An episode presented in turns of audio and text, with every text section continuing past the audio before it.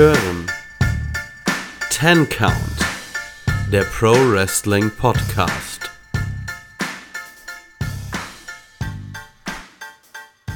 Hallo und herzlich willkommen hier beim Ten Count Wrestling Podcast. Wir haben uns hier heute zusammengesetzt für eine Review zu AEWs Double or Nothing Pay-per-View. Wir nehmen das Ganze jetzt direkt montags abends nach dem Pay-per-View auf. Und an meiner Seite ist nicht nur wie eigentlich in jeder Folge der liebe Kevin. Servus. Sondern wir haben uns gedacht, wir holen uns mal Erfa ein bisschen Podcast-Erfahrung noch hier rein und besprechen das Ganze einmal mit der lieben Nicole. Gute. Hallo. und noch mit dem lieben Jens. Guten Abend, ihr schönen Menschen. Ja, das freut das freut mich sehr, dass wir hier in dieser Runde zusammengekommen sind. Ich bin mal gespannt, wie es läuft. Vier Leute hatten wir, oder eine Vierer-Kombo hatten wir noch nie in einem Podcast. Also wenn das hier in absoluten Chaos ähm, ausartet, irgendwelche Menschen nach dieser Review niemals mehr ein Wort miteinander reden, dann haben die Hörer, dann habt ihr, liebe Hörer, das hier mitbekommen. Ich würde sagen, wir machen jetzt hier einmal eine kleine Housekeeping-Runde. Ähm, da ihr den Podcast hört, muss ich euch, denke ich, nicht erklären, dass wir überall zu hören sind eigentlich. Aber wir sind auch auf Social Media vertreten. Als Count Wrestling Podcast findet ihr uns auf Facebook, Instagram und Twitter. Und wenn ihr irgendwelche Anregungen, Ideen, Vorschläge, Kritik oder was weiß ich was habt oder einfach nur Kevin schreiben wollt, dass ihr Markus Stunt für einen tollen Wrestler haltet, dann meldet euch.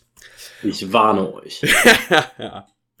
Und ja, ich denke, wenn wir jetzt hier gerade schon so den Werbeblock machen, äh, dürfen das natürlich unsere Gäste auch tun.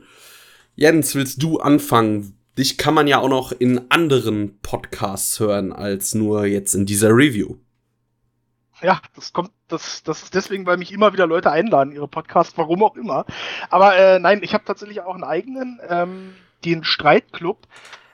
Ich mach's mal ganz offen, wenn ihr das, was die Rocket Beans mit ihren Filmfights und Gamefights machen, ganz gerne mögt und sagt, Mensch, das hätte ich doch gerne mal mit Wrestling, dann könnt ihr gerne mal bei uns beim Streitclub reinhören. Ähm, auch zu finden, überall, wo es Podcasts gibt, Apple, Spotify, Deezer und auch ein paar krumme, abseitige Geschichten. Ähm, bei Twitter sind wir auch zu finden unter @streitclub in einem Wort und ja. Ansonsten mache ich noch mal ein bisschen Cross-Promotion, ähm, weil der, ich war kürzlich nämlich auch beim anderen Podcast-Projekt vom Keanu dabei, bei der Treter-Truppe, und da haben wir einen sehr schönen Eintracht Frankfurt-Saisonrückblick gemacht. Da könnt ihr auch gerne mal reinhören. Zweieinhalb Stunden pure Eintracht-Liebe, möchte ich sagen.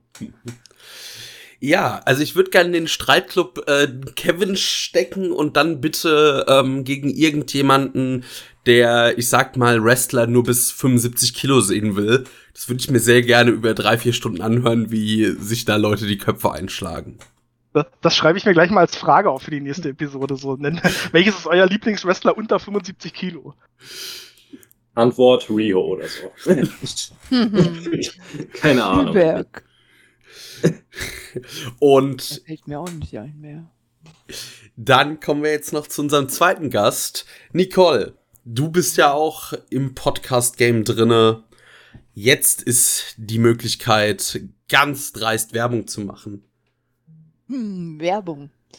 Äh, Werbung anfangen. Ding, ding, ding. Äh, ja, ich worke halt ein bisschen mit äh, auch beim Wrestling-Podcast und zwar bei Wrestling talk.de. Ähm, da kommt morgen, macht dann mal Werbung für den Podcast, wo der Jens und der Kiano mit dabei sind. Ähm, von Game Changer Wrestling. Ashes to Ashes erscheint dann morgen. Und ja, wir besprechen da halt auch so einige Sachen. Ein bisschen WWE, ein bisschen äh, New Japan, All Elite Wrestling, NXT. Ja, und ähm, ein bisschen Werbung. Entschuldigung, kleine Frau Schimmerhals. Von, äh, abgestaubt. Ähm, wrestling-podcast.de. Ja, das sind so ein paar Nerds, äh, die sich äh, ja, Comics oder sonstige Game-Spiele vornehmen und drüber plaudern und da helfe ich auch noch ein bisschen mit aus. So, Werbung Ende. Sehr schön. Und das ist aber auch schon ganz schön ein incestuöses Konstrukt, möchte ich fast schon sagen. So Wrestling, Fußball machen ja alles. So morgen gibt's Philosophie, übermorgen Politik und Freitag machen wir Religion noch. Also ich, nee, nee, nee, ich würde auch noch einen Politik-Podcast machen, also immer her damit. ähm, nee, ich würde sagen, wir kommen jetzt auch wieder zu unserem Kerngeschäft und zwar dem Wrestling. Letzte Nacht oder diese Nacht, wie auch immer, also wir sprechen über AEWs Double or Nothing Pay-per-View. Jetzt ist die Frage, haben hier alle die Pre-Show gesehen? Habe ich mir tatsächlich gegeben. Aber werde ich mir auch noch geben, weil ich es irgendwie mitbekommen habe, dass es gut war und außerdem, ja. Ja, also. Serena Deep ist schon gut. Ja, diese Buy-ins von AEW, ähm, tatsächlich zeigen sie die Videopakete da, die sie eigentlich auch mal ruhig in der Show zeigen könnten, weil die meistens sogar ganz gut sind. Und dann irgendwie ja noch so paar Minütchen Match. Aber dieses Mal finde ich, war das echt ein gutes Match. Serena Deep gegen Riho um den NWA Women's Championship und ich finde, als da reinging, hat man direkt gemerkt, okay, die Crowd ist schon ein bisschen anders drauf als noch in der vergangenen Dynamite-Ausgabe und es war ein bisschen ein ungewohntes Setting, ein volles Daily's Place und die Sonne schien. Aber ja, das hat dem Match eigentlich keinen Abbruch getan. Serena Deep hat das Ganze als Ziel geworkt, das ziemlich gut gemacht, wie ich finde, und am Ende auch ihren Titel gegen Rio verteidigt.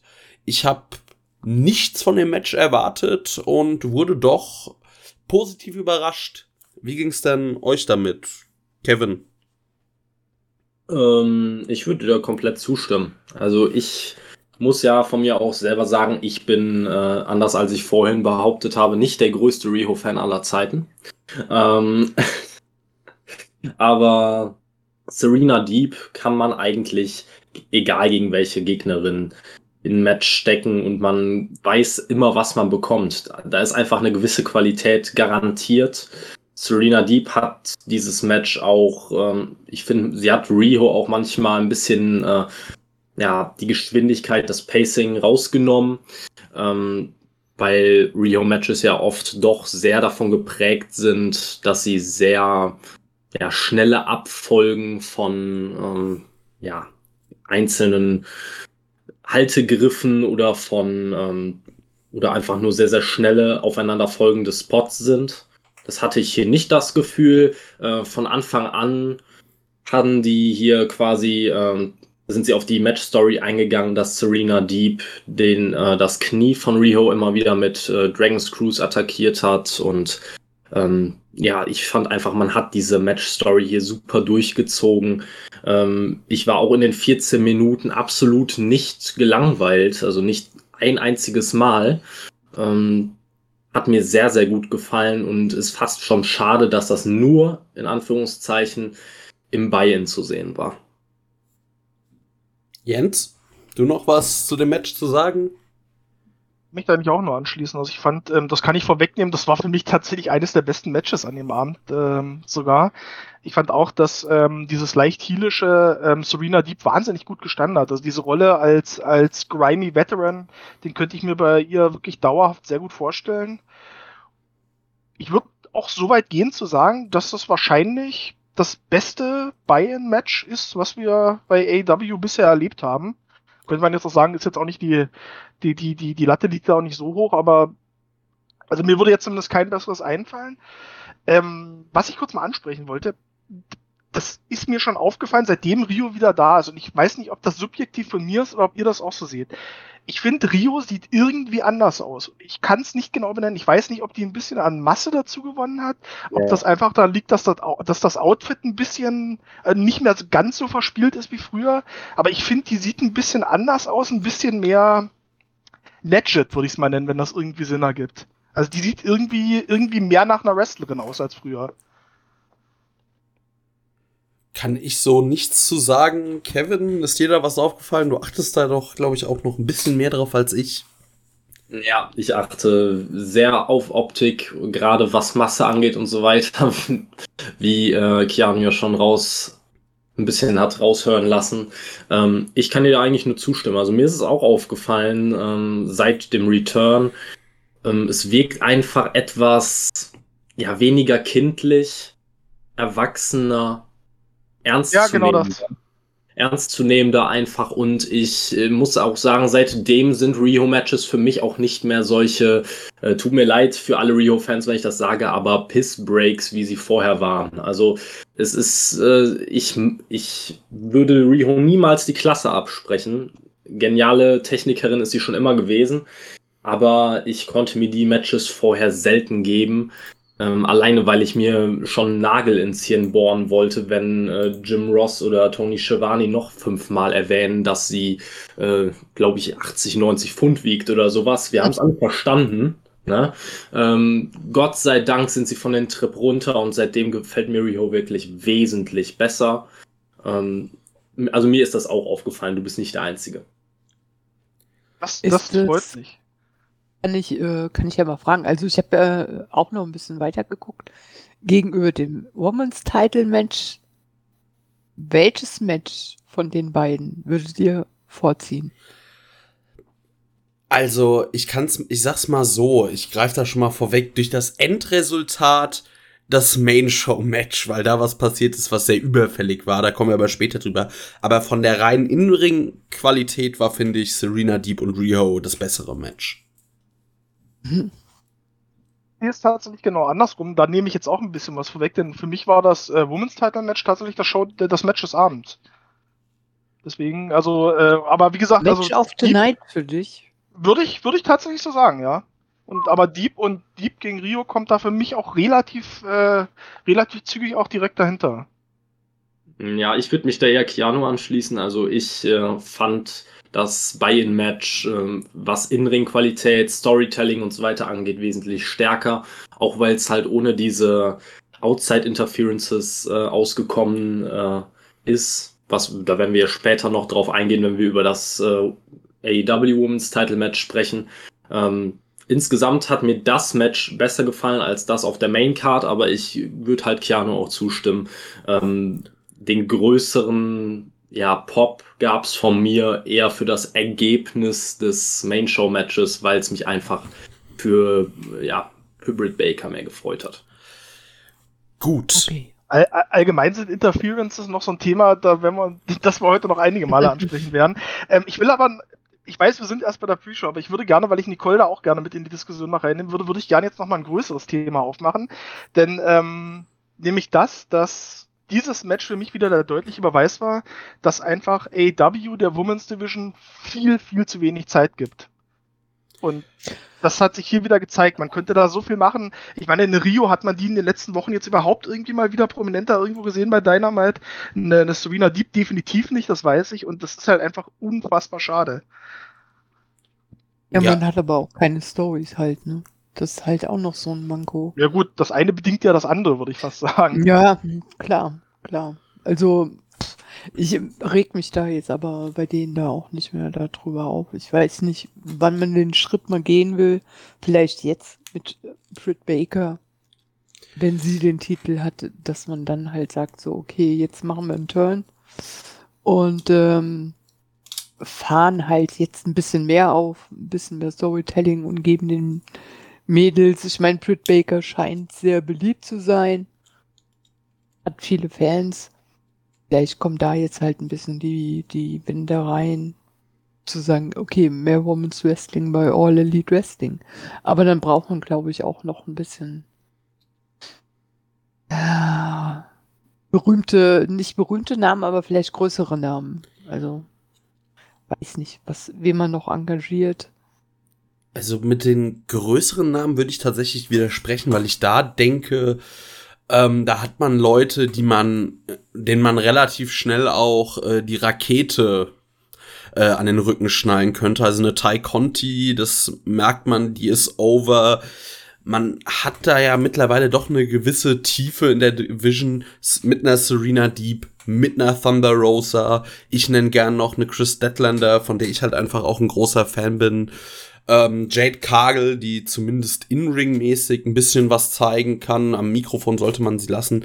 Red Velvet, aber ich sehe einfach auch, die Krux ist, dass man äh, ihn in den Weeklies halt eigentlich immer nur einen Spot, wenn überhaupt, äh, zukommen lässt. Und das ist halt zu wenig. Ich hoffe da dann einfach auf äh, die zweite TV-Show Rampage, die im August startet. Dass man da mal wirklich sich ein bisschen mehr Zeit für die Women's Division nimmt. Ja, ich kann da nur zustimmen. Also es hapert letztendlich nicht am mangelnden Talent im Roster. Es mangelt eher an der Zeit, die, die sie in den TV-Shows bekommen, an Booking. Ähm, selbst wenn sie die Zeit in den TV-Shows bekommen, einfache One-on-One-Matches über 15 oder 10 bis 15 Minuten, meistens bekommen sie ja nicht mal diese 10 Minuten. Ähm, die ändern nichts am Standing von irgendeiner Wrestlerin. Wir, wir sehen jetzt Beispiel, wir sehen es eigentlich an Britt Baker. Das ist ein perfektes Beispiel, wie man es durch ein einziges Match hinbekommen hat, einen Hype auszulösen um eine Wrestlerin, die zwar vorher auch schon durchaus beliebt war, aber noch nicht diesen, ja, inzwischen unter einigen Fans schon fast ikonischen Status hat. Ähm, und ja, man hat einfach man hat es geschafft mit diesem einen Match, wie Keanu gerade gesagt hat, quasi Britt Baker, ja, die Rakete auf dem Rücken zu schnallen, ab dafür und wir bucken dich straight zum Mond, ne? Ähm, das schaffst du halt nicht, wenn du, wenn du fünf Minuten Squash-Matches die Leute bestreiten lässt oder ja, sowas wie Jade Cargill da letztens durfte. Natürlich ist Jade Cargill stark aufgebaut, auch schon, aber so wird sie nicht zum Megastar, das ist mal klar. Nee, also ich meine im Prinzip, wenn man es, ja klar, dieses Match gegen Thunder Rosa war natürlich nochmal so die letzte Initialzündung, aber wenn man sich das mal anschaut, dann ist eigentlich Baker, würde ich fast jetzt mal sagen, die einzige, die eigentlich konsequent seit dem Start von AEW in der Women's Division aufgebaut wurde. Und zwar auch mit einem, mit einem klaren Ziel und mit einem klaren Plan. Also das das, das gab es sonst bei keiner Frau, auch nicht bei einer Nyla Rose, auch nicht bei einer Rio. Aber gut, auf der anderen Seite, man muss da auch Verständnis haben, weil Baby-Reveals und Promos, die Copyright sicher natürlich wichtiger sind, als äh, der Damen-Division Zeit zu geben. Gut. Ähm, ich würde jetzt dann aber trotzdem mal äh, den Buy-in schließen, sonst reden wir gefühlt genauso lange über den Buy-in, wie er lief und würde zum ersten Match des Abends kommen. Und zwar hatten wir den Hangman Adam Page gegen Brian Cage. Cage, Page, es fehlt nur noch Nick Cage und dann wäre wirklich äh, hier wäre ich ganz verloren mit meiner. Spiel ähm, nicht mit meinen Gefühlen. Ja, vor allem wäre ich dann wirklich aufgeschmissen mit meiner Namensbehinderung. Ich bin schon froh, wenn ich da nicht irgendwas verkacke. Kevin macht sich da immer regelmäßig über mich lustig. Dann muss das alles noch in Steel Cage. ja. dann passt das Ganze ja. halt dann noch irgendwie noch besser. Aber auf jeden Fall, finde ich, war, kam bei mir direkt beim Entrance schon Big-Time-Feeling auf. Also einfach was Zuschauer und eine Crowd, die vor allem richtig heiß ist. Und das hat man gemerkt, das war was ganz anderes als bei der vergangenen Dynamite-Ausgabe. Ähm, was das auslöst, was das so ein Match beein auch beeinflusst oder wie man es konsumiert, ähm, ja, finde ich das schon eine krasse Nummer. Also beim direkt äh, Entrance vom Hangman hatten wir den ersten Pop des Abends oder der Main Show. Und dann sahen wir, wie ich finde, ein gutes Match. Auch kein schlechter Opener. Es ging munter hin und her immer wieder. Ähm, der Hangman durfte natürlich ein bisschen durch die Gegend fliegen, sei es, äh, weil er irgendwo hingesprungen ist oder von Brian Cage irgendwo hingeworfen wurde. Äh, am Ende gewinnt der Hangman, nachdem Ricky Starks und Hook eingreifen wollen zur Unterstützung von Brian Cage, der das aber ablehnt und äh, der Hangman kann daraus Kapital schlagen, zieht die Buckshot Lariat durch und gewinnt das Ganze. Nicole, wie hat dir das Match gefallen? Ähm, ja, als erstes muss ich mal sagen, ich habe das ja, mein Arbeitgeber hört nicht zu. Ähm, ein Laptop da stehen, mein Kollege ist in Urlaub, also hatte ich das Büro alleine, schon mal sehr gut. Und habe natürlich den Laptop aufgedreht, bis zum geht nicht mehr dann halt. Um halt, äh, ja, akustikmäßig dann halt auch alles mitzubekommen und halt, ja gut. Also der Pop für Adam Page, ja, das war schon Haut pur und äh, leichte Tränen in den Augen, so, oh, wie geil. Äh, Zuschauer sind da. Und ja, Cage schön ausgebucht, also so, so muss das. Also die Fans haben halt auch alles dazu beigetragen, äh, Heel und Face wirklich schön auseinanderzuhalten. Und ähm, ja, gut, jede Aktion wurde halt auch abgefeiert. Als gäbe es halt kein Morgen mehr halt. Und fand halt, Cage war sehr gut drauf, hat halt auch seine Diskus Lariat, die mag ich ja sehr gern und die Powerbombs und ja, aber gut. Nichts tötet eigentlich Adam Page und äh, ja, die Fans haben da auch wirklich alles zur Ekstase halt bejubelt. Und da hast du ja schon gesagt, die Eingriffe, ähm, ja, da hat Cage keinen Bock drauf. Und dafür wird er halt dann auch bejubelt. Ähm, da bin ich dann gespannt, ob eine Wandlung von Cage halt noch kommt. Irgendwann. Und er raus ist bei der Gruppierung. Und ja, so. Der Opener war schon also sehr getragen natürlich auch von den Fans, muss man schon sagen. Also, äh, weil hier sagt in, den, in Hessen Ekstase auf Hessisch. die Fans komplettes Ausrasten. Also ich bin, bin halt selber andauernd komplett ausgerasten, war echt froh, dass mein Kollege nicht da war halt, weil ich hab halt, bin dann auch immer so, ich kreisch dann auch immer durch die Gegend, ob ich jetzt alleine bin oder ob noch jemand mitguckt. Ähm, ich muss dann halt auch über mich selber lachen, wenn du dann so auf dem Bürotisch dann haust und dann fliegt erstmal der Kuli durch die Gegend und so, weil du halt selber alles mit abfeierst und ja, so macht mir schon mal Vorfreude, wenn man selber halt irgendwann mal live wieder irgendwo im Stadion ist und äh, auch da abfeiern kann. Aber als Opener war das natürlich eine äh, exzellente Sache. Sehr gut. Okay, ich muss dann wohl weiter das Wort erteilen. Oder ich sage gerade, Kevin, du wolltest hm. was sagen? Ja, ich kann da gerne mal weitermachen. Also ich fand auch war auch für mich eines der stärkeren Matches des Abends. Ähm, auch wenn es letztendlich kürzer war als das Buy-In-Match sogar. Es hat sich für mich sehr kurzweilig angefühlt. Äh, ein sehr hard-hitting Match, kann man sagen, zwischen den beiden. Ähm, bei, dem, bei den Entrances habt ihr schon gesagt, da hatte ich absolute Gänsehaut, vor allem beim Hangman. Bei Brian Cage hatte sich das Ganze mit dem Big-Time-Feeling dann ein bisschen erledigt, als er mit der Alufolie auf dem Oberarm rauskam. Seinem Terminator-Kostüm von Toys R Us. Äh, keine Ahnung. Bestellt, wirklich. er holt, der ist auch schon bei Impact, hatte sich immer solche Kostüme irgendwie angezogen, warum auch immer. Das ist der Triple keiner, keiner sagt's ihm. Das ist der Triple H WrestleMania Entrance halt wirklich auf Wish bestellt. Ja, aber keiner sagt's ihm. Hast du ihn ja, mal angeschaut? Wenn ich, von dem, wenn ich vor dem stehe, ich würde dem das auch nicht sagen. Ja. naja, gut, okay. Ey, Alter, zieh mal aus. Ey. Was? Hat man nicht für sowas John Moxley vielleicht da im Locker Room, dem ist das doch scheißegal. Ich sag, der ist auch mal bei Impact. Oder bei Impact auch mal mit, mit so einem Teil eingelaufen, so Terminator, und da hat er noch so ein, so ein Ding gehabt, so als rotes Auge und so. Und der Sven und ich haben uns da auch erstmal so, hä, was ist denn das so, ey, Alter. Sieht nicht gut aus halt, also dann schaut das Ganze nicht mehr so monstermäßig aus halt, ne? Ah, ja. Ja. Also sieht nicht gut aus, ist noch geschmacklich Meichelt. Ähm, auf jeden Fall das Match an sich, wie gesagt, kann ich nicht meckern, war 1A. Ähm, der Ausgang war für mich halt sehr offensichtlich. Also Ich glaube, ich habe das auch in der letzten normalen Ausgabe von uns äh, vor Double or Nothing habe ich den, diesen Ausgang, soweit ich das noch weiß, ist predicted. Und genauso ist es dann am Ende auch gekommen.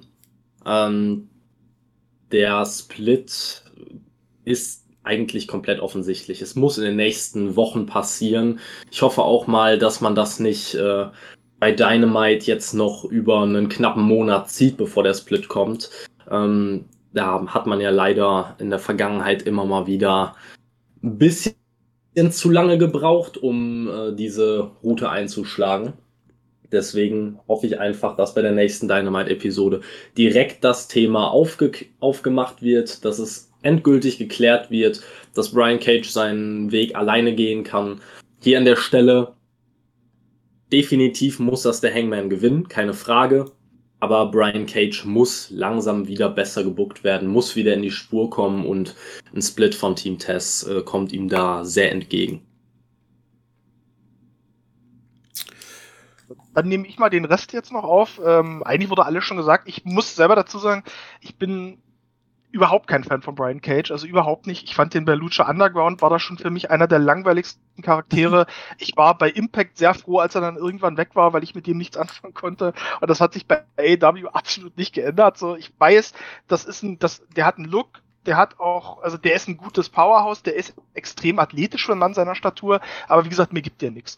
Trotzdem muss ich sagen, das Match war als Opener die perfekte Wahl. Du hast alles dabei gehabt, ähm, Cage konnte seine Power-Aktionen zeigen und, und, und äh, Hangman ein bisschen durch die Gegend schmeißen. Hangman war natürlich der krasse Publikumsliebling. Ähm, konnte immer wieder seine, seine Athletik zeigen. Davon hat das Match aus meiner Sicht auch wirklich komplett gelebt, dass dann einfach von den, von den Fans, weil man hat einfach gemerkt, da ist eine Crowd, die ist komplett ausgehungert, was, was Wrestling angeht und die hatten einfach Bock.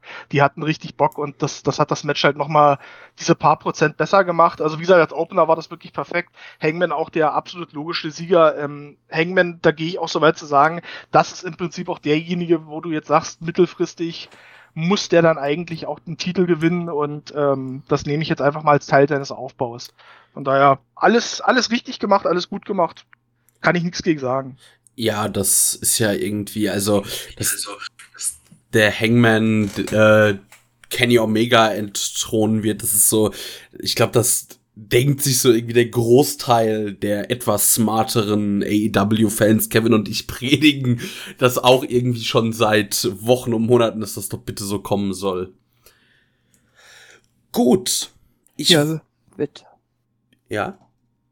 Ja, nee, wird. Äh, wollte ich nur mal mit bestätigt haben. Denke ich. verrückt. Ja, denke ich auch.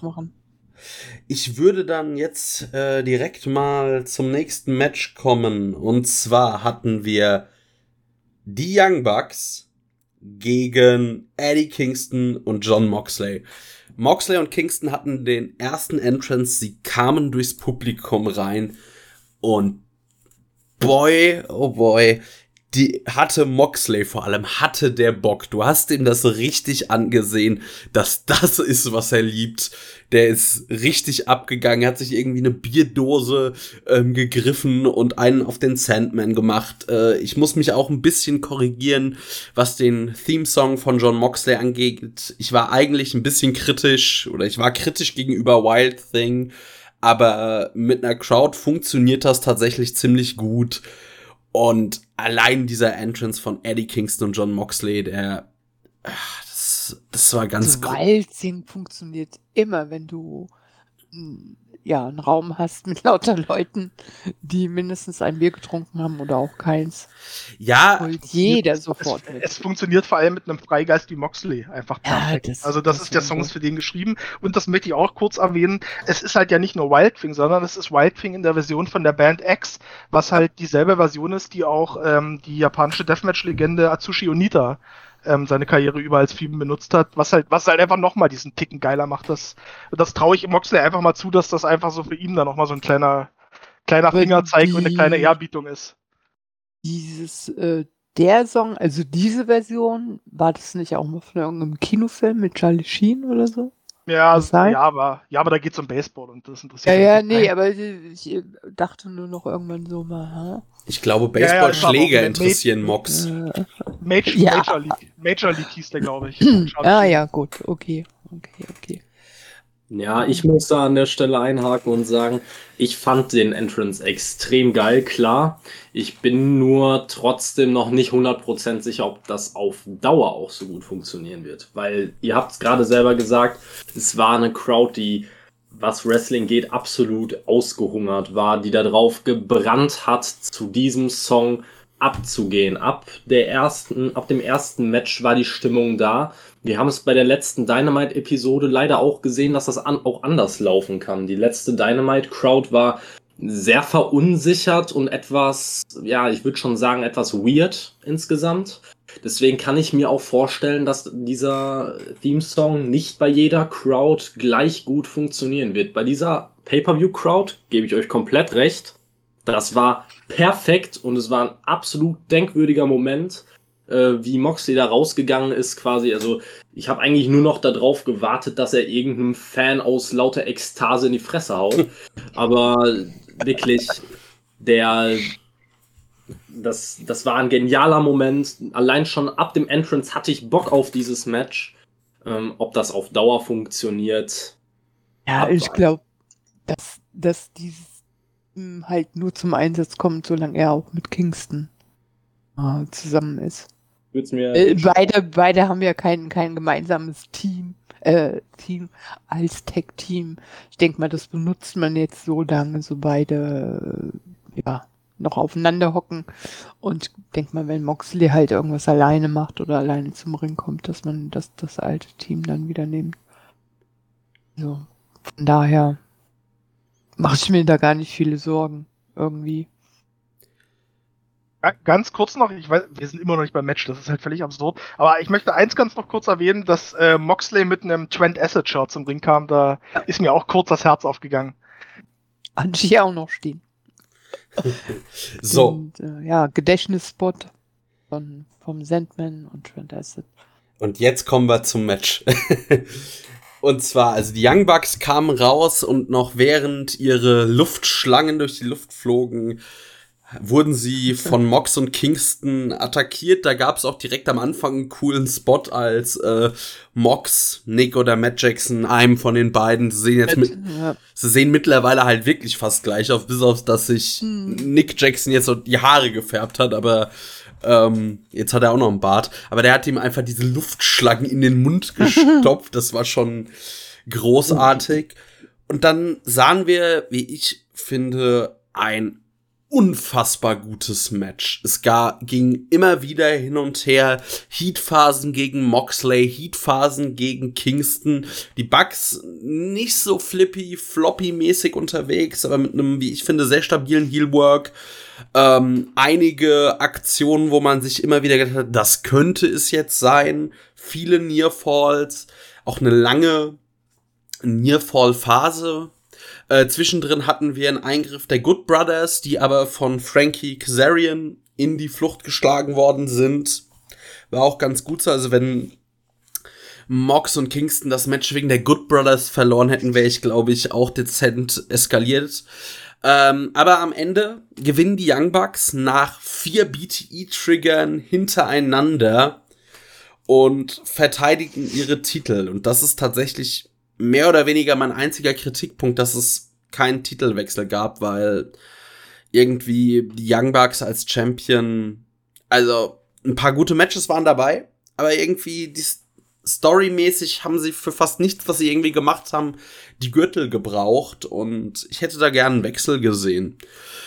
Ähm, Sind wir ja einer Meinung. Ja. ich war nämlich auch zum Schluss. Ah, nein. Also wirklich, das ist so das Einzige, was ich in diesem Match zu kritisieren habe. Mox für mich klar Man of the Match. Ähm, irgendwann, das war, glaube ich, konnte man, hätte man ihm, egal in was für einem Match, auch nicht ausreden können. Äh, das erste Mal vor Fans wieder, da muss gebladet werden.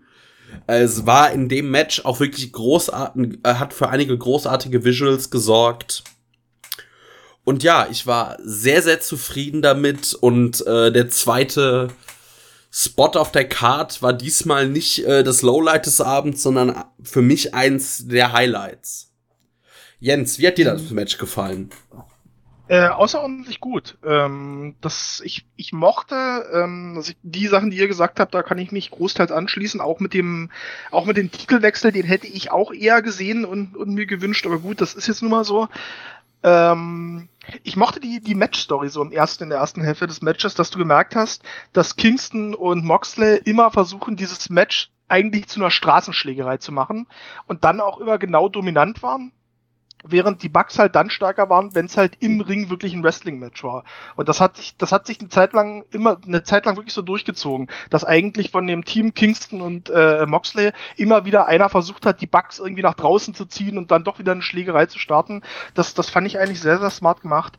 Ich bin persönlich überhaupt kein Fan von den Bugs. Ähm, war ich nie, werde ich auch definitiv in diesem Leben nicht mehr.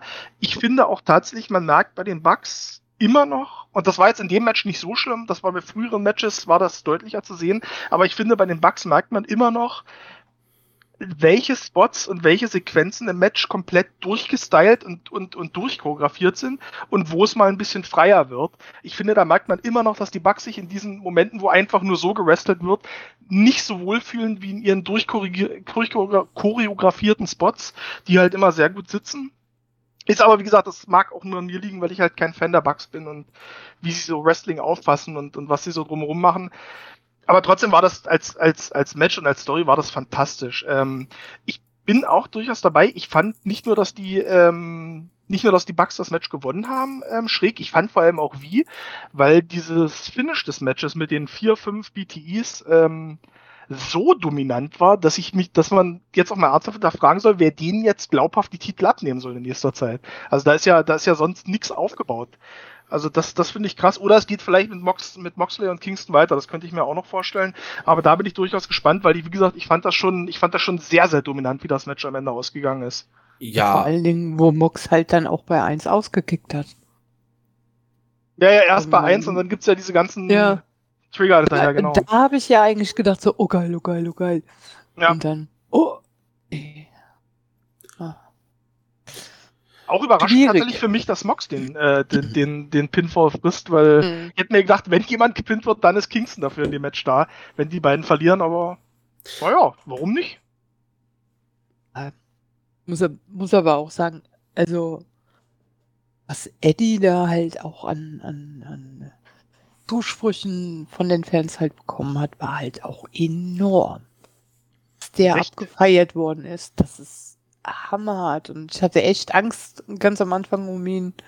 Äh, habe ich noch auch äh, laut noch mitgekrischen, alter Mann, tu das nicht, als er noch den Dive nach draußen gesprungen ist, äh, ziemlich am Anfang. Das war krass. Das war, glaube ich, die, da habe ich gedacht so, what? Eddie, was ist los mit dir? So, meine Güte, du äh, bist gut drauf und ich muss auch sagen, ähm, sicher ist er körperlich, weiß man ja schon nicht mehr jetzt der fitteste, aber dieses Match weiß ich nicht, was äh, das ja für Adrenalin bei ihm rausgehauen hat. Das war bis jetzt das äh, beste Match, was er halt jetzt wirklich abgeliefert hat und ähm, ja, auch, auch Moxley war halt. Also ich habe nur da gesessen und hatte echt Tränen in den Augen und habe nur noch gegrinst und äh, auch alles mit abgefeiert und, äh, und halt auch die, die Matchführung am, am Anfang von, von Mox und ähm, Eddie ganz gut ist, die sich halt auch immer den miesen Tricks halt der Young Bucks äh, ein bisschen angewendet haben. Und ähm, ja, so. Fand halt auch, ähm, wo ich glaube in der Mitte vom Match war das, wo Moxley auskickt. Das ist aber, glaube ich, davor weil das mit der Spraydose halt mal wieder, ne, wo die Young Bucks äh, die Spraydose dann auf den auf den Kopf gehauen haben von Moxley. Genau danach hat Und, er geblutet. Ja, Genau. Und dann kam, glaube ich, der Melzer-Driver außerhalb. Und Mox wackelte dann so als so um den gesamten Ring und äh, irgendwann so, dass er halt mal wieder in den Ring halt reinkommt. Und allein, äh, wie Mox da wieder zurückkommt und der Pop wurde immer größer für ihn. Da habe ich auch gedacht, das ist, äh, ja. Also die Fans haben sich auf, auf, auf ihn mh, irgendwie auch so hingetrichtert und ihn so irgendwie zum Sieg gebrüllt, dass ich als wirklich geglaubt habe, dass Mox und Eddie halt sich wirklich dieses Match ja verdienen zu gewinnen eigentlich. Ja. So empfand ich das irgendwann zum Schluss, weil sie so sehr abgeliefert haben, dass ich gedacht habe, eigentlich können die das nicht machen. Die können das jetzt nicht bringen und sagen, ah, nee, die gewinnen den Titel halt nicht. Und ähm, Aber was man da dazu sagen muss, ähm, finde ich von der Position auf der Card, wo dieser erste Heel-Sieg ähm, gelegt wurde, das war im Nachgang sehr intelligent. ja, das sieht man ja dann immer gerne halt. Also kann man dann auch immer sehen. Aber wenn du halt im Match drinne bist und bist halt Fan natürlich dann von denjenigen Leuten. Ich fand halt zum Schluss war halt auch wieder diese Chose, die ich halt nicht so gut ab kann. Wer war der Ref in diesem Match? War das Bryce Ramsberg? Der kahlköpfige? Ja, ja, müsste Ramsberg sein. Ja. So, Audrey macht das ja immer so, die geht ja schon dazwischen, wenn einer bei vier halt nicht rausgeht. Ja, und stummt denjenigen auch weg. Das hat man auch äh, irgendwann mal später beim Darby Allen gegen Sting Match gesehen, dass Audrey halt dann dazwischen geht. Es nervt halt ziemlich, mich nervt halt immer ziemlich, dass die Bugs halt wirklich ellenlang drinne sind. Kein Ref halt dann, weißt du, aber auch mal sagt, hier, 1, 2, 3, 4, raus. Ja, aber das ist ja auch. da Äh, muss man, das ist so ein AEW-Ding, ne? So dass die Regeln eigentlich nur dann anwenden, Ja, wenn es gesagt- fürs Match gerade mal gebraucht wird. aber man, Also das, Ja, ja, klar, später bei Audrey, die handelt das dann wieder anders da. Hier in dem Match wollte man es anscheinend wieder nicht. Und das ist natürlich dann wieder halt, äh, mh, ja, ziemlich obernervig, dass die Heels halt ewig lang im Ring bleiben, ohne dass der Ref was macht. Und bei den Faces geht er dann halt hin und sagt, los, du musst jetzt raus. Und, äh, das finde ich dann halt schon immer ein bisschen nervig. Aber das ist jetzt nur ein ganz, ganz kleines ähm, Manko jetzt. Aber wie gesagt, also das Match war für mich ein Match of the Night und äh, also ich war danach echt äh, ausgepowert, als hätte ich eine Stunde Sport gemacht irgendwie. Und ja, war doch leicht unglücklich. Ähm, ich würde jetzt sie noch mal, nicht den Titel bekommen haben. Ich würde jetzt auch noch mal reingrätschen und äh, sagen, Kevin, du hast noch gar nichts zu dem Match gesagt. Äh, ja, ich wollte da jetzt nicht so in die Ekstase reingrätschen, weil ich muss sagen, ich fand das Match zwar auch sehr geil und ich muss auch sagen, ich bin grundsätzlich, was In-Ring äh, angeht, sowohl von den Bucks als auch von Moxley und Kingston individuell nicht der allergrößte Fan. Ähm, aber ich habe auch in der Vergangenheit vor allem äh, Kingston für seine In-Ring-Fähigkeiten, die er bei AEW zumindest gezeigt hat, zuletzt äh, immer wieder kritisiert. Er hat aber, also die haben sie wirklich ein super Match auf die Beine gestellt. Äh, und wenn, wenn mich jemand, den ich an sich jetzt nicht absolut abfeier, so überzeugt, dann heißt das schon was. Also das Match war wirklich genial. Äh, wo ich allerdings widersprechen würde, ist, ähm, dass die, dass sich für mich zu keinem Zeitpunkt des Matches so angefühlt hat, als würden Eddie und John Moxley dieses Match gewinnen. Also ich habe mir allerdings auch schon vor dem Match ähm, gedacht, dass AEW diese etwas weniger offensichtliche Route wählt, weil nach dem Aufbau von Kingston und Moxley war es ja eigentlich fast schon so, dass viele Leute gedacht haben, dass sie sich die Titel holen werden. Ich habe äh, schon bei der Prediction eher auf die Bucks gesetzt und ich, ich war mir eigentlich ziemlich sicher, dass sie verteidigen werden. Alleine schon, weil man nicht, äh, ja, weil man hier nicht den Titel nochmal wechseln lassen wie, äh, wollte. Das hat man auch gemerkt von Anfang an. Deswegen war ich nicht so sehr in dem Match drin, aufgrund der Tatsache, dass ich gerne Kingston gegen Moxley als Champions äh, sehen wollte, sondern ich habe es einfach nur gefeiert, wie Moxley in diesem Match, vor allem Moxley, sich in diesem Match einfach aufgeopfert hat, regelrecht. Äh, Keanu hat es angesprochen, direkt erstmal gebladet bei der erstbesten Möglichkeit. Äh, hat wirklich die Crowd an einigen Stellen so gut angestachelt. Äh, die Crowd-Reaktionen haben sich durchs ganze Match gezogen. Die waren einfach nur genial. Äh, ich war ein bisschen von dem Finish äh, enttäuscht. Also für mich ist es vollkommen in Ordnung, dass Moxley den Pin einsteckt nach vier BTE-Triggers. Aber musste das vorher mit der Spraydose sein? Ist für mich hier die Frage. Reicht es nicht schon, dass man die Tatsache hat, dass es quasi Two-on-One ist? Brauchen die Young Bucks da jetzt auch noch extra einen Eingriff, damit ihnen der Sieg zwar, also der, der Sieg gegen Moxley und Kingston lässt sie zwar stark wirken oder stärker wirken als vorher, aber hätten sie da jetzt, hätten sie das clean geschafft, hätte das für mich eine ganz andere Symbolwirkung gehabt. In dem Fall hat man sich jetzt so ein bisschen selbst eingeschränkt, fand ich. Mm, ja. Vor allen Dingen mit den V-Triggern, was mir halt dann auf den Senkel ging, da waren es vier. Ähm, beim Kenny Omega Match weiß ich nicht, 30 Millionen. Ja. Und einer hat ihn kaum gesellt, irgendwelche V-Trigger.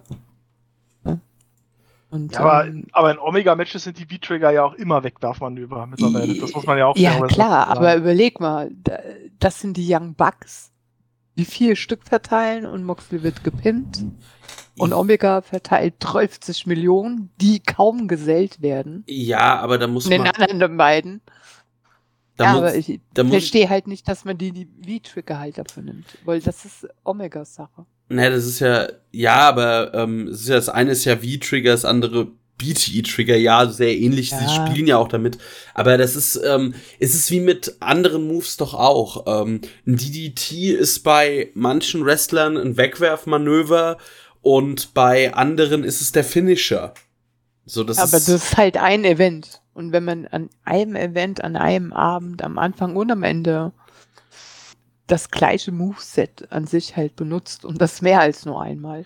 Ja, aber das dann ist es auch ein bisschen. Mm. Ich weiß nicht, aber du hattest ja auch ähm, gut. Das eine ist ein Double Underhook Finish äh, DDT, das andere ist ein äh, ja Tornado DDT nenne ich's mal. Ähm, hattest du ja auch dann. Moxley zeigt ein Paradigm Shift, das war's fast ähm, Orange Cassidy zeigt ein Swinging DDT oder ein äh, Tornado DDT und der ist ja halt irgendwie so ein Transitional Move. Das ist halt irgendwie, ist halt so.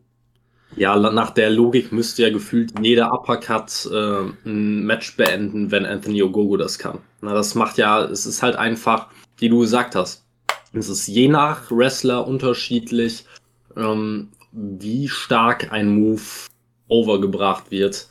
Ähm, und das hat mich jetzt hier an der Stelle überhaupt nicht gestört, zumal sich die Moves ja auch doch nochmal unterscheiden. Es sind keine klassischen B-Trigger. Ähm, an der Stelle einfach mal, lass dir mal von einem einfach gegen den Kopf treten und guck da mal, äh, ob es einen Unterschied gibt, wenn dir noch ein anderer von der anderen Seite gleichzeitig gegen den Kopf tritt. Ne? Das ist halt schon nochmal ein Unterschied im Move auch. Es war halt immer doppelt, ja. Wobei, wobei, ich, wobei, ich, wobei ich fairerweise dazu sagen muss, also im direkten Vergleich, sehen die von Omega deutlich mehr aus, als würden ja. sie tun, als die von den Bugs. Das muss man fair sagen. Wie Omega da mal reinspringt, der sieht wirklich aus, als ob er den Gegner einfach den Kopf abtritt. Definitiv, ja. Gut, ich würde mit einem Blick auf die Uhr, dadurch, dass wir erst zum dritten Match jetzt auf der Card kommen, mal äh, weitermachen.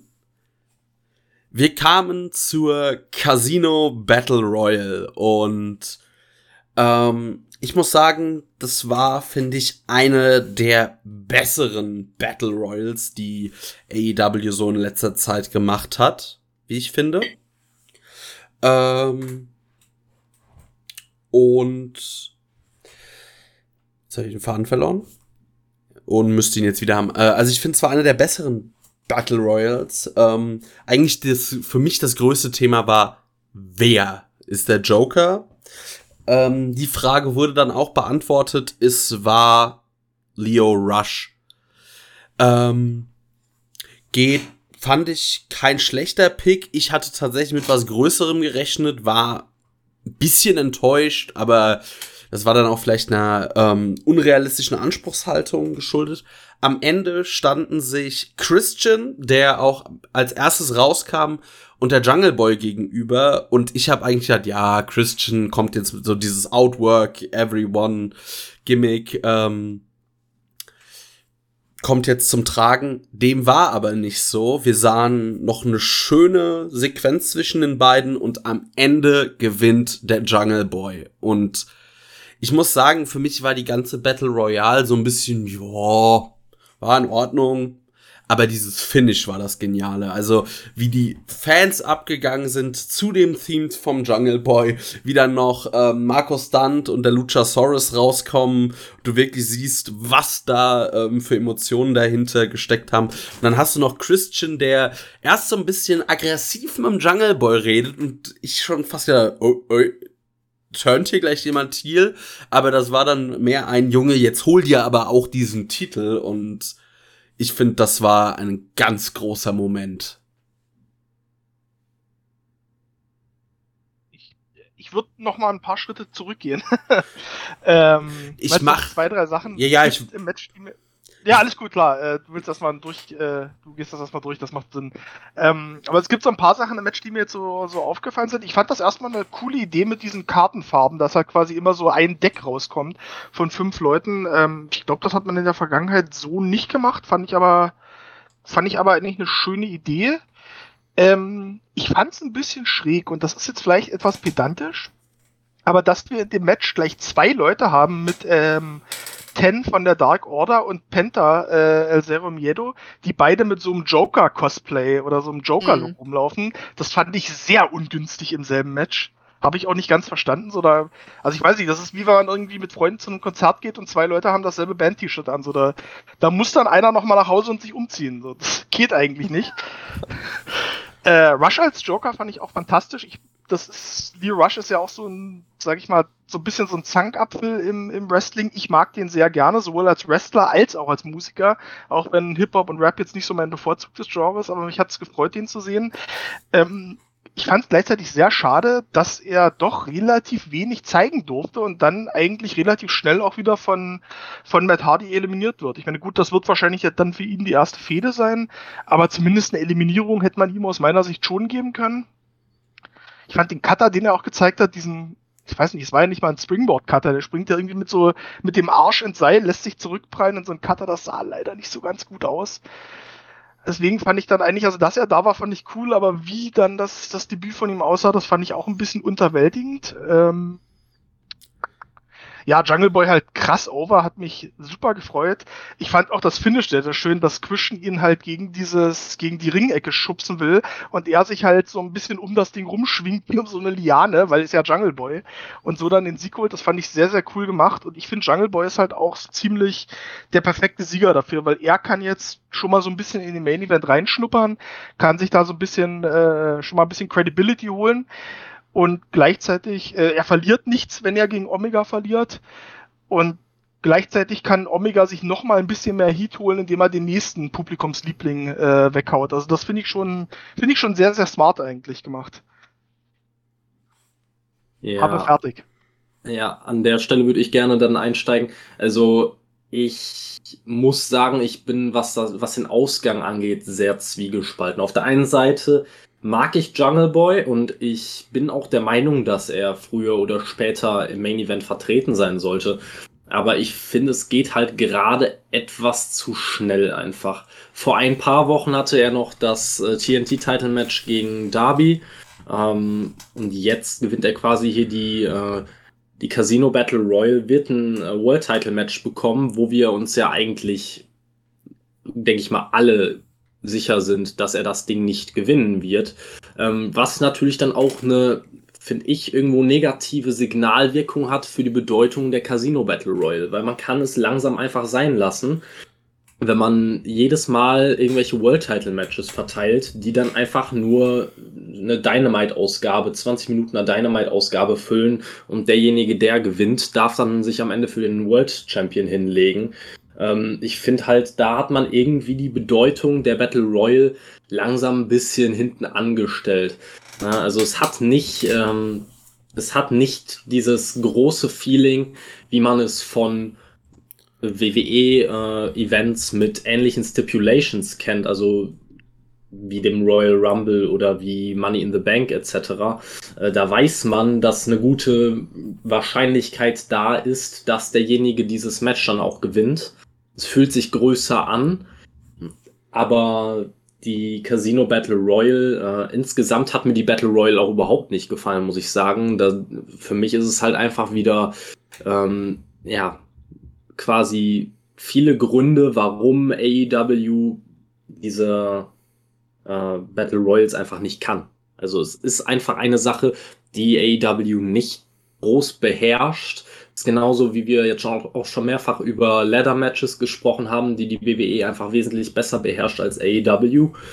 Ähm, es ist einfach schade hier an der Stelle, dass auch einige Leute, die jetzt schon seit längerem nicht besonders gut gebuckt werden oder zumindest ein bisschen untergehen, hier auch nur ihre 10 Sekunden äh, Fame bekommen haben und danach direkt eliminiert wurden. Also Matt Seidel wieder bestes Beispiel, der konnte ja quasi in den Ring laufen und ist in gefühlt zehn Sekunden auf der anderen Seite wieder äh, hoch übers oberste Seil Richtung Fans geflogen. Also ich weiß es nicht. Ich äh, habe von der Battle Royale wenig gehalten. Der ähm, was mich auch extrem gestört hat, war, dass Christian und ähm, und Powerhouse Hobbs gefühlt die Hälfte des Matches außerhalb des Rings ver verbracht haben, sodass teilweise zwei, drei Leute im Ring waren, obwohl eigentlich fünf Leute im Ring waren zu dem Zeitpunkt. So hatte das Ganze für mich kein Battle Royale Feeling.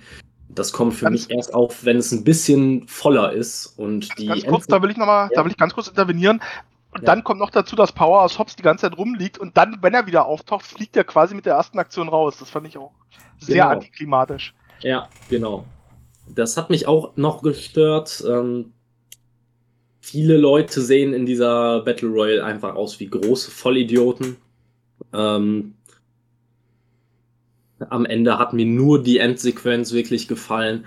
Ähm, da fand ich auch gut, wie man Christian eingesetzt hat, weil viele Leute waren sich ja schon sicher, dass Christian dieses Match gewinnen wird. Ähm, da hat man meiner Meinung nach sehr gut mit den Emotionen der, äh, der Fans ein bisschen gespielt.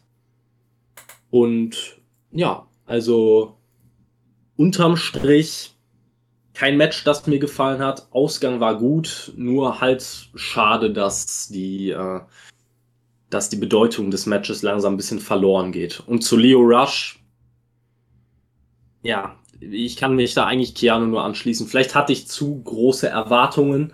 Aber Leo Rush hat mich als Überraschung dann doch ein bisschen enttäuscht. Hätte man ihn einfach nur in irgendeine, ähm, jetzt weiß ich nicht, zu den Herzen oder zu den, zu den Karos dazugesteckt und er wäre einer von diesen Leuten gewesen, hätte ich mir gedacht, sehr geil, Leo Rush, ne, aber ich habe mir dann doch einen größeren Namen erwartet, gerade mit äh, beispielsweise auch Andrade frei auf dem Markt. Ähm, sehr schade, dass man. Fucking Gage. Ja. ja. Das wär's gewesen, ey. For warm the bell tolls. Ey, ich sag, ich hätte geweint vor Glück. Ich sag, sag ich so, ich hätte wirklich vor Glück geweint. Ja. Irgendwann muss es passieren. Gefreut, ja, ähm, das ist generell, also da dürfte AEW ein bisschen bei der WWE kopieren. Also, dass man vielleicht, wenn man diesen Joker hat und dieses Konzept finde ich ja ganz cool, dann muss das, also wenn man es macht, dann muss es irgendwie, finde ich, auch was Größeres sein. Und es wäre vielleicht generell cool, wenn nicht alle Namen von Anfang an sonst bekannt sind, dass man einfach immer mal so ein bisschen noch diese kleinen Wow-Effekte hat. Ähm, nächster Punkt gebe ich auch Kevin vollkommen recht, diese, sei es das Face of the Revolution Ladder Match, das Casino Leiter Match und diese ganzen Battle Royals, die sind halt komplett wertlos, weil du gewinnst groß beim Pay-per-View und kriegst dann ein Match in, bei irgendeiner Dynamite-Ausgabe. Und ich finde, da wäre es weitaus besser, wenn man wirklich das, wie bei dieser Casino Battle Royale, halt dann das so bookt, dass man sagt, okay, wer die gewinnt, der kriegt dann halt bei All Out sein Titelmatch. Das ist zwar dann weit im Voraus geplant, aber kann halt auch dann ein Match groß machen. Genauso wie es dann halt auch diesen Gewinn dieser Casino Battle Royale noch ein bisschen größer macht. Aber alles in allem finde ich, war trotzdem dieser Moment mit dem Jungle Boy großartig. Und jetzt dürft ihr weiterreden. Sollen wir mal weiter reden? Ja, ich habe da jetzt auch nicht mehr viel, weil es ging halt alles recht, äh, ja, flott. Also diejenigen waren kaum drin, dann waren sie eigentlich schon wieder draußen. Ähm, mich noch erinnern, dass äh, Hardy und Christian mal äh, alleine im Ring standen. Das wurde natürlich dann auch ein bisschen abgefeiert. Ja, Iwash habe ich auch gedacht, ja, geil. Aber ja, wurde halt nicht viel draus gemacht. Muss man, muss man schon sagen. Und ähm, ja, leichte Buhrufe, als Christian mit Jungle Boy halt dann doch drinne waren, gab's ja schon eigentlich, ne? Also. Ja, War das schon eher für Christian, oder? Äh, Ja, ja, Blues ja, für meinte ich ja, Christian. ja, ja, ja, ja. Da habe ich dann gedacht so, oh, der Jungle Boy ist over. ja. Und ähm, ja, dass Jungle Boy halt auch äh, Penta El Cierro Miedo rausschmeißt, da war der Pop natürlich auch schon sehr riesig, aber mehr ist mir jetzt von der Casino, Casino Battle Royale äh, auch nicht im, im Gedächtnis geblieben. Ja, doch, ja, da, da musste ich wieder lachen. Ich, ich hoffe noch, dass Leo Rush äh, nicht dasselbe Schicksal erleidet wie den letzten Joker der Casino Battle Royale. Das war nämlich Matt Seidel und der hat bis heute Mhm. kein Dynamite-Match gewonnen. Äh, ja. Ey, das war mit Seidel ja auch eine Schnapsidee. Ich meine, das hat schon einen Grund gehabt, dass der sich vorher nirgendwo so richtig durchsetzen konnte. So, Seidel war, glaube ich, so vor 15 Jahren oder sowas, war der ja sicherlich einer so der mit der Vorreiter für diesen, für diesen Cruiserweight und, und typischen Independent, äh, Spotty, äh, Lightweight-Stil entsprechend, aber mittlerweile ist er halt einer von vielen und viele andere machen es halt einfach besser. Deswegen, ich glaube, der lebt Ja, auch mehr oder weniger von seiner vergangenen, von, von, so seiner, von seiner WWE-Zeit und seiner vergangenen Independent-Strahlzeit. So, das mehr ist da aber auch nicht mehr. Aber vielleicht bin ich auch Jetzt- überkritisch ihm gegenüber. Nö, also sehe ich genauso halt. Außer dass jetzt sein Gimmick schon ausgereifter ist. Ähm, aber es war es bei Impact auch schon, aber das äh, halt schon alles dasselbe, was er fährt. Ja, er ist gut, aber nicht gut genug eigentlich und das da weiter hinaus äh, gehen könnte. Ja. Ja. Was, was, ich, was ich noch erwähnen will, ist, ähm, ich weiß nicht, ob euch das aufgefallen ist, warum war Brian Pillman Jr. auf einmal kurzzeitig so over? Ich hatte so irgendwann zwischendurch und gesagt, hä? Brüllen die da gerade Pillman? Wieso? Was habe ich verpasst? Wann, der- wann ist das passiert? Boah, eigentlich schon in den Schon die letzten. ganze Zeit. Ich wollte gerade sagen, Echt? also Ja. eigentlich waren sind die Varsity Blondes, würde ich sagen, sind schon länger over. Und dann Eigentlich gab so Aber so? Prinzip, Prinzip Jungle Boy halt, ne? Nee, die Er Sache der ist- Sohn von einem berühmten Vater Ja. und ah, also man setzt ihn ja schon ein. Also Ich glaube, da ist dann auch der Punkt, das waren viele Sachen, sind auch noch nicht so ganz vorhersehbar gewesen. Also klar waren ja vorher auch ein paar Fans immer mal da, aber halt nicht so. Und ähm, Ja. Dark Side of the Ring könnte dann auch noch mal einen Boost gegeben Mhm. haben. Hm, Aber ich mich hat's Sinn. gefreut, dass äh, so die Reaktionen auf ihn sind, weil ich halte große Stücke auf die Varsity Blondes, also auf beide. die auch, ohne Frage. Mich hat's nur irritiert, sag ich mal, dass in so einem Multiman-Match, wo du ja theoretisch, sag ich mal, für viele Leute chatten könntest, ausgerechnet Brian Pillman derjenige ist, der am jubelt wird. Das hat mich ein bisschen irritiert, aber gut, kann natürlich sein, sag ich mal, dass man das einfach in den letzten Monaten logischerweise nicht mitbekommen hat, dass die jetzt doch langsam immer populärer Mhm. werden. Aber ich mag die als Team auch sehr, sehr gerne. Gerade auch mit äh, ihrer Managerin, die sie da jetzt haben. Ähm, wie heißt sie? Hart und Nachname. Ich Julia Hart. Ja, genau. Ja. Aber sie kommt nicht aus Kanada. nicht die Hart. Komisch. Da kommen doch alle Harts her. Ja, Das halte ich für eine Lüge. wie schon, ja. das ist die Hart-Verschwörung. Ja, Eine harte. das ist auf jeden Fall hart zu glauben. Hart, aber herzlich, würde ich mal sagen. Lass ich euch drei jetzt alleine. Yo. Und äh, ja, verabschiede mich, dass ich äh, morgen auch noch ein bisschen was zu schwätzen habe, weil sonst denkt dann äh, Philly und der Alex dann irgendwie so, hä? Nicole sagt nichts mehr. Ja, Wir wollen ja nicht, dass du Ähm. Ärger bekommst. ach Quatsch. Freuen sich da auch immer. Aber ich denke mal halt komplett was durchzusprechen.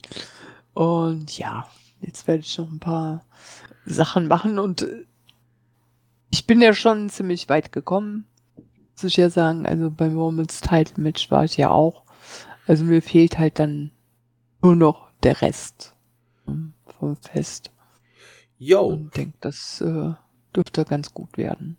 Nochmal vielen Dank, dass du hier dabei warst. Das äh, Gerne, gerne. war mir ein inneres Blumenpflücken. Dann wünsche ich dir noch einen schönen Abend und viel Spaß bei eurer auch. Review morgen. Genau. Und äh, morgen Game Changer Wrestling Ashes to Ashes. Nochmal ein bisschen Werbung. Auf jeden Fall. Bis dann. Tschö, tschö. Macht's gut. Ciao. So, dann ist das jetzt hier nur noch eine Männerrunde. Ja. Gibt Wieder das nächste Match im Übrigen. ja, ich wollte gerade sagen, ähm, gibt's noch was zu der Battle Royale zu sagen? Ich glaube, da haben wir alles zugesagt, Ich oder? wollte gerade sagen, gefühlt haben wir eh schon länger drüber geredet, als das Match ging. So. Ja. ähm, tatsächlich würde ich, müsste ich mal kurz ins Bad, aber ich möchte dabei sein, wenn Jens ähm, über die Battle Royale, ach, über, über das nächste Match spricht. Also entweder können wir hier eine kurze Pause einfach machen, die ich rausschneide, oder ihr zwei redet jetzt irgendwas für die Hörer. Das könnt ihr euch überlegen. Ich würde sagen, wir machen einfach mal eine kurze Pause, oder? Ja, können wir Dann machen. bis in zwei Minuten oder so. Jo. Ja, Kevin, da warst du vorhin noch nicht da. Ich habe das schon angekündigt. Dadurch, dass ich die Show erst heute gesehen habe, bin ich noch reichlich emotionalisiert von dem, was jetzt gleich passiert. Und äh, ich habe schon gesagt, wenn ich es übertreibe, dann ähm, pfeift mich ruhig zurück oder unterbrecht mich. Ja, gut, ich bin bei, was das Cody-Match angeht, habe ich auch einiges, um mir von der Seele zu reden. So, und wir kamen dann zum nächsten Match. Wir hatten, finde ich, das waren so die ersten 60 bis 90 Minuten der Show, waren jetzt diese drei Matches. Und für mich waren die tatsächlich so ein Hoch oder ein Rausch. Auch wenn die Casino Battle Royale von dem, was im Ring war, jetzt nicht äh, vielleicht das Gelbe vom Ei war, hat für mich das Finish vieles gerettet. Aber dann jetzt kamen wir für mich zum absoluten Lowlight der Show und äh, ich habe tatsächlich dieses Match auch kaum wahrgenommen, weil ich mir gedacht habe, so, das Match steht an, die Story ist mir scheißegal, man hat den Aufbau für mich verkackt, ich habe dann erstmal einen Kaffee gekocht. Aber ich glaube, der Jens äh, hat da eine sehr eigene Meinung zu. Also wir hatten das Match Cody gegen Anthony Gogo.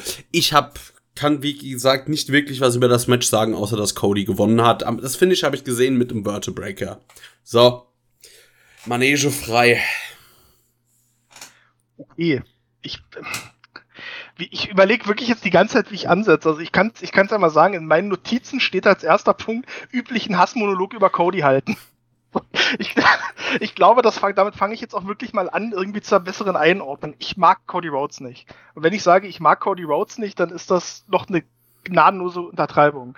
Denn ähm, es ist, also ich finde halt wirklich, dass Cody, oder nee, ich setze anders an dass man, wenn man aus einer nicht so glücklich gelaufenen Arbeitsbeziehung rauskommt, vielleicht irgendwie ein Trauma davon trägt. Das kann ich komplett nachvollziehen. Die meisten von uns suchen sich dann allerdings Hilfe für dieses Trauma irgendwie auf psychologischer Seite und gründen nicht eine Wrestling-Liga, um sich dann selber sein, um sich dann selber das Ego hochzubucken. Cody tut das leider. Es ist halt, ich finde, Cody ist halt wirklich jemand, dessen, dessen wirklich bei dem man wirklich diese Egozentrik unfassbar merkt in allem, was er, wie er sich darstellt. Das ging bei, dann bei seinem ganzen, also wie er dieses, damals, wie er den Titel gewonnen hat, irgendwie dieses ganze Turnier, was da war, mit dem der TNT-Titel eingeführt wurde, welches nur dafür da war, gefühlt, um darzustellen, dass Cody auch ohne World Title einfach der geilste ist. Dann ging es halt weiter mit seiner Titelregentschaft, die halt bei der halt jede Wegwerf, ähm, jede Wegwerf-Titelverteidigung gegen Sunny Kiss irgendwie bei Dynamite trotzdem irgendwie mit einem riesen Brimborium und Feuerwerk begleitet wurde, als ob das krasseste ist überhaupt. Und das alles führt jetzt genau hierher, wo wir jetzt auf einmal ein Match haben, wo keiner eigentlich weiß, warum es da ist. Und es also es fängt ja schon mal an, dass man, dass man, dass man, dass dieses Match schon wieder aufgebaut wurde mit dieser unerträglichen, wirklich komplett auserzählten Geschichte, böser Ausländer gegen amerikanischen Patrioten. Etwas, wo ich immer gedacht habe, nee, da ist A das macht die WWE vielleicht noch, aber da ist AEW zu gut für und das machen die nicht mehr. Nein, sie machen es an der Stelle, beziehungsweise Cody macht es an der Stelle. So, dann bin ich aber, dann ging aber das Match los. Ich hatte mich gerade wieder beruhigt und denke mir so, komm, du bist bei einem Podcast, versuch das jetzt, auch wenn es schwerfällt, völlig neutral völlig neutral zu bewerten und zu sehen und, und wirklich nüchtern, nüchtern dieses Match zu bewerten. Und dann geht das Match los und die erste Aktion des Matches ist halt einfach, dass Anthony Ogogo sein, sein, sein Leberhaken landet, der bisher als die absolut tödlichste Waffe dargestellt wurde, die jeden ausgeschaltet hat, hat äh, die ihn getroffen hat. Und Cody übersteht das Ding. Und da war ich eigentlich schon wieder durch. Da hatte ich eigentlich schon wieder genug von Cody Rhodes. Und danach, ich würde es jetzt auch nicht zu lange halten, danach war es halt für mich so ein typisches Cody-Match ähm, mit, ich sage mal, viel Show und viel Tamtam -Tam um wenig Wrestling. Und das hat sich so durchgezogen. Wie gesagt, Ogogo, das hat mir eigentlich ganz gut gefallen, wurde am Anfang noch relativ stark dargestellt. Ich finde, gerade für die kurze Zeit, die er jetzt wrestelt, ähm, hat der auch was. Also dem kann man echt was machen. Ich mag auch so seinen ganzen Stil und den Look so als, als britischer, so als britischer Hinterhofschläger. Das gefällt mir echt ganz gut. Also auch den Look, den er so außerhalb von Matches in Segmenten hat, so ein bisschen Peaky Blinders mäßig. Das finde ich alles sehr stimmig und das, das, das passt auch alles. Aber je weiter das Match ging, desto mehr wurde es wieder zu so einer Cody-Beweihräucherung, weil Ogogo von, er wird stark dargestellt, halt immer mehr zu er wird dumm dargestellt und wird dann halt von dem Wrestling Genie Cody ausgesmartet. Oh, am Ende gewinnt er dann halt noch mit dem Wörterbreaker, auch ein Move, den, da könnt ihr mich jetzt korrigieren, wenn ich Scheiße erzähle, aber den, der auch irgendwie keinen Bezug zu Cody hat gefühlt. Zumindest habe ich da gar nichts in Erinnerung. Ja, doch, doch. Der zeigt den ab Ja, und hat an er? mal, aber ich habe noch. Er, Ah, okay. zeigt ihn eigentlich, er zeigt ihn eigentlich gefühlt in jedem größeren Match, das er bestreitet, jetzt seit schon, ja, ich würde sagen, schon seit mindestens. Seit dem ersten ähm, Double or Nothing. Ja, Ja. eigentlich. schon. Aber, aber nie als Finisher, oder? Nein. Nein, das nicht. Das ist richtig. Okay. Okay, ähm, nee, jedenfalls, äh, ähm, wie gesagt, dann gewinnt er halt das Match damit. Wie gesagt, ein Sieg, der Cody halt überhaupt nichts bringt, so auf die Art und Weise. Ähm, und normalerweise habe ich das immer so abgetan mit, okay, ich mag Cody nicht, das ist meine subjektive Bewertung. Aber dieses Match und gerade die Fanreaktion haben mir gezeigt, dass es vielleicht doch nicht nur an mir liegt. Denn dieses Match hat es geschafft, eine wirklich komplett heiße Crowd, die einfach Bock auf Wrestling hatte, gefühlt für so ein paar Minuten aus diesem Event rauszunehmen. Und das, das hast du auch gemerkt, die hatten, wie gesagt, das hast du daran gemerkt, wie Cody nach dem Match agiert hat, wie er wirklich alles versucht, irgendwie die Fans zu motivieren. Wenn er im Ring da rumgehampelt ist, um die Fans zu Chance zu bringen, dann geht er noch in die, in die, dann geht er noch irgendwie auf die Tribüne und versucht da mit den Fans zu feiern. Und es kommt halt kaum was zurück. Das hatte mich, ich weiß nicht, ob ihr Impact schaut, aber das hatte mich vor ein paar Jahren erinnert. Da gab es auch so ein ganz, ganz unangenehmes Segment mit Alberto Del Rio, wo der nach ein paar Wochen wieder zurückgekehrt ist, zu einer Zeit, wo schon kein Mensch mehr Alberto Del Rio sehen wollte und irgendwie krampfhaft versucht hat, irgendwelche Reaktionen aus dem Publikum zu kommen, welches gar keinen Bock hat auf ihn so hat es, so kam das für mich an der Stelle rüber. Also die Fans, die waren halt wirklich raus. Und das hat dieses, das musst du mal schaffen bei dieser Crowd, diesem Event nach der langen Zeit. Und ja, ich kann es nicht anders zusammenfassen. Das war wirklich das, der absolute Stinker der Show, ein absolutes schwarzes Loch. Und ich, ich wünsche mir und uns allen, dass wir dieses Match in ein paar Tagen vergessen haben, dass es existiert. Wie gesagt, weiß nicht, also ich bin, ich bin an einem Punkt, wo ich dann fast schon sage, ich bin so weit, dass ich jedes Cody-Match auf der Karte irgendwie skippe, weil es sowieso nur dazu dient, Cody selber zu pushen. Ja, also gerade wirklich äh, den Aufbau von Anthony Gogo, ich habe so Assoziationen, man hat das so alles schön aufgeschrieben, was man mit ihm vorhat und hat es dann zerknüllt und mit so einem schönen Basketball-Freiwurfmäßigen Wurf einfach in die nächste Mülltonne gefeuert und die wurde dann noch angezündet. Ja, also ich kann da direkt mal äh, schon mal sagen, dass ich zumal, also was jetzt meine grundsätzliche Einstellung zu, zu Cody angeht, bin ich quasi das genaue Gegenteil. Ich bin eigentlich ein großer Cody-Fan und ich äh, weiß seinen Stil im Ring, der sich von den meisten Indie-Wrestlern sehr stark unterscheidet, weiß ich sehr zu schätzen.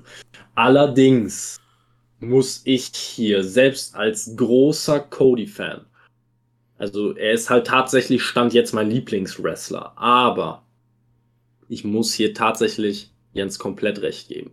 Also dieses Match war von vorne bis hinten katastrophal geplant. ich muss auch an der Stelle sagen, dass ich Anthony Ogogo gar nicht mal so genial fand. Also klar, er hat einige Aktionen gezeigt, die für jemanden, der seit, erst seit sehr kurzer Zeit im Wrestling-Business aktiv äh, ist, sehr, doch schon sehr beeindruckend waren. Allerdings kam Matchfluss eher schwierig zustande. Und äh, so ein bisschen die Match-Storyline, die man ja so ein bisschen da erzählt hat, war Cody, der ja halt nun mal auf dem Papier nun mal auch ein Wrestling-Veteran ist, ne, der halt ja, seit Jahrzehnten im Wrestling-Business tätig ist oder zumindest dazugehört auf irgendeine Art und Weise, ähm, natürlich wesentlich mehr Erfahrung hat als Anthony Ogogo und deswegen mit dem Regelwerk besser vertraut ist. Es gab ja eine Situation, wo Ogogo äh, Cody äh, pinnen wollte und der lag mit dem Arm unter dem, äh, unter dem Seil und der Ref, ich glaube, es war wieder Bryce Ramsburg, ich bin mir aber nicht ganz sicher, hatte ihn dann darauf äh, hingewiesen, dass er, dass man ja keinen, äh, dass der Pin nicht gezählt werden kann, solange der Arm unterm Seil liegt. Das wusste Ogogo scheinbar nicht. Ähm, kann man alles so erzählen, die, die Match-Storyline. Man muss sich nur unterm Strich halt fragen, wozu äh, musste dieses Match so ausgehen. Also wozu hat man Anthony Ogogo so stark aufgebaut und einzelne Schläge von ihm quasi, also wirklich, das, da haben wir uns ja auch schon in dem Podcast mehrfach drüber unterhalten, dass diese Schläge als Finisher einfach auch bei einem Profiboxer einfach schwer over zu bekommen sind. Ähm, trotzdem muss man da halt unterm Strich sagen, äh, mit diesem Aufbau einfach, den er da hatte, der, dieser sehr, sehr starke Aufbau, das Match so enden zu lassen, ist einfach ein großer Witz. Er brauchte nicht, er musste nicht mal einen Crossroads einstecken, um das Match zu verlieren. Mit dem Vertebreaker hat Cody vorher keine nennenswerten Matches beendet. Es ist nun einfach mal so. Also, es ist auch noch was anderes als im Figure 4 Leglock, den Cody teilweise auch als Finisher benutzt hat, aber den Vertebreaker halt nun mal nicht. Ähm, und man muss sich halt einfach wirklich fragen, was ist der Sinn der Sache? Also Anthony Ogogo, der ganze Aufbau, den kannst du wirklich in die Tonne kloppen. Komplett. Und Cody bringt es nichts, bei einem Pay-per-view gegen einen Rookie zu gewinnen, der jetzt sein drittes oder viertes Match bestritten hat. Also es ist einfach zum Vergessen von vorne bis hinten. Eine positive Sache, die äh, die aber mit dem Match eigentlich nichts zu tun hat. Das ist jetzt einfach nur noch, um irgendeinen positiven Punkt daraus zu picken. Ähm, Cody hat endlich diesen komplett dämlichen Snoop Dogg Remix äh, abgelegt als Theme-Song. Aber dafür hat, er doch, dafür, dafür hat er doch wieder eine modifizierte Version. Also die Version, die doch jetzt beim ja. Paper lief, die war doch deutlich orchestraler als, als die normale. Hatte er definitiv, hat mir aber persönlich besser gefallen als der Snoop Dogg ja. Remix. Also der ja, Snoop Dogg Remix war, war, ist wirklich, das war an Schwachsinnigkeit nicht zu überbieten. Das hat null zu Cody gepasst. Und so war es wesentlich besser. Ähm, wie gesagt, das Match hat dann angefangen, wie du schon gesagt hast, mit einer, ja, damit, dass Cody diesen Leberhaken nicht besonders stark gesellt hat, was ich aber auch ich fand es tatsächlich gut und ich hoffe auch, dass es in Zukunft so durchgezogen wird, weil ich fand diesen Leberhaken, der hat einfach als Signature Move nicht funktioniert bei Ogogo äh, vorher schon. Und es endet auch mit einem Negativpunkt, also diese diese ganze diese ganze Szenerie quasi, wie Cody dann auf dem ja, auf dem Geländer stand und noch versucht hat, die Fans äh, auf Krampf anzu, äh, anzustacheln und dann irgendwann einfach nur äh, ein bisschen aufgegeben hat, einfach kapituliert hat und wieder Richtung Ring gegangen ist. Es war schon ein trauriges Bild. Dieses Match hätte nicht auf der Card sein müssen. Am Ende war es natürlich, man kann sagen, es war wieder Cody, der sich versucht hat, selbst ein bisschen zu beweihräuchern. Kann ich teilweise verstehen. Ich würde diese Cody-Ego-Geschichte äh, nicht so stark betonen, wie du es jetzt gemacht hast. Ähm, teilweise kann ich es kann ich's noch mitgehen. Ähm, es sp spielt natürlich auch mit rein, dass es, äh, dass es das Memorial Day Wochenende in den USA war. Da wollte man dann vielleicht noch mal ein paar Zuschauer gener generieren oder irgendwie reinziehen, irgendwie in ein Match reinziehen, das irgendwie an Relevanz gewinnen sollte. Ja, aber man muss es nicht schönreden. Also im Wrestling wird da öfter mal der Begriff Dumpster Fire für benutzt und es war genau das. Ich muss mich jetzt nochmal das, das wollte äh, ganz kurz nochmal, das wollte ich nochmal ganz kurz, das habe ich vergessen nämlich, dass es ja direkt vor dem Match noch diesen ganz schäbigen, ich möchte fast schon sagen, Manipulationsversuch gab, dass es da noch diese, diese, ähm, ja, weiß nicht, Ehrung für die Truppen und mit diesen ganzen schlechten irgendwie Zitaten zur Freiheit irgendwie gab, um nochmal irgendwie klar zu machen, Leute, ihr wisst, wen ihr im nächsten Match anzufeuern habt. Das fand ich auch wieder so ganz, ganz schäbig. Ich meine, ich weiß, das ist so ein bisschen der amerikanischen DNA auch drin und dass die sowas gerne machen, gerade Memorial Day Weekend nochmal dazu, aber ich fand es trotzdem super schäbig.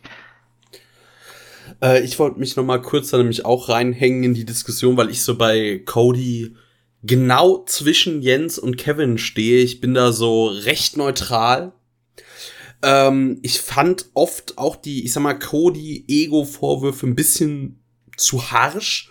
Aber in diesem Fall äh, kann ich Ihnen nur vollkommen zustimmen, weil das hier wirkte echt wie eine Cody-Ego-Show, weil eigentlich wäre es sehr viel sinniger gewesen, a Go-Go das gewinnen zu lassen.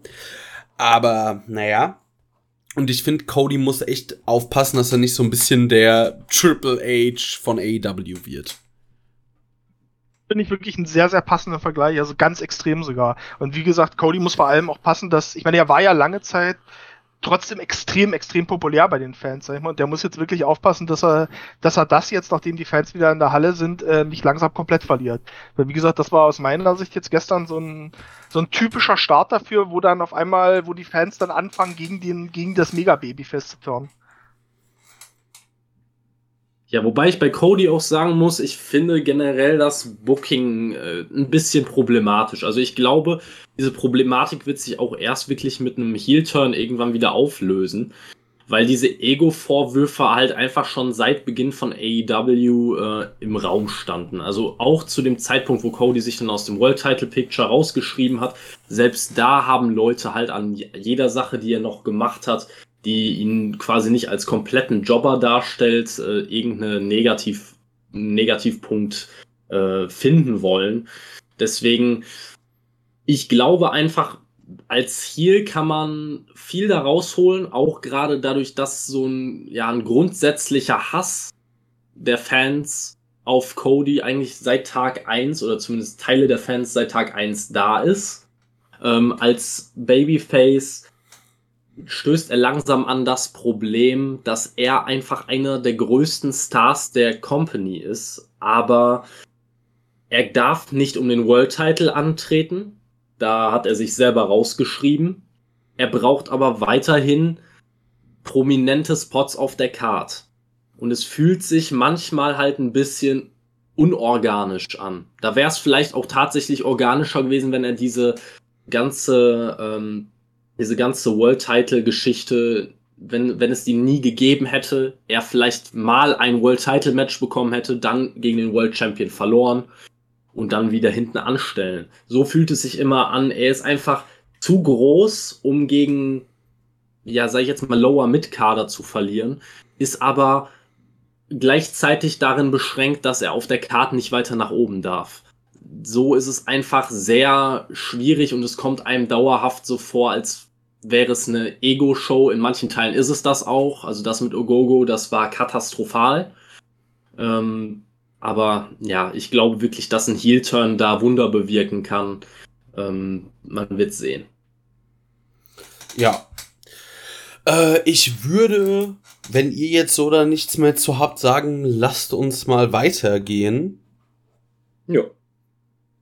Gut. Ich habe mich leer geredet. Ich bin, ich fühle mich erleichtert und. Ja, so ein Podcast ist immer eine schöne Therapiestunde. Ja, wirklich. Ich, das Gewicht ist, ist weg. So, wenn ich morgen, wenn ich morgen überfahren werde vom Bus, weiß ich zumindest, meine Meinung über Cody ist draußen in der Welt. das, das würden wir auch noch medial groß ausschlachten. ähm, ja, wir kamen als nächstes äh, der Marvin vom Ringfuchs Podcast und Fußball 2000 würde es einen Watz-Fight nennen und ich finde, das ist so eine herrlich treffende Beschreibung. Wir sahen nämlich Miro gegen Lance Archer und das ist bei AEW schon so die Speerspitze der Heavyweights. Ähm, in einem Match um den TNT Champion und ich muss sagen, das hat mir sehr, sehr gut gefallen. Lance Archer hat ein gutes Showing bekommen, war gefühlt der erste überhaupt mal im AEW-Roster, der Miro äh, mal zusetzen konnte, wie ich finde. Oder so, das war jetzt so meine Wahrnehmung. Und ich fand das Match gut, unterhaltsam, hin und her. Wir hatten dann einen Eingriff von äh, Jake Roberts, der laut der am Tag vorher schon mal von Miro attackiert wurde. Der kam mit seiner Schlange zum Ring. Das hat nur irgendwie nicht so funktioniert, weil Miro hat den Sack mit der angeblichen Schlange äh, genommen und gefühlt von äh, Jacksonville, was weiß ich wohin geworfen, nach Stamford. Und äh, dann hat er noch äh, Jake Roberts eine verpasst. Am Ende gewann dann auch Miro äh, mit dem Game Over. Lance Archer tappte zwar nicht, aber wurde dann, ja, halt, es wurde abgeläutet, weil Lance Archer nicht mehr in der Lage war, weiterzumachen. Glaube ich an der Stelle aber auch alle Zuhörer und Zuschauer beruhigen, es war natürlich keine echte Schlange da, dem Sack. Es war Markus Sand. Gewicht. Ja, der war gut. Nee, ich fand's auch, also es war, es war, ähm, es war ein schönes Match. Es war auch, glaube ich, so das richtige Match, um die Fans wieder reinzuholen, sag ich mal, weil, muss ja echt sagen, also danach war, nach dem, nach dem Cody Gogo-Ding waren die Fans gefühlt schon ganz schön draußen irgendwie und zumindest relativ leise. Und die beiden haben dann das doch ganz gut gemacht. Ich fand die Ansetzung ein bisschen unglücklich, muss ich ehrlich sagen, weil ähm, bei Miro war es klar, der kann den Titel jetzt nicht direkt wieder verlieren. Gleichzeitig ist Archer für mich auch so jemand, der halt irgendwie, ja, der wird immer wieder zwischendurch als Monster dargestellt, aber jedes große Match, was er bei einem Pay-Per-View hat, verliert er dann doch im Endeffekt. Und da war klar, dass das jetzt hier das nächste sein wird. Also da musst du halt auch aufpassen, dass du den jetzt nicht irgendwann noch auch endgültig beerdigst, dass jeder sagt, ja komm, das ist wie Bray, das ist wie Bray Wyatt jahrelang in der WWE, ja. so der verliert eh alles, was wichtig ist. Das ja, fand ich ein bisschen man nennt es auch das Strowmansche Edeljobber-Syndrom. Ähm, ja, oder so, genau. Schon, ist schon ein bisschen. ja. Schon ein bisschen traurig, muss ich dir auch recht geben. Ich war. Ähm, was ich noch ja. kurz einwerfen wollte, ich war nämlich ja, tatsächlich klar. über die Fanreaktionen überrascht, die Miro doch sehr gefeiert haben. Ich glaube, die waren, ich glaube, die sind einfach nur froh, dass Miro jetzt endlich mal, nachdem er irgendwie monatelang Trauzeuge war, jetzt irgendwie mal was Vernünftiges machen darf. Kann gut sein. Ja, ja nee, also ähm, ich war bei den Reaktionen zu Miro eigentlich gar nicht mehr so überrascht, weil sich das ja schon bei Dynamite ein bisschen abgezeichnet hatte. Ne? Also, wenn ich mich nicht komplett vertue. Also, ich fand die Reaktionen waren durchweg gut. Ähm, klar, das Match war jetzt nicht zwingend das, dass die Crowd wieder auf Hochtouren gebracht hat. Aber ich glaube, das lag auch tatsächlich an der Ansetzung. Weil, wie Jens gesagt hat, also hat irgendjemand wirklich daran geglaubt, dass Lance Archer hier gewinnt? Also ich glaube nicht. Und äh, ja, unterm Strich fand ich es auch ein bisschen traurig, dass man hier schon wieder irgendein Outside Interference bringen musste. Wir sind jetzt bei Match 5 und das einzige Match auf der Card, das ohne Outside Interferences, obwohl stimmt nicht. Selbst die Casino Battle Royale hatte Outside Interferences. Also wir sind bei Match 5 und es gibt exakt Stand jetzt null Matches ohne Outside Interference. Oh, Gogo gegen Cody hatte, glaube ich, keins, oder? Oder habe ich da jetzt was verdrängt? Ach ja, natürlich! Natürlich! Ja. Da hat, die, da hat die Verdrängung direkt eingesetzt. Ja Gott, also ja. Cutie Marshall hat doch ungefähr, ich sage es immer wieder, ähm, das Charisma und die Ausstrahlung einer Raufasertapete, das vergisst man schnell. ja gut. Aber halt leider wirklich so. Das ist in der Hinsicht dann vielleicht auch was Gutes in dem Fall, aber äh, hier, ich finde es trotzdem echt schade, dass man jetzt selbst hier bei Match 5 die gleiche Route weitergeht und ich kann schon vorwegnehmen, es ist nicht das letzte Match des Abends, bei dem es so läuft. Äh, es ist echt nervig, dass AEW scheinbar keine andere Ideen hat, äh, solche Matches zum Ende zu bringen, ohne eine Outside Interference. Es hat sich, glaube ich, schon bei, ich will jetzt nicht komplett lügen, aber ich meine, bei Revolution war es auch schon sehr auffällig, dass sehr, sehr viele Matches eine Outside Interference hatten. Bei Dynamite ist es auch immer wieder so. Leute, benutzt es doch einfach als äh, kleines Stilmittel zwischendurch, aber es muss doch nicht sein, dass jedes Match irgendeine Form von Outside, Interference hat. Ich bin auch froh, wenn nicht QT Marshall jetzt noch äh, Cody eine reinzimmert. Das darf ruhig auch Agogo selber machen. Ne? Also dafür brauche ich nicht irgendeinen am Ring. Ich brauche auch nicht, äh, weiß ich nicht, eine, eine Rebel, die nur dafür bezahlt wird, dass sie eine Krücke hält und, äh, und so tut, als könnte sie nicht damit umgehen. Äh, sie also, muss Britt Baker den Handschuh reichen. Ja, keine Ahnung. Also dann will ich auch auf, den, auf die Gehaltsliste, bitte. Ja, gerne. Aber, ich, ich, muss da aber auch mal eine Krücke für äh, äh, eine Lanze brechen für äh, Rebel. Ich finde die eigentlich auch ganz unterhaltsam. Also ganz ehrlich, den Job als als Anhängsel, als Manager oder ich weiß nicht was, Reba oder Rebel oder also so quasi den Job von Markus Stunt bei AEW würde ich auch machen. Direkt. Ja, also ich bin nur zu schwer, um mich so werfen zu lassen. Verdammt. Ich gerade sagen, ich nehme lieber den von Rebel, weil lieber nichts machen und so tun, als wäre man blöd und könnte nicht mit einer Krücke auf Leute einschlagen, äh, als sich wie Markus Stunt quasi wie ein menschlicher Tischtennisball durch den durch die Gegend pfeffern und schmettern zu lassen. Äh, ja. Also, naja, ja, aber zurück. Ich, ich sag mal so, für ein sechsstelliges Jahresgehalt mache ich beides. Also ja. kein Problem. Ich würde auch den Peter Avalon nehmen und einfach in der Crowd auf so einer Chifflon sitzen und, das, und mir die Show angucken.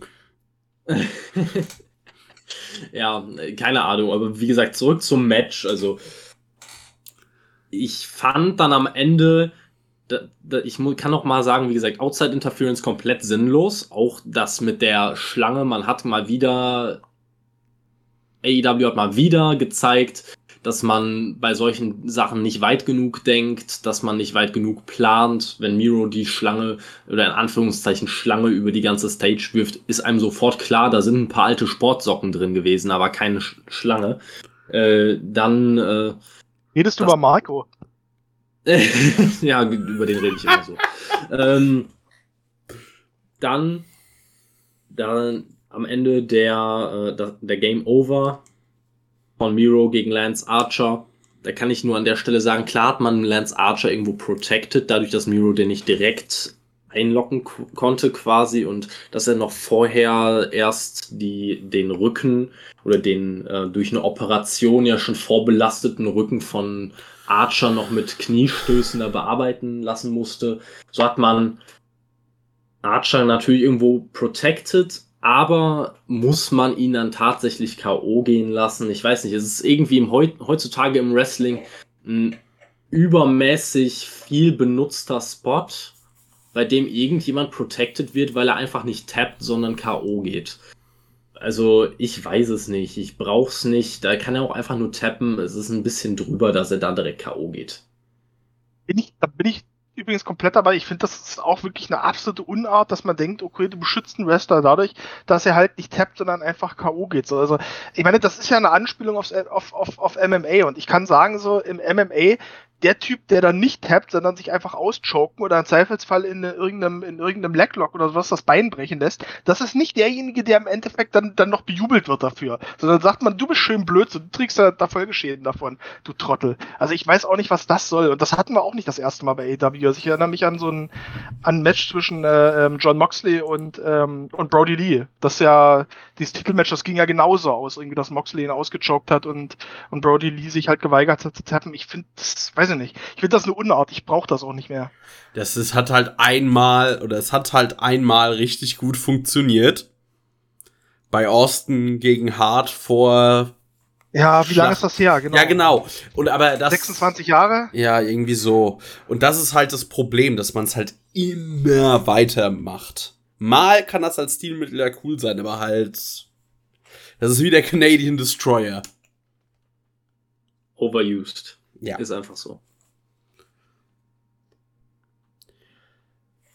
Ich denke, müssen wir noch was zu dem Match sagen? Nee, Haken dran, oder?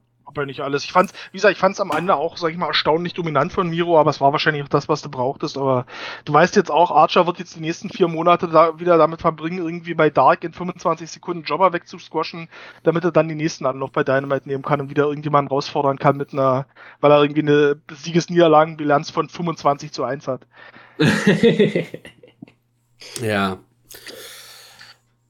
Was man vielleicht noch zu den Interference äh, sagen kann, ist, dass es irgendwie ziemlich dämlich ist, wie man sie ma macht, weil sie oft halt nicht mal, also man hat hier zig Matches, wo die Interference nicht mal einen Einfluss aufs Match hatten, auch irgendwie keinen Einfluss auf die Story, weil da würde ich jetzt noch mal den Opener loben, wo dann immerhin man Interference und Storytelling gut miteinander verknüpft hat leider wirklich so. Das waren alles irgendwie so Eingriffe des Eingreifens willen. Ja. Ganz merkwürdig. Und es geht eigentlich im nächsten Match auch so weiter. Also, wir können ja quasi direkt übergehen, oder? Ja. Ja.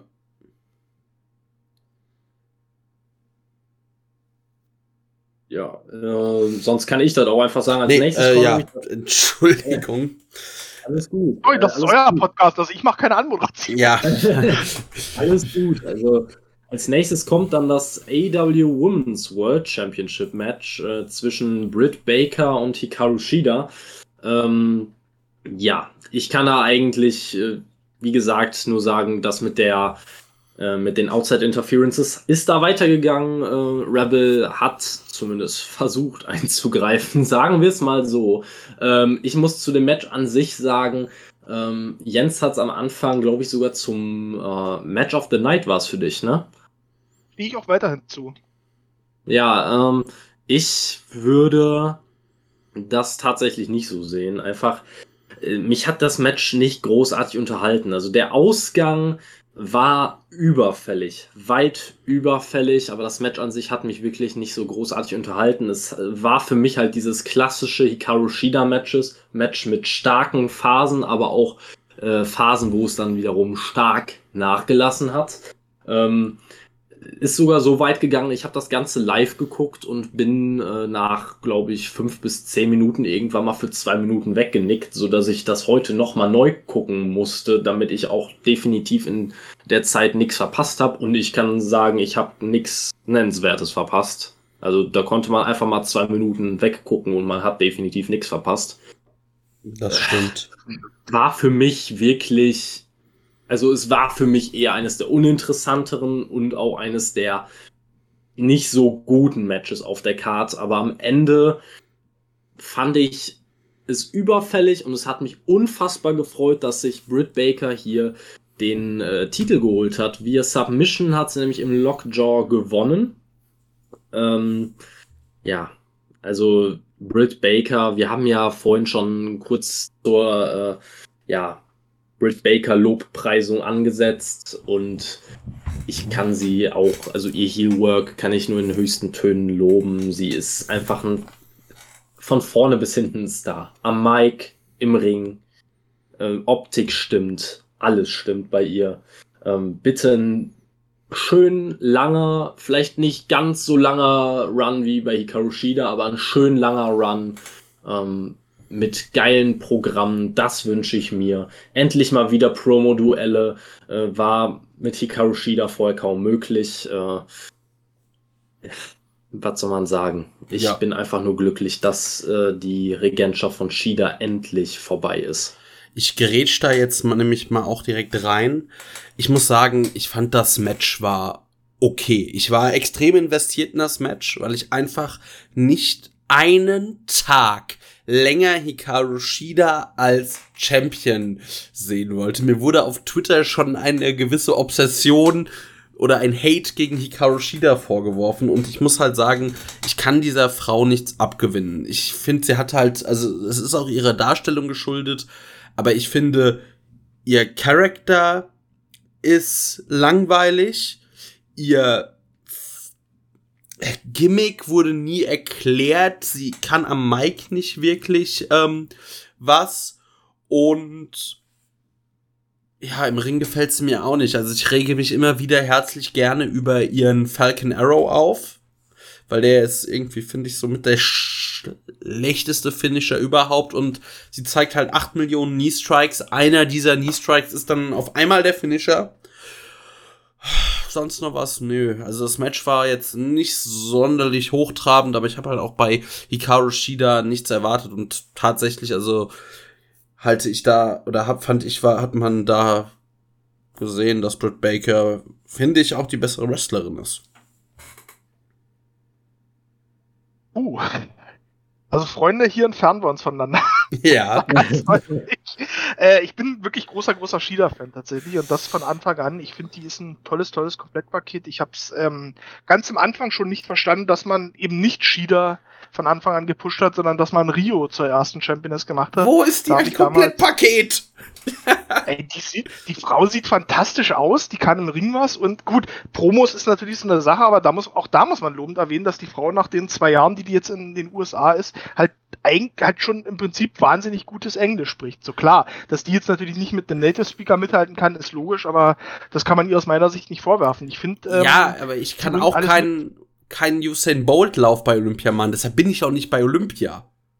Ja, das ist richtig, aber ich sag mal, du kannst ja trotzdem drumherum arbeiten. Und ich sag mal, das hat ja auch die Geschichte des Wrestlings gezeigt, dass nicht jeder Champion auch äh, ein guter Redner sein muss, zwangsläufig. Ähm, ich möchte vorher mal weg sagen, dass ich fand, dass dieses weiße Outfit von Shida fantastisch aussah. Ähm, ich bin aber grundsätzlich bei euch, der Titelwechsel, der war absolut überfällig. Ähm, das, also hätte Shida jetzt diesen Titel nicht gegen Britt Baker verloren, die halt wirklich die einzige ist, die wirklich einen angemessenen Aufbau hat, dann hättest du ihr das Ding auch schenken können. Weil wer hätte ihr dann glaubhaft das Ding noch abnehmen sollen? Das war richtig.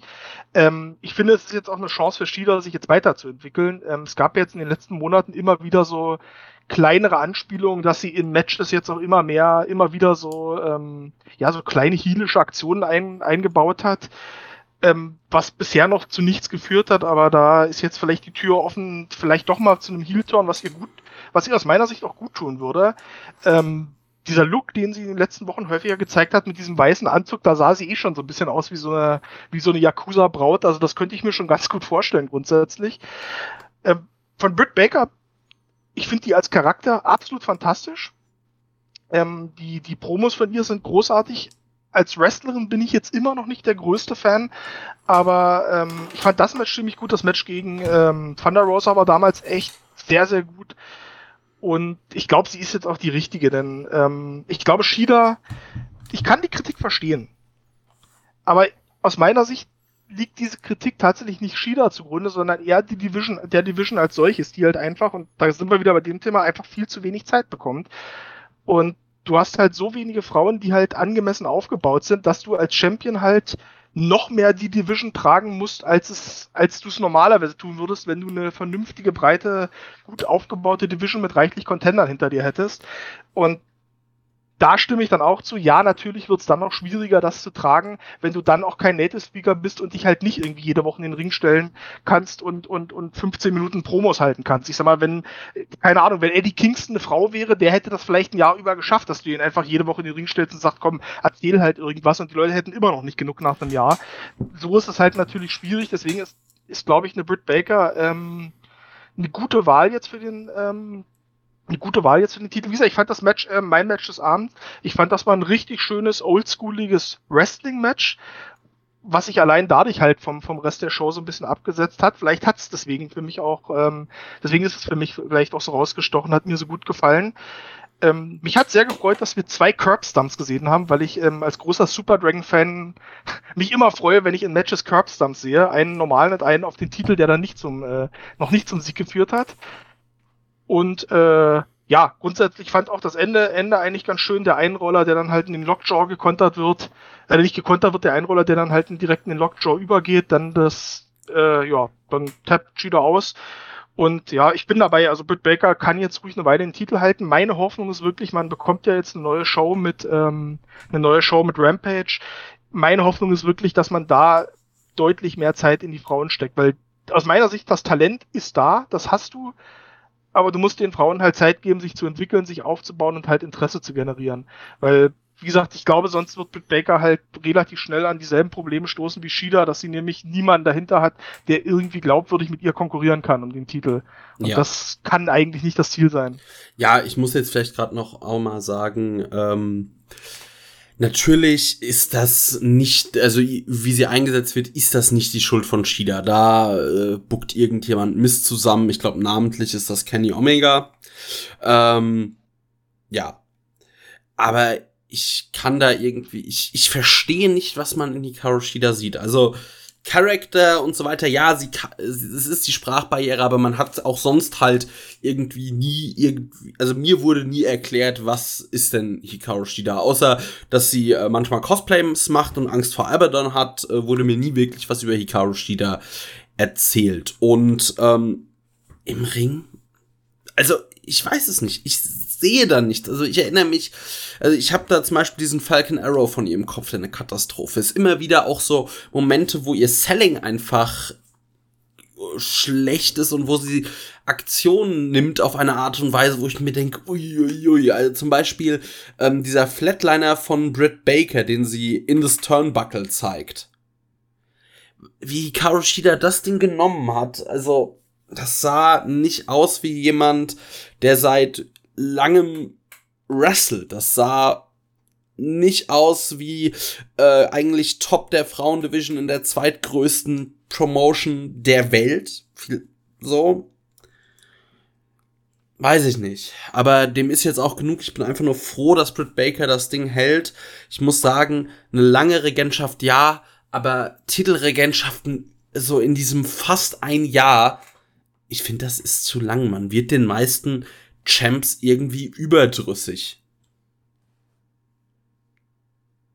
Ja, also wie gesagt, ich glaube, das kann funktionieren, wenn du halt die richtige Division dahinter hast. Dann können, glaube ich, auch, also ich weiß nicht, das ist jetzt eine ganz andere Richtung natürlich, aber ein Pete Dunn zum Beispiel hat er auch irgendwie über ein Jahr den Titel bei Progress damals und das hat halt die ganze Zeit funktioniert, weil du halt immer wieder glaubwürdige Face-Contender hattest, an denen er sich halt wirklich messen konnte und wo du halt wirklich regelmäßig auch das Gefühl hattest, okay, hier kann er den Titel auch realistisch verlieren.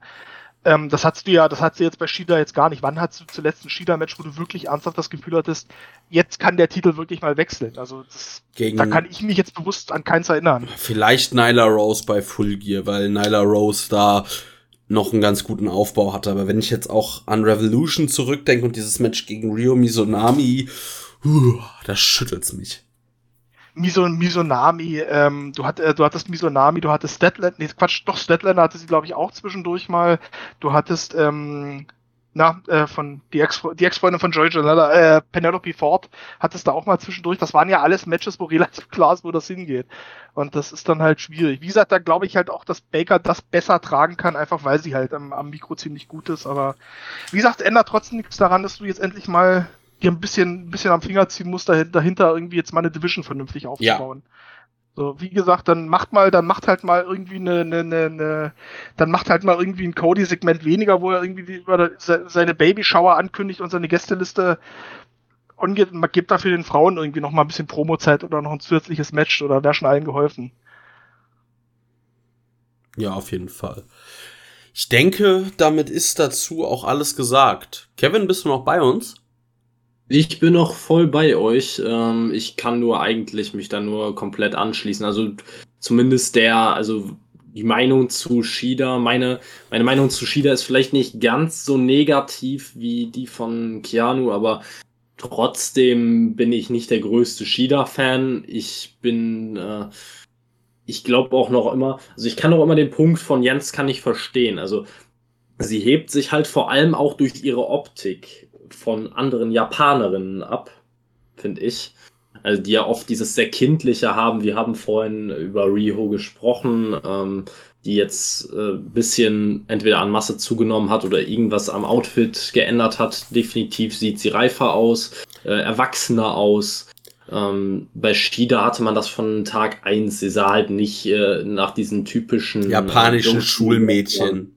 Ja, ja, dieses Joshi-Wrestling. Äh, ähm, japanisches Schulmädchen-Ding, das man sehr oft da hat, so sah sie nicht aus. Ne? Und da, da unterscheidet sie sich sehr stark von anderen Japanerinnen. Ansonsten natürlich typische Strong-Style-Wrestlerin, sage ich jetzt mal. Ähm, ja, ist im Ring nicht zwingend meine Favoritin, mag aber auch daran liegen, dass ich mit dem Strong-Style an sich in den meisten Fällen wenig anfangen kann. Ähm, da, kommen wir, da kommen wir vielleicht zum Punkt. Also ich schaue tatsächlich relativ gerne japanisches Wrestling und tatsächlich auch, auch äh, Joshi Wrestling. Deswegen kann ich da vielleicht grundsätzlich einfach Ja. schon mit dem Stil ein bisschen mehr anfangen. Gut, Ja. ich ko- werde, ich komme mit japanischem Wrestling halt überhaupt nicht klar. Das ist ganz, ganz weit weg von dem, was ich irgendwie gerne an Wrestling schaue. Es wird dann auch vieles, glaube ich, erklären, wo mein Problem mit Shida liegt. Ja. Wahrscheinlich. Ja, ich würde sagen, dann machen wir jetzt weiter. Wir kamen zu einem Match, das mich doch. Stopp. s- Was? Stopp. Habe ich was vergessen? Da hast, da, ja, du hast was vergessen, nämlich es gibt noch ein Aufwärmsegment für das Titelmatch, in dem man nämlich sieht, wie Pack Liegestütze macht, wie Omega Ball spielt und wie Cassidy einfach nichts tut. Und im Hintergrund Chris. Deadlander ein Eis isst. Ja, genau, genau. So, das fand ich großartig, so nebeneinander geschnitten. Das äh, wollte ich noch kurz erwähnt haben. Ja, Weil, warum, weil wie, wie Omega halt random einfach immer so Ball sich mit jemandem zuwirft und keiner weiß wieso. Ich fand's fantastisch. auf jeden Fall. Wir kamen aber für mich zu einem Match, das mich sehr überrascht hat. Wir kamen zu Darby Allen und Sting gegen Ethan Page und Scorpio Sky. Wir hatten erstmal so eine typische Darby Allen Vignette, die mir sehr gut gefallen hat. Ich mag diesen ja, irgendwie Film Noir ähm, inspirierten Stil. Das ist irgendwie, finde ich, immer sehr geil gedreht, äh, spricht mich an. Und dann kamen wir zum Match und äh, wir hatten die Entrances. Eigentlich Darby zieht ungefähr dieselben Reaktionen wie Sting. Da hat man auf jeden Fall mit diese, dass man die beiden zusammengesteckt hat, schon viel richtig gemacht und mit Darby eigentlich, oder mit Darby einen Star kreiert. Ich sag's jetzt einfach mal so. Und dann ging das Match los, beziehungsweise es gab auch erstmal direkt einen Brawl, noch bevor das Match offiziell losging, glaube ich. Und da muss man einfach nur sagen, also so gefühlt die erste Aktion des Matches war Sting, der einen Bump nimmt, äh, auf die Rampe, ein Suplex. Ähm, der gefühlt zweite Spot ist, wie Sting einfach von der Rampe ein Crossbody zeigt. Und ich mir nur so gedacht habe, Jupp. Dann hat Stinger noch sein Oberteil ausgezogen und hatte halt nur seinen, ja, ich nenne es jetzt einfach mal diesen Ringeranzug an, den er halt immer so trägt. Weiß gerade nicht den korrekten Namen für das Gear. Aber ich, In Onesie. ja, ähm, auf jeden Fall war ich extrem positiv überrascht von der Form, in der Sting ist. Ähm, was Sting gezeigt hat, dass er hat Bums genommen. Also ich war wirklich, ich war davon allein begeistert. Ich fand das Match war nicht schlecht. Ich hatte keine großen Erwartungen da im Vornherein dran, weil ich die Story auch wirklich beschissen fand bis dahin. Aber auch da waren ein paar geile Sachen dabei. Darby Allen hat mal wieder gezeigt, warum wir wohl nicht lange Spaß an ihm haben werden, weil dieser Spot, wo Ethan Page ihm im Gorilla Press hat und einfach vom Ring aus ähm, in die Zuschauer wirft, das war wirklich, wirklich gut. Äh, wirklich, wirklich krass und das Match fand ich eigentlich wirklich gut. Ja, also alleine schon, wie das Match gestartet ist. Also das Darby quasi direkt erstmal mit einem äh, Suizidversuch direkt am Anfang. Ne? Also man kann es, glaube ich, so auf den Punkt bringen. Also wie er sich da in, äh, in die Gegner mit einem Suicide Dive reingeschmissen hat, das sah nicht gesund aus. Aber das tun die Sachen bei Darby selten. Ähm, ja, generell bei dem Match wirklich Sting, du hast ja schon einige Sachen angesprochen. Er hat auch unter anderem einen Code Red gezeigt. Also wer von einem 62-Jährigen einen Code Red erwartet hat, da weiß ich jetzt auch nicht. Also ich, ich war sehr, sehr positiv überrascht, was äh, Sting anging in dem Match. Ähm, er kann definitiv noch, er könnte mit Sicherheit auch noch Singles-Matches bestreiten. Vielleicht keine ewig langen, ähm, aber alles bis 10 Minuten traue ich dem Mann zu. Selbst mit 62 Jahren noch. Ähm, ich muss halt wieder mal sagen, dass mir in dem Match Scorpio Sky war der Weak Link dieses Matches, fand ich wieder mal. Also Ethan Page hatte seine Momente. Ethan Page durfte, konnte immer mal äh, wieder zeigen, was er eigentlich für ein Potenzial hat. Wenn er nicht durch dieses an den Haaren herbeigezogene Tag-Team von allem, äh, ja, allem Relevanten weggehalten würde. Ähm, aber am Ende vollkommen in Ordnung. Auch die Endsequenz, äh, die hat Scorpio Sky tatsächlich echt gut umgesetzt, dass er quasi diesen, ja, diesen Slingshot äh, Cutter, glaube ich, zeigen wollte gegen, äh, gegen Sting und der kontert den quasi in den Scorpion Death Drop. Ähm, super Endsequenz. Viele haben sich auch online darüber aufgeregt, dass Sting ja bloß nicht den Pin äh, durch, durchbringen äh, darf, weil er 62 Jahre alt ist. Da habe ich mir nur gedacht, wir haben hier ein Match gegen zwei Leute, die, wenn man es einfach mal ganz nüchtern betrachtet, eher zur Midcard bis zur äh, ja, Lower Midcard gehören. Wenn Sting, eine Legende, gegen solche Leute nicht, nicht mal einen Pin äh, zeigen darf, dann weiß ich nicht, was er überhaupt noch im Wrestling-Business machen soll. Also ein Scorpio Sky gewinnt und verliert nichts dadurch, äh, dass er äh, mit durch Sting, von Sting gecovert wird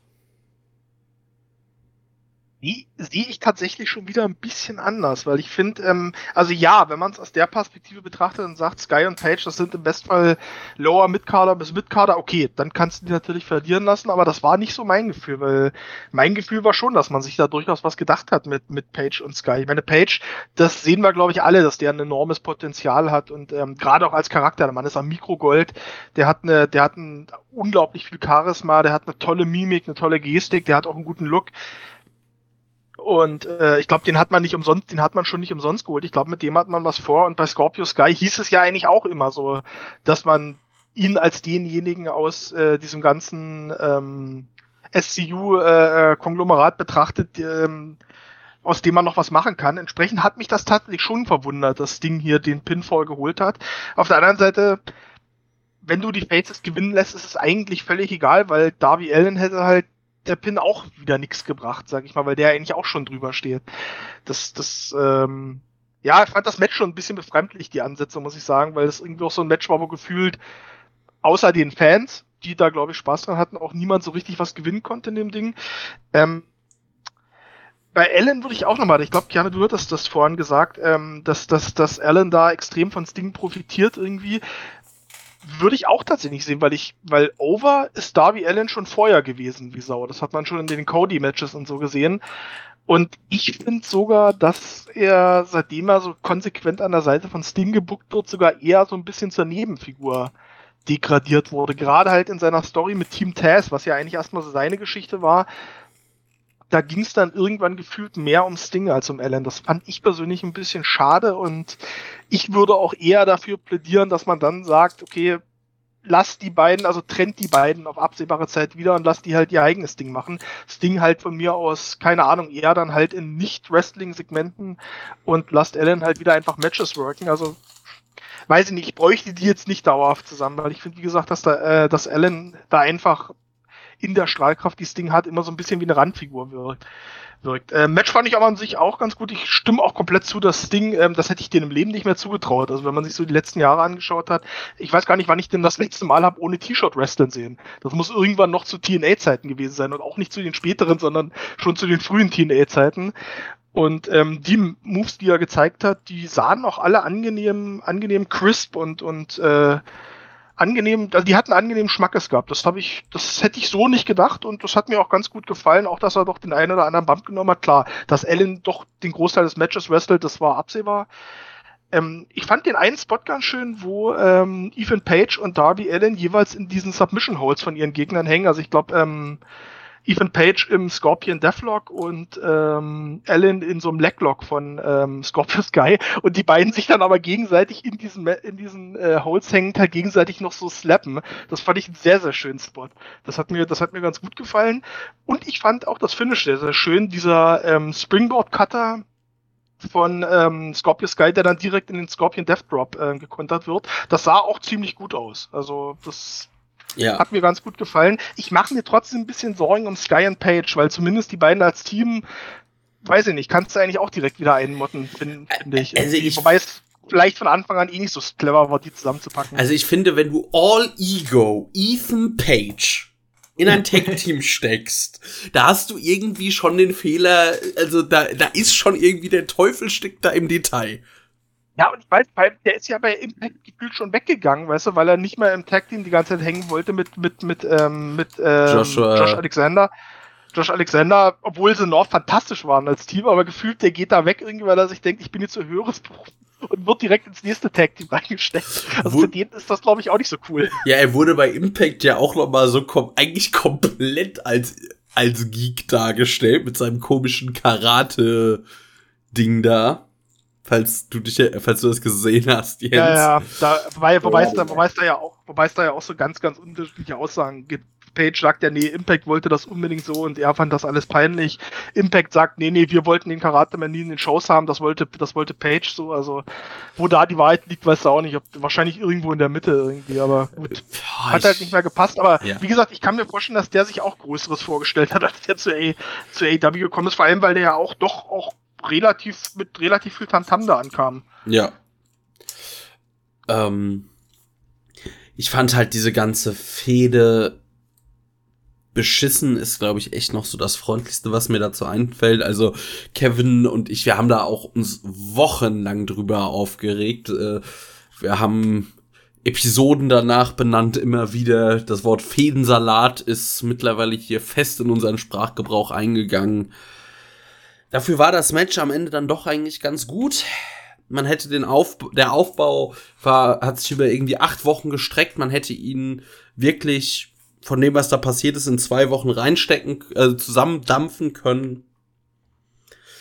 Ganz ehrlich, du hättest, du hättest lieber das Match in die Pre-Show packen können und dafür dann lieber Serena Deep und Rio diesen Spot geben, geben können. So, das hätten, das, das, da hättest du mehr von gehabt, sag ich mal. Aber klar, du willst wahrscheinlich einfach diesen Namensding und Darby Allen willst du wahrscheinlich einfach auf der Hauptkarte haben. Ja. Aber, sag ich mal, von der Fede her hätt, hat sich's nicht unbedingt verdient. Muss man, muss man schon so Nee. sagen. Aber ich, Ja, ich denke, ich denke auch tatsächlich, dass das der Hauptgrund ist. Also wirklich, äh, ich denke auch, dass, äh, dass das Cody-Match hauptsächlich auf der Card war und so stattgefunden hat, weil man einfach irgendeinen Gegner für Cody Rhodes brauchte. Deswegen hat man dann Anthony Ogogo noch kurzfristig aufgebaut. Genau das gleiche jetzt mit, äh, mit Sting und Darby Allen. Man brauchte irgendeinen Gegner, man wollte ein Tag-Team-Match bringen und dann hat man sich wahrscheinlich gedacht, haben sowohl für Ethan Page als auch Scorpio Sky keine Ideen. Also, äh, warum nicht? Ne? Aber warum nicht, sollte man halt mit äh, damit beantworten können, dass das beides Leute sind, die immer mal wieder stark aufgebaut wurden und die jetzt wirklich seit Wochen wie absolute Vollidioten dargestellt werden. Also wirklich, äh, seitdem quasi sie einmal die Oberhand hatten, damit, dass sie, äh, dass sie Darby da die Treppe runtergeworfen haben, gab es, glaube ich, so gut wie nur noch Fälle, wo sie auf die Fresse bekommen haben. Und das ist wirklich unfassbar schlecht gemacht.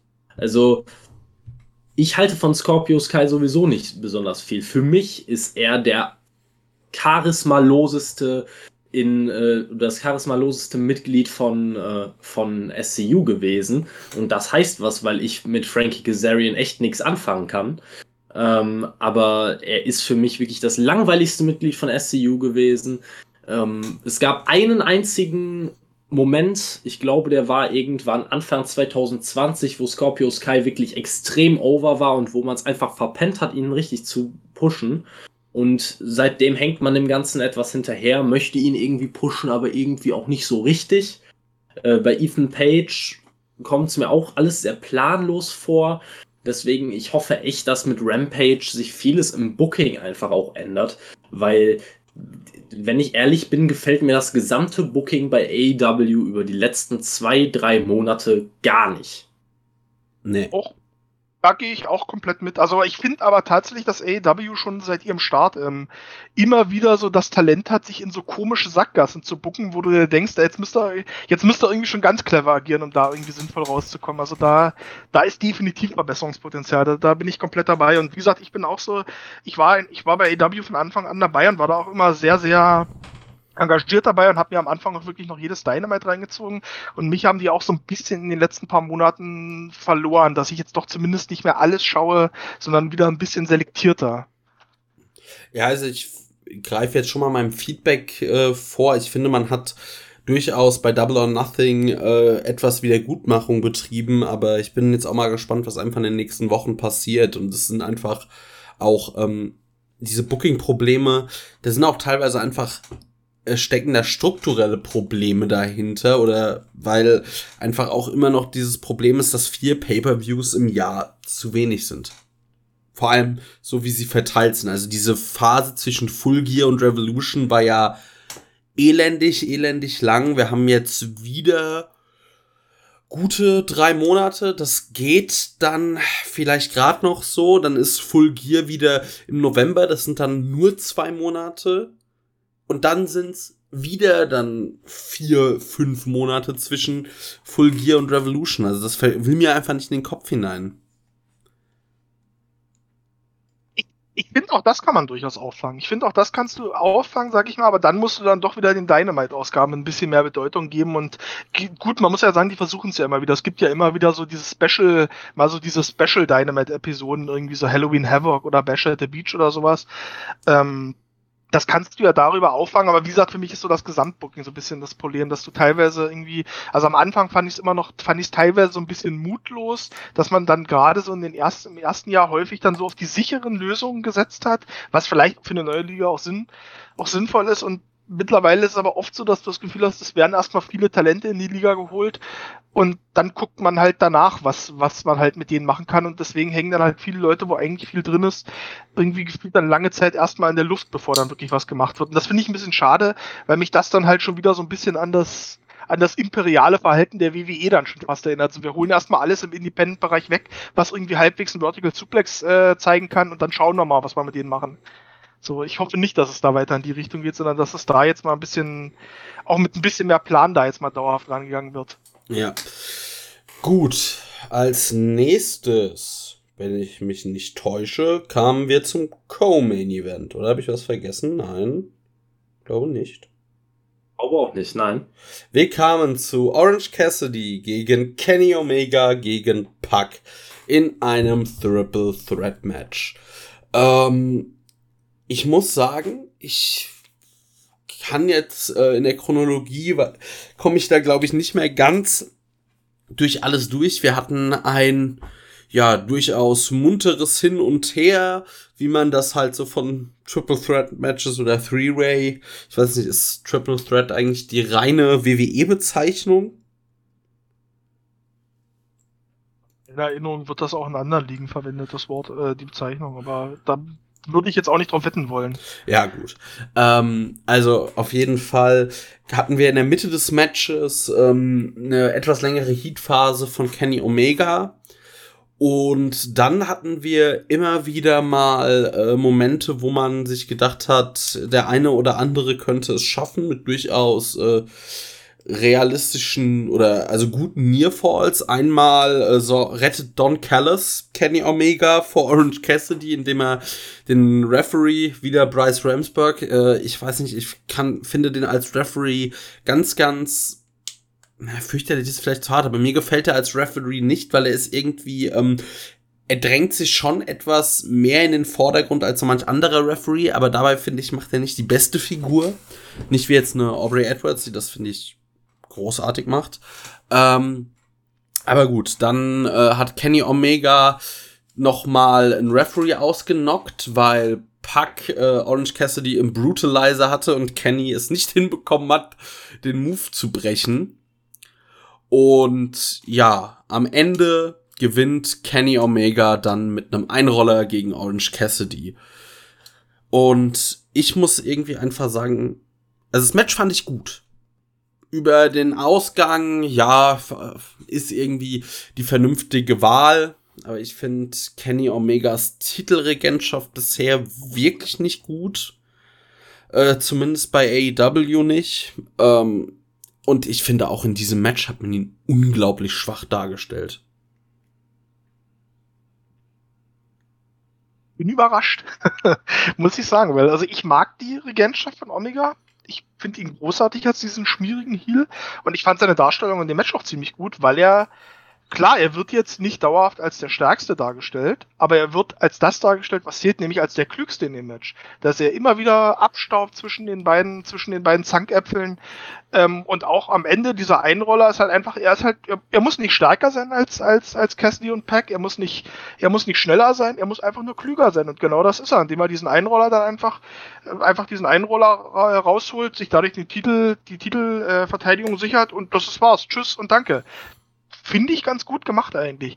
Was mich aber in dem Match tatsächlich äh, sehr irritiert hat, waren die Fanreaktionen am Anfang, weil ich bin davon ausgegangen, dass vom ersten Moment an einfach Orange Cassidy gefeiert wird wie nix. Also ich sag mal, gerade wenn man jetzt an Revolution letztes Jahr zurückdenkt, das Singles-Match gegen Pack, wie die Fans abgegangen sind.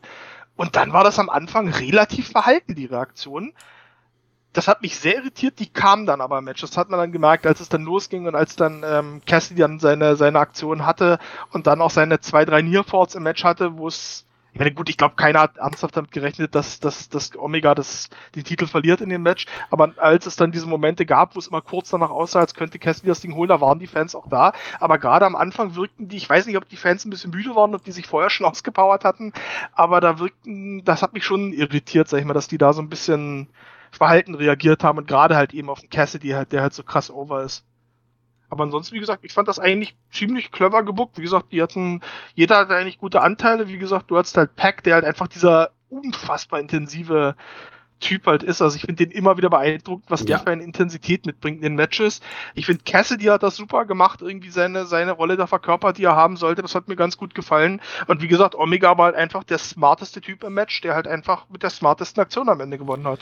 So. Ja, mich Nehme ich. Also ich fand, fand sehr gelungen. Mich stört tatsächlich nicht, dass äh, Omega, also wenn der irgendwie vielleicht smarter ist, aber mir fällt ein Match gegen ähm, Ray Phoenix ein, aber sonst fallen mir wenig Titelverteidigungen von Kenny Omega ein, vor allem halt nicht in großen Matches. Das waren jetzt auch noch nicht, auch nicht wirklich viele, ähm, bei denen er mal ohne Outside Interference gewonnen hat. Und ich finde Kenny Omega, der ja schon auch so ein bisschen hier Best Bout Machine und die und davon ja auch so ein bisschen zumindest zehrt noch, er müsste auch mal ein Match, also von mir aus mit einem Einroller oder so, weil er smarter ist aber auch mal ohne fremde Eingriffe gewinnen. Also. Ja, aber das hast du jetzt halt im Gimmick so etabliert, ne? Also er hat jetzt halt Don Callis die Invisible Hand an seiner Seite und der ist jetzt halt dieser Schmierlappen-Champion, der sich halt mit allen Methoden diese, seine Regentschaften, die ganzen Titel äh, ähm, sichert und dadurch auch hält. Also wie gesagt, das ist halt, ja klar, das kann man, ich kann verstehen, wenn man das nicht mag und wenn man sagt, ich will wieder die New Japan Omega haben, der halt einfach die geilen Matches zeigt und die dann halt fair gewinnt oder nicht, aber das ist jetzt halt gerade so sein Gimmick und das, was wir kriegen und ich finde, dafür funktioniert das auch. Ich habe, was ich gerade vergessen habe, ich fand diesen Move sehr, sehr smart, wo er halt irgendwie mit dem Titel zuschlägt, aber halt nicht nur mit einem, sondern mit jedem Titel quasi einmal zuschlägt, fand ich großartig, so perfekt eingebaut, so dass er der Title Collector ist. Ja, das fand ich auch wieder gut ich mag halt einfach, ich weiß nicht, ich finde der feige Heel, der immer von außen Hilfe kommt, ich finde, es ist auserzählt. Ich finde, es ist irgendwie, also oft einfach auserzählt. Ich mag auch gerne mal einen dominanten Heel und das gibt's so selten und Kenny Omega könnte das auch einfach sein mit seiner Reputation. Kevin? Ja, ich bin noch da. Ähm ja, ich würde an der Stelle einfach mal sagen, ich fand das Match wirklich gut und ich war vorher nicht überzeugt. Warum? Kann sich jetzt jeder denken, der seit Anbeginn unseres Podcasts auch nur eine einzige Folge unserer Dynamite Reviews gehört hat. Was war wohl der Grund, warum ich dieses Match anfangs noch nicht zu 100% geil fand? Pack. Der, der Grund hatte einen Namen, äh, der Grund äh, bezeichnet sich selbst als halbe Zitrusfrucht. Ähm, ja, aber an dieser Stelle muss ich da mal zu einer zu etwas ansetzen, was es bei mir wahrscheinlich in naher Zukunft nicht wieder geben wird, nämlich einer Orange Cassidy Appreciation. Also ich höre gerade schon, äh, oder beziehungsweise ich höre nichts. Das ist Wort, glaube ich, Sprachlosigkeit bei Keanu. Der ist, glaube ich, gerade ein bisschen überfordert, muss mit seinen Emotionen kämpfen, aber es ist tatsächlich so, äh, Orange Cassidy, ich kann dieses Gimmick auf den Tod nicht ab. Aber er hat dieses Match wirklich bereichert. Das Match hat super funktioniert. Diese Dreier-Dynamik war klasse auch die, die Nearfalls, äh, dadurch, dass ich Orange Cassidy und sein Gimmick nicht leiden kann, gerade dadurch ähm, hat es mich noch mal mehr auf die Ecke meines, äh, ja, ich habe es im Bett geguckt, auf die Ecke meines Betts gebracht, quasi. Ich wäre fast rausgefallen, peinlich an dieser Stelle, aber ähm, ja, was soll man sagen? Also ich äh, das Finish fand ich auch gut, aber wir sind halt jetzt, und wir haben es gerade eben schon angesprochen, ich will auch nicht zu lange drauf, äh, drauf rumreiten, aber wir sind jetzt bei Match 8 an dem Abend und es gab exakt ein Match mit äh, dem Sting und Darby gegen Ethan Page und Scorpio Sky Match, das keine Outside Interference hatte. Deswegen glaube ich halt wirklich, dass es, es liegt nicht mal, bei mir nicht mal daran, dass ich grundsätzlich keine feigen Heels sehen möchte, die mit Outside Interferences gewinnen. Nein, das darf es gerne geben. Bei AEW ist es, glaube ich, bei mir einfach nur eine absolute Übersättigung an Outside Interferences. Es gibt es in gefühlt 80 bis 90 Prozent der Matches finden Outside Interferences in irgendeiner Form statt. Es langweilt einen irgendwann einfach nur noch und es nervt einen einfach nur noch. Dass das zum Charakter Kenny Omega hinzugehört, Stand jetzt keine Frage. Nur frage ich mich dann, wenn man wieder so ein Ding bringen möchte, wofür bookt man dann ein Triple Threat Match oder ein, äh, ein Three-Way Match, wie man es nennen mag, ähm, mit jemandem wie Orange Cassidy, der offensichtlich in diesem Match war, um den Pin zu fressen. Orange Cassidy hätte das absolut nicht geschadet, wenn, äh, wenn Kenny vorher, äh, vorher nicht Pack mit den Titel sechsmal niedergeschlagen hätte und er dann und dann einfach Orange Cassidy den äh, Pin gefressen hätte. Das hat hin, am Ende hat es nur dazu beigetragen, dass Pack mal auf dem Boden liegen bleibt. Äh, das hätte man auch anders hinkriegen können. Na? Ne? Ich ich weiß es nicht. Ich bin einfach äh, kein Fan davon, wie man Outside Interferences bei AEW einsetzt. Kann man einfach mal, glaube ich, so auf den Punkt sagen. Ansonsten war dieses Match große Klasse. Pack liebe ich sowieso absolut. Dieser Mann muss irgendwann World Champion werden. Muss er. Das, es gibt keinen anderen Weg. Diese Karriere wäre absolut unvollendet, wenn der nicht mindestens einmal World Champion gewesen wäre. Also jedes Mal, wenn die Kommentatoren bei großen Matches die Ähnlichkeiten zu, zum Dynamite Kid ansprechen, ja, ich habe da nur Flashbacks und ich, äh, ich finde es einfach nur genial. Einfach absolut genial. Auch wie man Orange Cassidy ja eingebaut hat. Am Anfang war er, war er noch ein bisschen, ja, da hat man halt noch versucht, das Gimmick so ein bisschen äh, in das Match reinzupressen. Aber je mehr man dann von diesem Gimmick weggekommen ist, ähm, wurde es einfach nur noch ein super Match. Er hat, also ich glaube, ich habe noch, noch keinen gesehen in der jüngeren Vergangenheit, der einen Snapdragon Suplex von, äh, von Kenny besser gesellt hat als Orange Cassidy. Also das war großes Kino. Ähm, ja, auch nachdem er dann, glaube ich, ich weiß gar nicht, ob es gegen, ich glaube, es war gegen Omega, hatte er den äh, Beach Break auch gezeigt. Ja. Ähm, ja, da, da war ich auch an wirklich kurz davor, mir äh, die Fingerkuppen abzukauen. Also, da habe ich echt gedacht, das, das kann doch jetzt nicht wahr sein. Es war doch klar, dass Kenny den Titel behält und er hat dann auch tatsächlich, ist noch, ist noch mal aus dem Cover rausgekommen, aber da haben sie mich wirklich komplett verarscht an der Stelle.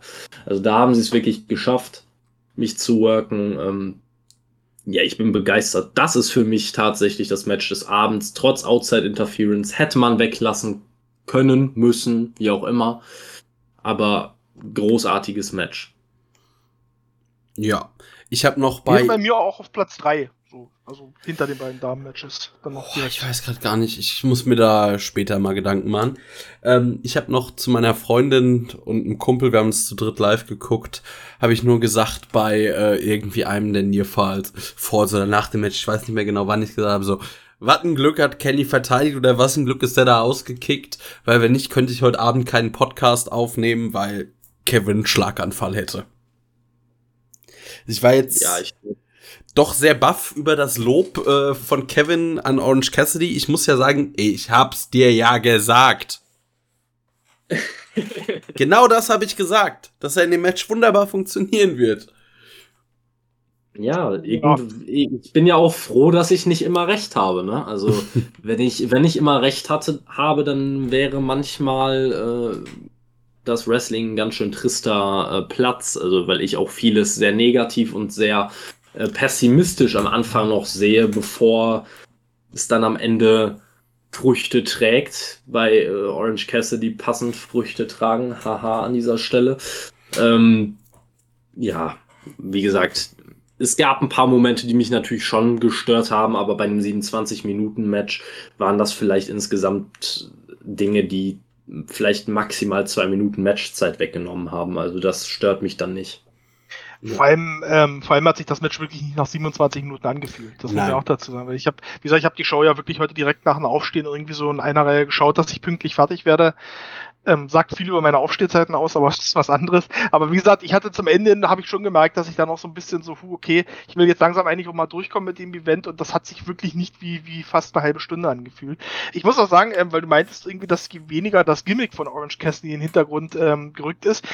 Ich fand sogar interessanter, ich fand sogar, das wurde eher mehr im Verlauf des Matches, weil diese klassischen Spots irgendwie Hände in die Hosentaschen und seine und seine die die Kicks mit mit mit einer Viertel mit einer Viertelgeschwindigkeit, die kamen ja eigentlich erst, sage ich mal so mit Match und später. Ich fand ähm, ich fand besonders schön die Aktion auf den Top Rope, wo Omega irgendwie so vom Top Rope so einen German Suplex zeigen will und Orange Cassidy verhindert diesen German Suplex, indem er die Hände in seine Hosentasche steckt. So, es macht keinen Sinn, aber ich fand's großartig in dem Moment.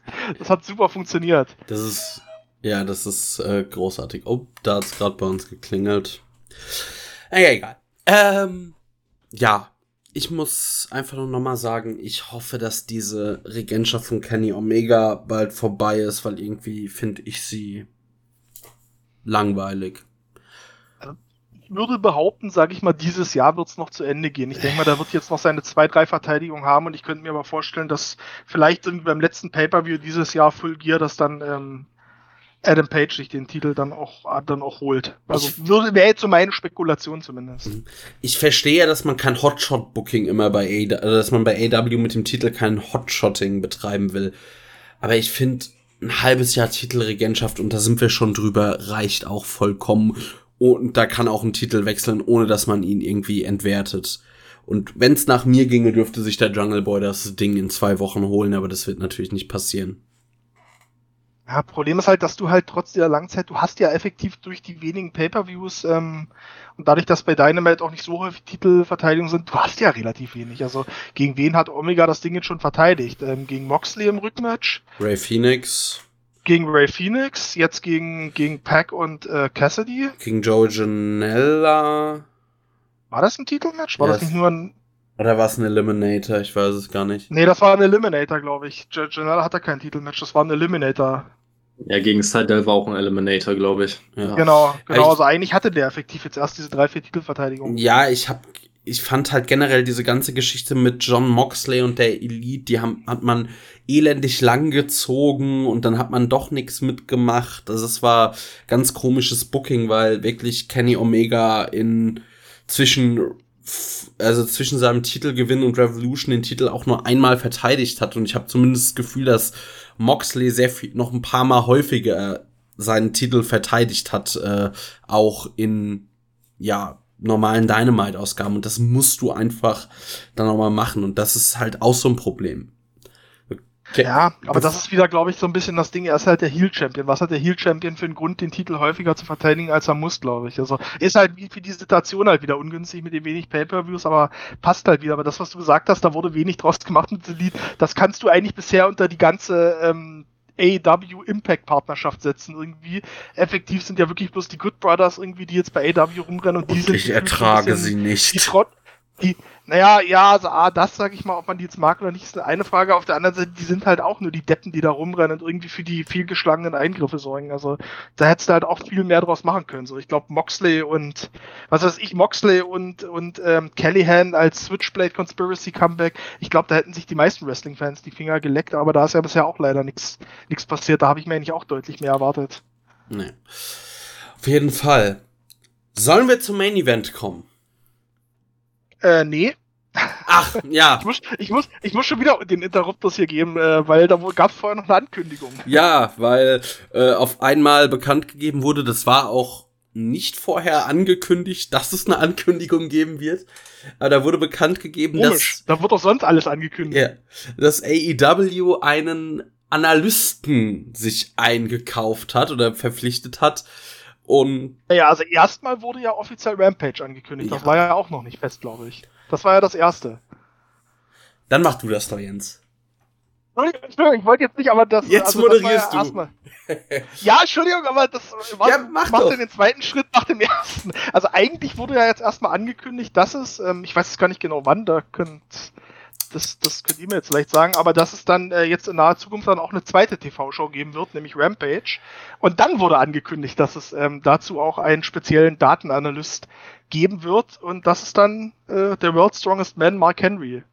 Und ja, meine Reaktion, als ich das gehört habe, war genau dieselbe wie jetzt. So, ja, okay, kannst du machen. So ist jetzt aber ist jetzt halt nach Big Show der nächste irgendwie alte Ex-WWEler, den ich jetzt nicht zwangsläufig gebraucht hätte bei AEW, aber mein Gott.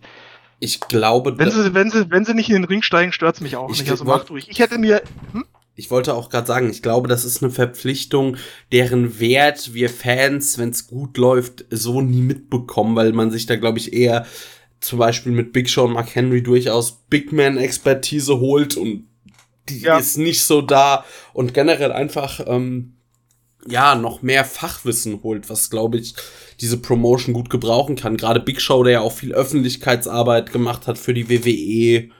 Ich denke, das ist eine schlaue, kann eine schlaue Verpflichtung sein da bin ich dabei. Also, dass man sich da Kompetenz für hinter den Kulissen holt, absolut geschenkt, soll man ruhig machen, aber da muss man die Leute nicht so groß in den Shows ankündigen. Und ich sag mal, gerade jetzt auch so ein Beispiel Big Show, gut, der steigt jetzt nicht in den Ring, aber ich finde den zum Beispiel als Kommentator völlig ungeeignet, so jetzt bei äh, Dark Elevation. Ich finde, der hat einfach, ich finde, der hat einfach keine, keine angenehme Stimme und keine angenehme Art zu reden, um den irgendwie jetzt ein, zwei Stunden als Kommentator zu, zu hören. Ich hätte mir persönlich, also ist natürlich jetzt auch wieder so ein bisschen viel Fantasy und Fantasy, Wrestling und, und, und so Fanwünsche dabei. Aber so in meiner optimalen Welt hätte man gesagt, Rampage ist eine Show, die primär für die Frauen da ist, dass die jetzt mal vernünftig Zeit bekommen und hätte sich dann als Datenanalystin eine Mickey James dazu geholt, so, die halt die du halt wirklich nochmal effektiv vielleicht mal in ein Match stecken kannst oder einen Kommentatorenpult setzen kannst, die das halt kann, aber wie gesagt, ist jetzt halt, ist halt viel Fanwunsch jetzt einfach auch dabei. Das hätte mir besser gefallen, aber mein Gott, wie gesagt, wenn jetzt Mark Henry damit sein, keine Ahnung, wie alt der ist, passt 50 wahrscheinlich, ähm, solange der damit jetzt nicht mehr im Ring rumspringt, kann ich damit auch leben. Ja, aber da würde ich gerne einhaken. Weil ähm, meine Reaktion auf Mark Henry war zum einen, also ich habe während der ganzen Show auf eine auf ein etwas, eine etwas größere Überraschung gehofft und gewartet einfach. Das mag halt auch ein bisschen an meiner eigenen Erwartungshaltung liegen, aber ich finde halt immer bei, gerade bei Pay-Per-Views wie, äh, wie Double or Nothing oder All Out, äh, erwarte ich persönlich immer ein bisschen mehr. Ich erwarte immer dieses eine, diesen einen besonderen Moment einfach, äh, wo ich mir gedacht habe, okay, vielleicht kommt irgendjemand, irgendjemand wird angekündigt, den man, ähm, bei dem man wirklich diesen so einen What the fuck Moment einfach hat. Den hatte ich jetzt bei Mark Henry nicht so sehr. Es war einfach für mich genau wie du es beschrieben hast, so ein Moment, wo ich mir gedacht habe, ja, nice to have, brauche ich nicht, äh, muss das jetzt sein, ne? Und äh, wenn er wirklich nur behind the scenes unterwegs ist, wofür kündigt man ihn jetzt an? Ne? Also ähm, ich weiß es nicht. Ich hatte bei Mark Henry vor allem ein bisschen Bedenken, weil es in der Vergangenheit immer wieder Newsmeldungen dazu gibt, dass oder gab, dass Mark Henry ein, äh, ein richtiges Retirement-Match möchte. Ein vernünftiges Retirement-Programm und ein Retirement-Match, das er bei der WWE in der Form nicht hatte. Und er meinte auch, er könnte dazu beitragen, ein ein Paar oder ein Talent zumindest over zu bekommen. Das war noch bevor das jetzt mit AEW zustande kam.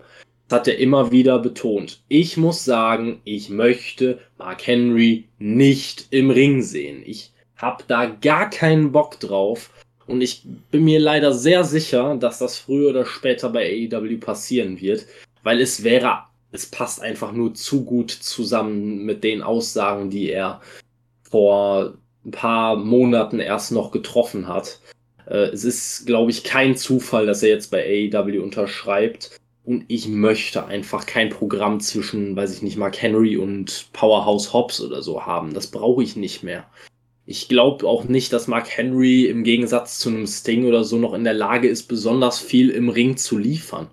Und äh, auch wenn er jetzt zwar äh, ich habe mir einige Bilder von ihm auch äh, beim Training angeguckt. Er ist wohl jetzt in einer weitaus besseren Form als in seinen letzten Tagen bei der WWE.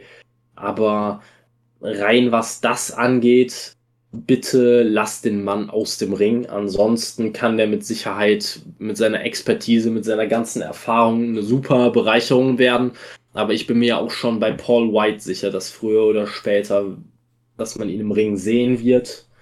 Und dann bete ich einfach nur, dass es nicht zu beschissen wird. Ja. Ja, toll. Hast, hast du es schön geschafft, nochmal runterzuziehen, hier die Stimmung von den Menschen. das, ist, das ist so seine Hauptaufgabe. Und ich darf dann die Scherben zusammenkehren. Ey, wirklich. Negativität, ey. Shades of Jim Cornette, ey. da ist Kevin. Das, Kevin ist hier unser kleiner Jim Cornette nur mit, nur ohne äh, ja, 80er Jahre Fliegerbrille. Die habe ich dann, dann lieber mir gespart. Also. Aber dein, dein Wrestler-Bild ist das gleiche. Ja, nicht das gleiche, aber es geht aber dann, mehr in aber, die Richtung. Aber dann, müssten, die Richtung. aber dann müssten doch Mark Henry und Big Show genau das Richtige sein. Das verstehe ich jetzt nicht. Ja, eben drum. Also. Naja, die, da ist vielleicht nicht mehr alles ausdefiniert genug. Sie sehen ja halt nicht aus wie Bobby Lashley. Ach so, okay. Ja, dann schade. Ah. Was soll ich sagen? Also, um es nochmal auch äh, klarzustellen, es gibt auch Wrestler, die äh, vielleicht nicht ähm, körperlich ganz auf der Höhe sind, die ich absolut feier. Also zum Beispiel Moxley sieht seit weiß ich nicht, paar Monaten aus, wie äh, als hätte, hätte er einen Jim von innen nicht mehr gesehen, aber er ist trotzdem einfach nur ein absoluter Badass und absolut genial. Es kommt immer drauf an, was man daraus macht. Also, also richtig austrainiert war doch Moxley nie, wenn man mal ehrlich ist. Ja gut, also zu seinen, zu seinen AEW-Debützeiten, das war ja auch nicht lange nach seinem äh, WWE-Return, nach seiner Verletzung, da war er halt auch für seine Verhältnisse überdurchschnittlich gut trainiert. So gut war er, glaube ich, in seiner gesamten Karriere danach nie wieder trainiert. Ähm, oder vorher. Dann, ja, oder, ja, meine ich ja, in seiner gesamten Karriere.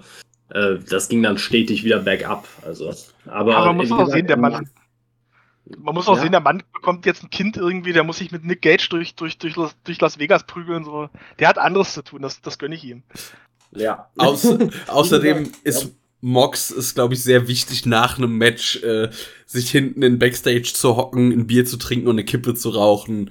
Das Außerdem hat er andere Qualitäten. Also ich finde, und ich finde sehr lustig, weißt du, Moxley, der für AEW-Verhältnisse ja jetzt dann schon noch fast eher zu der Kategorie etwas größer, etwas breiter gehört. Ist so dann, ich mag auch Leute, die nicht ganz so gut in Form sind. Das ja, aber wirklich wahr, ne? Form, also in Form. Er kann ja jetzt nichts dafür, dass er 10 Zentimeter größer ist als manchen anderer. Also ja, aber es ja, ist dir ja trotzdem das, wichtig. Ja, klar. aber ich wollte sagen, das mir, ist aber. Mir geht es auf der einen Seite, mir geht's auf der einen Seite darum, dass die Leute legitim wirken, und das ist bei Moxley nun mal so, und dass sie im Ring was Vernünftiges auf die Beine stellen können. Das ist bei dem beides gegeben. Bei, ich sag jetzt mal, bei Mark Henry oder Big Show stört mich auch nicht, dass die 10, 20 Kilo mehr oder weniger auf die Waage bringen. Bei denen stört es mich halt eher, dass ich wirklich Bedenken habe, dass da noch ein vernünftiges Match auf die Beine gestellt werden kann. Trotzdem muss man auch mal ehrlich sagen, das war halt, da war wirklich der, der Unterschied halt sehr offensichtlich in der WWE jahrelang hast du gedacht, ja, so durchschnittlich groß. Und dann kommt der zu AEW und wirkt halt auf einmal, denkst du so, hat der Plateauschuhe an? Warum wirkt der auf einmal so groß? Da merkst du halt auch schon so ein bisschen einen Unterschied darin, wie die Roster vielleicht Ey, überlegt werden. euch mal, ein Drew McIntyre würde bei AEW aufschlagen. Du würdest aber bei Drew McIntyre hast du es ja jahrelang schon im Indie-Bereich gesehen. Also egal bei welcher ja, Indie-Liga der war, in Schottland, auch bei Impact, sag ich mal, da hast du erstmal gesehen, was das für eine Kante ist. Gut, der hat in der Zeit halt nochmal massiv Muskelmasse aufgebaut, die er in seiner Anfangs-WWE-Zeit nicht hatte, so ganz früh. Aber da hast du ja einfach schon gesehen, sag ich mal, wie es in der WWE aussieht und wie es in der restlichen Welt aussieht. Ja.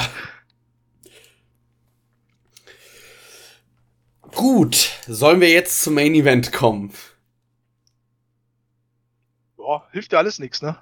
Das ja, klingt aber jetzt sehr, das klingt jetzt aber sehr, sehr negativ. Wir kamen. Ja, also da kommen wir dann vielleicht beim Match. wir kamen zu Stadium Stampede. Wir sahen eine Limousine vorfahren, erstmal nur mit MJF. Und wo der Rest des Pinnacles war, war man sich auch irgendwie noch nicht so sicher oder wusste man nicht.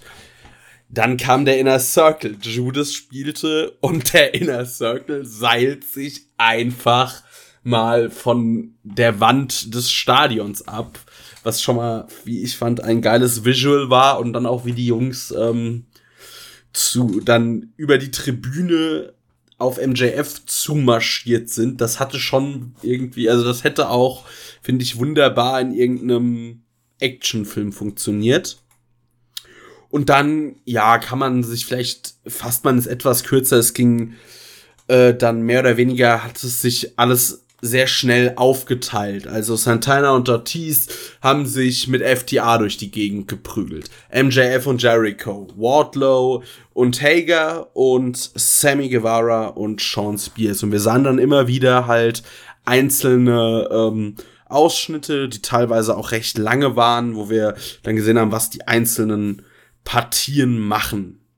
Da gab's durchaus, finde ich, immer wieder gute Elemente. Also mich hat das Ganze da gut ähm, unterhalten.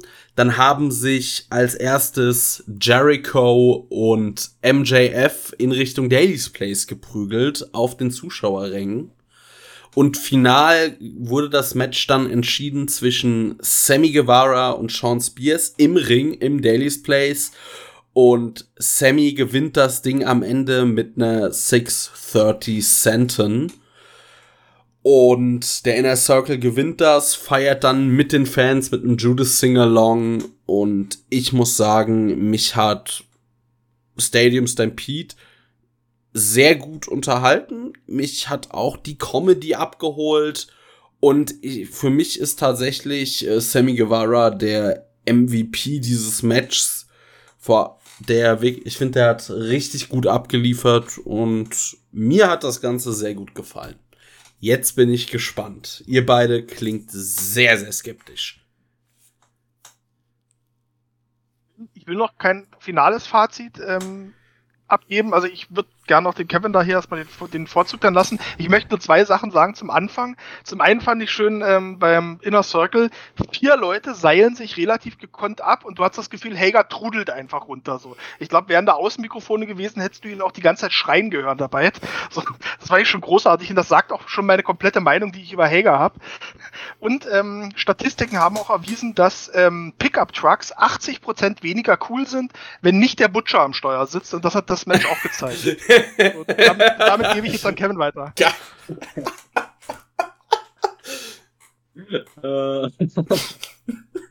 uh, ja. Also insgesamt muss ich sagen, es hörte sich vielleicht gerade einfach, der Tonfall hörte sich sehr negativ an, aber ich fand Stadium Stampede doch sehr unterhaltsam unterm Strich. Also diese Aufteilung in einzelne Paarungen, man muss es vielleicht gezwungenermaßen so machen. Das hat mich allerdings schon ein bisschen gestört, weil dadurch ergeben sich halt diese 0815-Dynamiken zwischen Jericho und MJF. Das kann man ja sogar so bringen. Also Jericho und MJF sollte man auch so zusammen ähm, sich durchs Stadion prügeln lassen. Aber auch ansonsten waren es halt die 0815-Paarungen. Das Tag-Team, die Tag-Teams gegeneinander, die Big Guys gegeneinander, äh, die, die noch übrig sind, aber nicht Leader sind gegeneinander. Ne? Na, einmal das ähm, äh, aufstrebende Talent und einmal äh, ja, das Anhängsel, das kein Mensch braucht und das halt nur dabei ist, weil man halt fünf Leute gegen den Inner Circle braucht. Der Depp, sag's wie es ist, der Depp. Danke, ja. ja.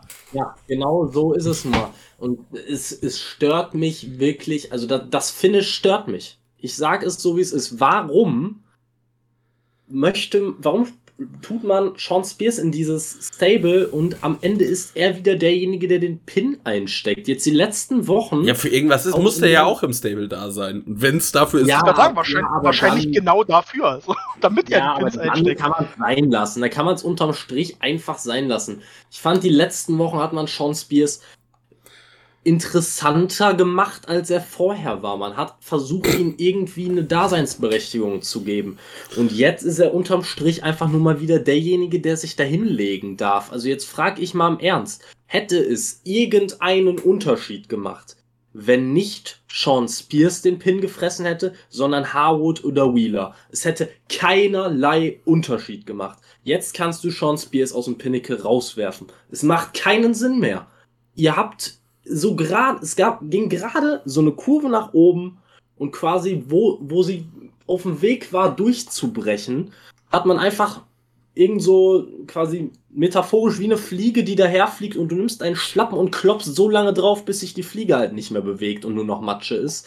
Genau das macht man mit Sean Spears. Es ist katastrophal. Wirklich. Wofür? Wofür? Also es macht keinen Unterschied. Hätte sich Cash Wheeler dahingelegt, hätte es keinen gejuckt. Und die hätten genauso gut ein paar Wochen oder Monate später noch um Tag Team Titel antreten können. Und wäre noch immer legitim genug gewesen. Es hätte ihm nicht geschadet, aber Sean Spears schon. Äh, dass Sammy Guevara hier der MVP des Matches ist, ja, unterschreibe ich so. Es gab einige lustige Szenen, also ein paar auch eher weniger lustige. Also zum Beispiel hätte ich jetzt die äh, Szenen in der in diesem ja komischen äh, Nachtclub, den es da noch irgendwie aus welchem Grund auch immer die Nachtclub-Bar, whatever. Das fand ich zum Beispiel sehr lustig. Ja, den es im Stadion aus unempfindlichen Gründen noch gab, fand ich irgendwie eigenartig, weiß ich nicht. Ähm, ansonsten ich fand vor allem Aber halt die Szenen zwischen Jericho und MJF sehr unterhaltsam. Wo wir gerade im Nachtclub sind, da würde ich kurz einhaken. Ich fand es aber schön, Conan da nochmal zu sehen, ja. so als DJ, dass er seinen alten LAX-Buddies äh, Proud and Powerful nochmal hilft. Das hat mich, das hat mich tatsächlich als Impact-Fan sehr gefreut. Ich muss auch sagen, ich fand die Szenen zwischen Wardlow und Hager cool. Ja, Dito. Also allgemein ist Wardlow jemand, das sage ich aber seit einem Jahr schon, ja, den Ward ich ähm, gerne häufiger sehen würde. Ja. Weil ich finde, das, was er zeigt, klar, der ist auch noch nicht so lange dabei. Du merkst auch noch, dass der ziemlich grün ist. Aber das, was der zeigt, gefällt mir eigentlich immer wahnsinnig gut. Also, wie gesagt, schmeißt Hager raus und, und gebt mir mehr Wardlow. Dann bin ich komplett zufrieden. Ja, ich finde aber auch da in dieser Dynamik, also Hager mit seinem MMA-Background und Wardlow, den man es irgendwie einfach trotz, auch ohne irgendeinen Background einfach abkauft, dass er ein böser großer Mann ist. Äh, ich finde, die Paarung hat bei mir bei Blood and Guts schon gefallen, wenn die aufeinander losen. Das hat mir da auch wieder gut gefallen. Wardlow natürlich der mit sehr viel mehr Potenzial und hoffentlich zukünftiger World Champion. Also wenn man sich mit Wardlow nicht dumm anstellt, ist finde ich für den auch äh, Sky is the limit, weil der auch am Mikrofon sehr viel besser ist, als man denken würde, weil man nie was von ihm hört. Ja, bin ich bin ich dabei. Also ich finde auch mit dem kannst du einiges machen. Ähm, ja, ich fand also bei mir klang das auch negativer vorhin, als, als es tatsächlich gemeint war. Ich fand das Match um Gottes Willen nicht schlecht. Ich, hab, ich fand das unterhaltsam. Ich muss aber unterm Strich sagen, wenn ich das jetzt in direkten Vergleich zum ersten Stadium Stampede setze, fand ich das dann doch ein ganzes Stück hinter, weil irgendwie am ersten Stadium Stampede fand ich, wie du mit der ganzen Stipulation umgegangen ist, doch nochmal unterm Schnitt ein bisschen, unter, äh, nochmal ein bisschen kreativer. Du hattest mehr erinnerungswürdige Sachen, also irgendwie so Hangman in der Bar, so das ist, oder, oder Sammy, der dann halt auf dem Rasen liegt irgendwie, dann gehen diese Sprenger an und der denkt, er hat gewonnen, bevor die da mit dem Golfkart angefahren kommen. Da fand ich, waren mehr Szenen dabei, an die man sich jetzt noch erinnert, als mir von dem Match jetzt hängen äh, bleiben werden. Das, das, das muss ich schon unterm Strich sagen. Ich fand auch tatsächlich, dass der Pinnacle dafür, wie das Stable eingeführt wurde mit viel -Tam und sowas, fand ich auch, dass die ganz schön dann eigentlich unterging im Ende. Also jede, jedes Mitglied vom, vom Pinnacle hat irgendwie sein direktes Duell im Endeffekt verloren. Irgendwie MJF, der ja der Anführer des Stable spielt am Ende gar keine Rolle, weil der irgendwie von Jericho sowas Match genommen wird und dann Tschüss und vielen Dank.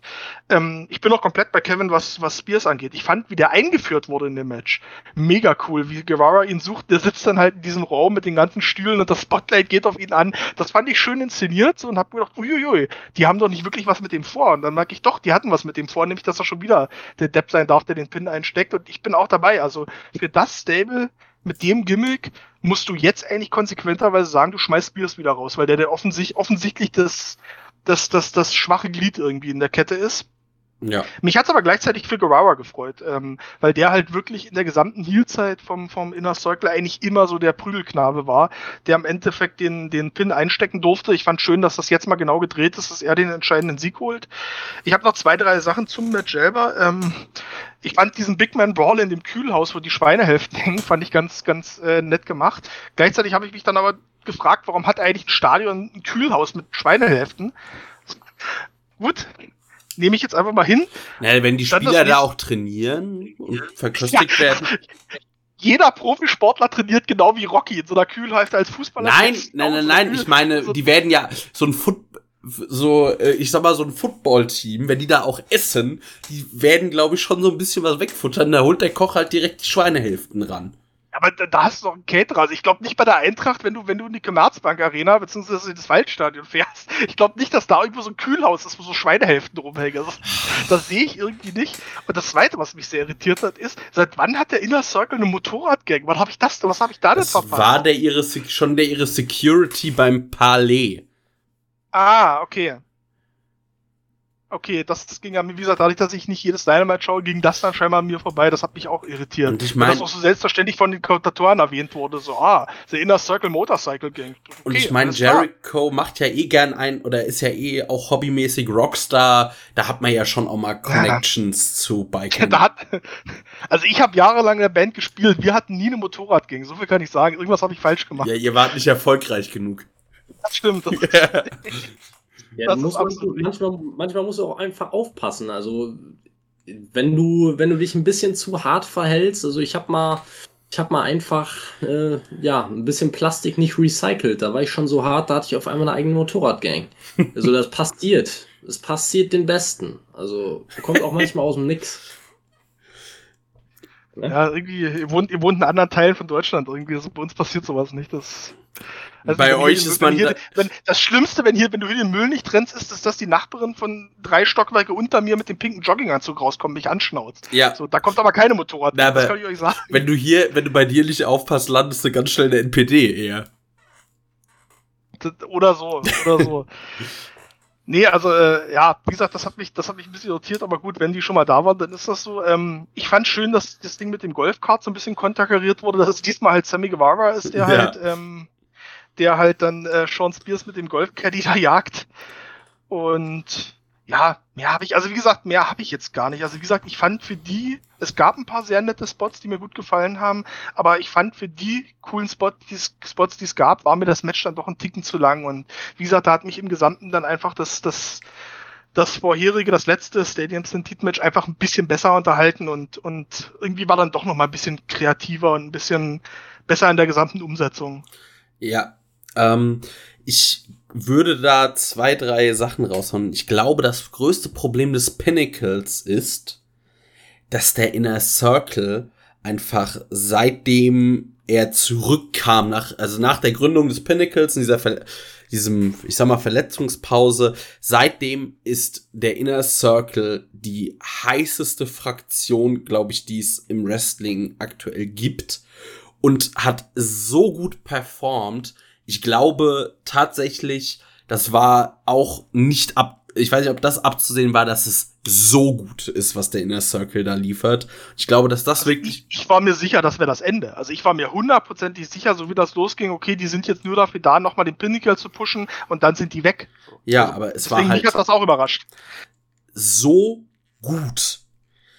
Chris Jericho, der Promos im Wochentakt gehalten hat, die ja wirklich großartig waren und auch so ähm, diese jetzt auch wieder immer die die Optik des Inner Circles und ähm, ja ich hätte mir durchaus vorstellen können, dass vielleicht auch ursprünglich mal der Plan war, den Inner Circle damit ähm, zu den Akten zu legen, weil man muss ja mal ehrlich sagen, also Wochen und Monate lang war der Inner Circle eher so meh. Aber dieses Ding hat ihn wirklich ja, in ganz neue Höhen geführt. Und ich denke, das ist dann auch so ein bisschen das Problem für den Pinnacle gewesen. Sean Spears hatte von, hatte meiner Meinung nach von Anfang an nichts in dieser ähm, Gruppierung zu tun. Wir haben das äh, tatsächlich auch in einem Sendungstitel festgehalten mit das fünfte Rad am Stable dass er den Pin das frisst. ganz gut, ja. Dass er den Pin frisst, ganz ehrlich, es ist, war mir relativ egal, weil ich mich einfach nur gefreut habe, weil ich mir gedacht habe, ein Inner Circle zu verlieren wäre sehr, sehr traurig, nach dem, was dieser Fraktion geliefert hat. Ich war einigermaßen optimistisch nach dem Omega-Sieg, weil ich mir gedacht habe, AEW schickt nicht die Fans mit zwei Heel-Siegen in Folge nach Hause beim ersten Event wieder mit richtig Fans. Ah, ja, also ich gebe dir recht, dass der Inner Circle halt deutlich mehr performt hat, jetzt irgendwie nach der Rückkehr, als ich es mir auch erwartet hätte. Ich bin trotzdem, ähm, ich wäre trotzdem froh, wenn es langsam vorbei wäre, einfach aus dem Grund, dass ähm, der Inner Circle gefühlt, und das halt auch schon seit einer ganzen Weile, im Prinzip seit er da ist, eigentlich nur Jericho effektiv hilft und die anderen sind da eigentlich nur so ein bisschen Anhängsel. Also Proud and Powerful spielen außerhalb, spielen gar keine Rolle in der Tag Team Division. Ähm, Sammy Guevara macht auch nichts außerhalb da drin zu sein und ich hatte mir eigentlich ich hatte mir eigentlich sogar eher gewünscht, dass man das jetzt mal langsam rausnimmt, äh, dass man die, dass man dieses Stable trennt, dass Proud and Powerful wieder mal in der Tag Team Division das machen können, wofür man sie, glaube ich, auch geholt hat und was sie halt auch wirklich können, nämlich dafür für richtig, äh, nämlich da richtig Action, Action machen. Ähm, ich würde mir wünschen, dass man Guevara mal ein bisschen jetzt emanzipiert und dem jetzt endlich mal irgendwie mal einen TNT-Title-Shot oder was auch immer gibt. Und ich gehe sogar noch einen Schritt weiter. Ich würde mir auch wünschen, wenn Jericho jetzt endlich mal die Stiefel an den Nagel hängt. Ich hatte also meine Gedanke war sogar damals nach dem nach der ersten Niederlage in diesem äh, in diesem Wargames Match. Hieß das Wargames Match eigentlich? Also nee, Blood and Guts. Nee, Blood and Guts hieß, stimmt, genau. Die wollten nur, glaube ich, den Wargames Namen mal holen.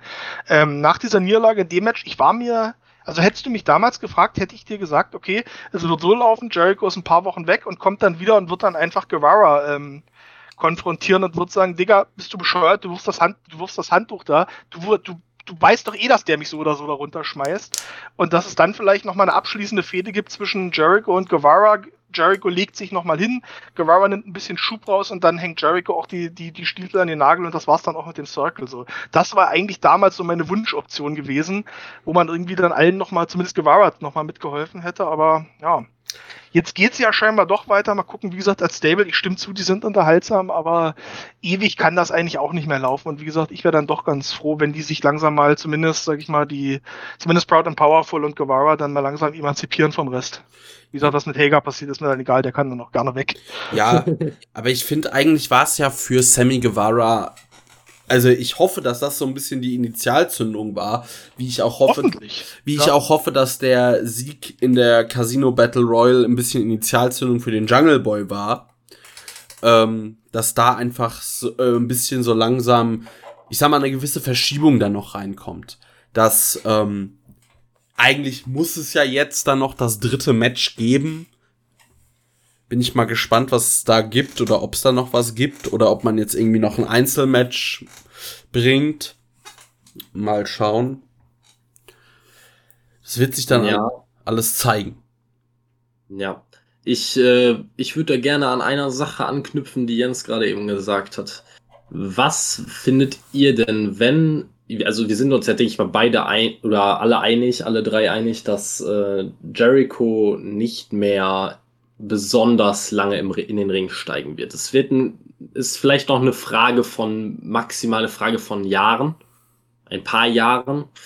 Ähm, was hättet ihr denn gerne als Retirement Match für Jericho? Hättet ihr da gerne eine klassische Heel vs. Face Fehde, sodass nochmal ein Heel, beispielsweise MJF, davon profitieren könnte, dass er Jericho retired hat? Oder hättet ihr lieber nochmal so ein Feel-Good-Moment la Ric Flair versus Shawn Michaels, dass er vielleicht gegen Sammy Guevara in einem Face versus Face Match antritt oder wie genau äh, hättet ihr das gerne? Also ich für meinen Teil, ich weiß es nicht, bei Jericho, ich kann mir gut vorstellen, dass er selber gerne gegen einen Heel rausgehen würde, der wirklich davon profitiert. Ähm, ich für meinen Teil fände es aber bei Jericho echt passend, wenn es eher so ein respektvolles Abtreten ist äh, gegen einen guten Freund, vielleicht in Form von Sammy Guevara oder jemand anderem, der ihm einfällt. Ich weiß ja nicht, wie ihr dazu steht. Ja, also ich muss äh. sagen, ich. Aber mach du zuerst. Ja, Entschuldigung. Äh, Alles gut. Ich muss sagen, ich hätte auch lieber das äh, Face gegen Face-Ding oder so. Also ich möchte lieb, ich möchte Chris Jericho, ich möchte, dass das irgendwie trotz allem so sein letztes Match dann mit einem Feel-Good-Moment endet und nicht so, ich sag mal, ich fand zum Beispiel dieses Kurt Angle, ähm, oh, wie heißt das bei der WWE da, ne? Ähm, genau, das fand ich ganz fürchterlich. Also, klar, das letzte Match, die meisten legen sich hin, geben noch mal was zurück. Das ist auch gut so, oder das darf auch gerne so sein. Aber das Ganze kann man ja auch, also ich meine, ein Sammy Guevara, wenn der jetzt äh, irgendwann, ich sag mal, in den nächsten Monaten irgendwann zum Beispiel wirklich dieses Match gegen Jericho hätte, der würde ja da trotzdem von profitieren. Wenn er derjenige wäre, der die Karriere des Chris Jericho beendet. In einem, in einem kompetitiven Match, äh, keine Blutfede. Weiß nicht, ich finde, ich möchte das Karriereende dann nicht unbedingt mit einem großen Heal ähm, Move sehen.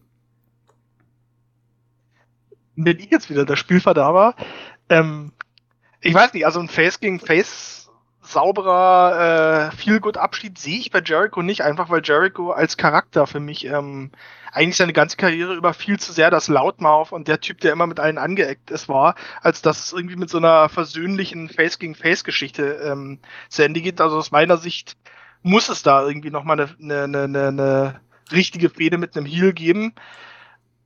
Und äh, ich bin aber trotzdem bei Guevara, aber Guevara als Heal halt. Guevara als Heel-Turn gegen Jericho, so will sich jetzt endgültig emanzipieren und am Ende schafft das dann halt und schickt Jericho in Ruhestand, wäre für mich die perfekte Geschichte. Und da hätte, da würde Guevara auch nochmal richtig was rausnehmen, den ich auch einiges für die Zukunft zutraue. Also das wäre so, das wäre so mein Wunsch. Ich meine, wenn es jetzt dann doch ein wenn es dann doch irgendwie ein ehrenvolles Face gegen Face Match wird am Ende, okay, kann ich auch mitleben, ich beschwere mich da nicht. So, das ist halt Jericho, der hat das, der hat's verdient, wie auch immer er es haben möchte, aber wie gesagt, mir wäre, mir wäre eine richtige Fehde gegen den aufstrebenden Heel Guevara deutlich, deutlich lieber. Ich weiß nicht, ob ich Sammy Guevara als Heel sehen will. Tatsächlich. Mir gefällt er als Face sehr viel besser. Okay, ich finde ich finde tatsächlich, der hat bei mir, also für mich hat er eher so Heel-Vibes. Wenn ich den sehe, denke ich mir, ja, das ist so ein Typ, den möchte ich eins aufs Maul hauen. So, und das ist eigentlich immer eine gute Sache für hier. Ich finde halt gerade sein Innering-Stil funktioniert halt als Face sehr viel besser. Ja. Ja, spektakulär auf jeden Fall, aber ich sag mal, da traue ich dem auch noch, sage ich mal, Entwicklung zu, dass der da vielleicht auch einen etwas anderen Stil sich drauf schafft für den Heal, für den Heal Run. Der ist ja auch noch nicht so alt, von daher. Nee, also mal. da ist auf jeden Fall noch, äh, noch Potenzial vorhanden und äh, außerdem ich weiß aber, ich sehe aber auch, wo äh, Keanu herkommt mit seinem, äh, mit seinem Argument, weil Sammy Guevara kam ja damals quasi als, ja, es war zwar noch nicht ein klar definierter Heal, aber es war gerade zu Anfang von AEW, da hat er mehr von seinen ganzen ähm, ja, Vlog-Getue quasi ein bisschen seine Rolle ähm, ja, hergenommen, sage ich mal einfach. Und da wirkte er ein bisschen mehr als Heel. Es hat aber für mich einfach nicht zusammengepasst. Sowohl mit dem mit seinem ganzen In-Ring-Stil als auch der Rest. Also er kam dann mit einem Panda-Kopf oder sowas auf dem, auf dem Kopf raus, wollte aber ein Heel sein. Äh, die einzige Sache, die mich an ihm provoziert hat, war, dass er sich seine Hose nicht vernünftig anziehen konnte und ihm ein halbes Jahr lang die Arschbacken daraus gehangen sind. Äh, alles andere hat bei mir null Heat gezogen.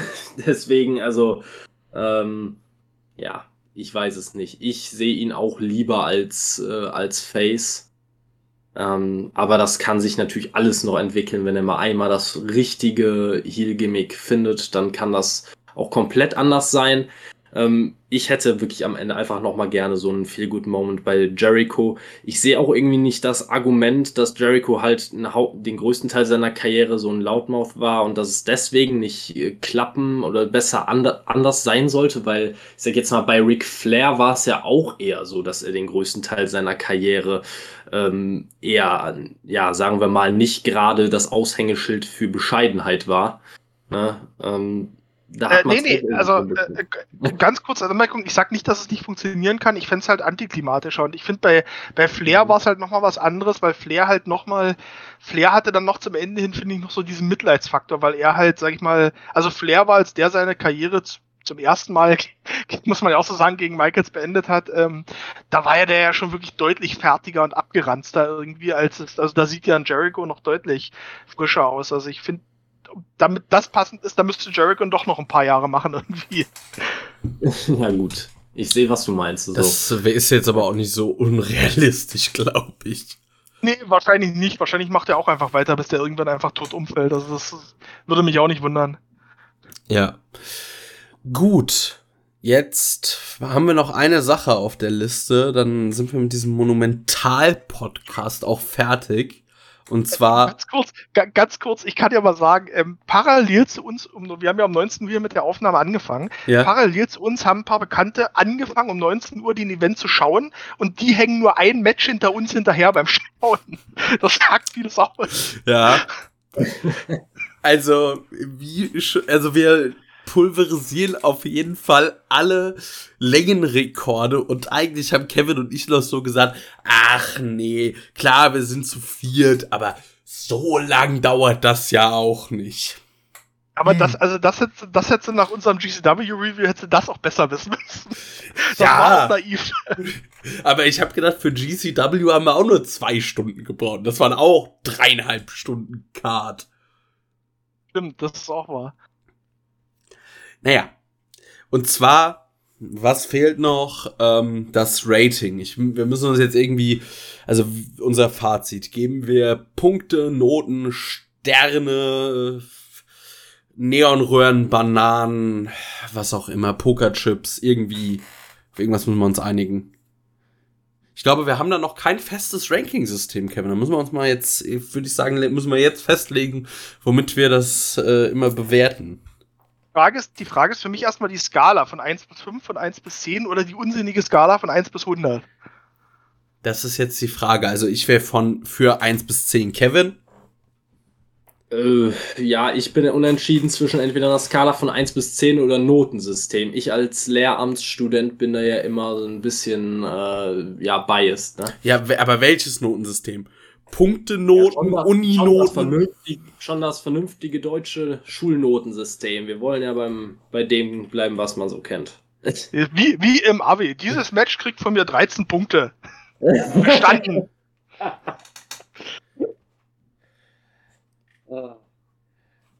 Also ich mache mich jetzt mal für von 1 bis 10 stark. Oder. Ja, ich wäre auch dabei. Das, ja, mach das ist eine Skala, an der fühle ich mich wohl, da, da, da weiß ja. ich, da weiß ich, wo ich mich da einsortiere. Ja. Der Gast darf anfangen. Ja, also wir haben jetzt zum Ende hin gefühlt, oder beziehungsweise ich möchte das nicht nur auf euch, äh, äh, also ich möchte das eher auf mich projizieren. Ich habe zum Ende hin dann doch irgendwie gefühlt relativ viel gemeckert.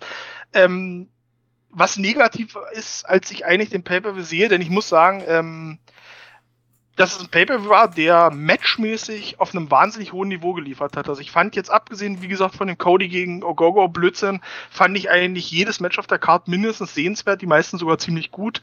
Ähm, durch die Crowd hat das unfassbar gewonnen, das muss man einfach sagen. Also das alleine für die Crowd gebe ich, gehe ich nochmal einen Punkt hoch als nochmal, oder zumindest einen halben Punkt mehr hoch, als, als ich es normalerweise getan hätte.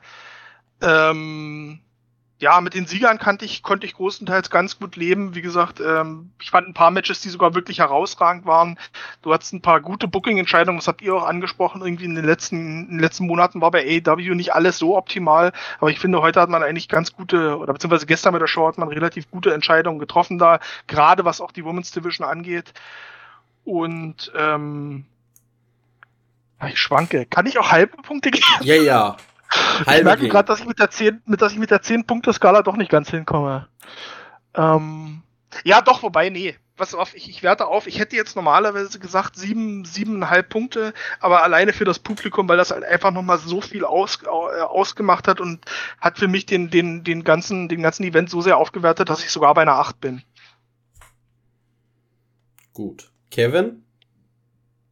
Ich ringe gerade noch ein bisschen bei mir, aber wenn wir halbe Punkte vergeben, dann gebe ich dem Ganzen 6,5 von 10. Ich fand es, also ich habe sehr viele positive, sehr, sehr positive Reviews im Internet gesehen, die teilweise gesagt haben, dass es für sie der beste AEW Pay-Per-View aller Zeiten war. Das sehe ich aber mal bei weitem nicht. Ähm, die Matches die Matchqualität hat meistens gestimmt. Ähm, ich, mich hat persönlich halt wirklich dieses, dieses dauerhafte Outside-Interference-Thema hat mich dermaßen gestört. Dazu auch noch, äh, dazu natürlich noch das Cody-Match, das alleine schon mindestens ein bis zwei Punkte Abzug von der 10er-Skala verdient. Ähm, ja, dann äh, was ich sagen muss, es liegt vielleicht eher an meiner Erwartungshaltung. Wie gesagt, ich hätte mir erwartet, dass mindestens ein großer What the fuck-Moment in dieser Show vorkommt. Ähm, da habe ich halt einfach hohe Erwartungen, gerade wenn es um die ein bis zwei größten Pay-per-Views bei AEW ge geht. Und Double or Nothing ist ja einfach etabliert inzwischen als mit der größte Pay-per-View, den man so hat. Ähm, ja, also 6,5 finde ich, ist noch in Ordnung. Für mich war es ein äh, insgesamt von der Matchqualität her guter Pay-Per-View. Allerdings Booking-Entscheidungen hin und wieder mal wieder ein bisschen fragwürdig. War nicht immer so richtig stimmig für mich. Also ich war zwischen 6,5 und 7, aber ich entscheide mich einfach für 6,5, weil ich wirklich sagen muss, ich habe mir nach Revolution noch mehr erwartet. Ich habe mir echt erwartet, dass man hier ein absolutes Feuerwerk abbrennt und man richtig Fanservice liefert. Das hat man äh, nicht gemacht, finde ich. Da muss ich jetzt mal widersprechen, weil ich war überhaupt nicht gehypt auf diesen Pay-per-View. Also ich war so, ja, irgendwie, ich weiß nicht, die Card natürlich auf dem Papier nicht schlecht, aber ich war jetzt auch nicht so, boah, ich war auf Revolution gehypt und das hat sich nicht bezahlt gemacht. Aber Double or Nothing hat mich sehr gut unterhalten. Also gerade die ersten drei Matches waren super.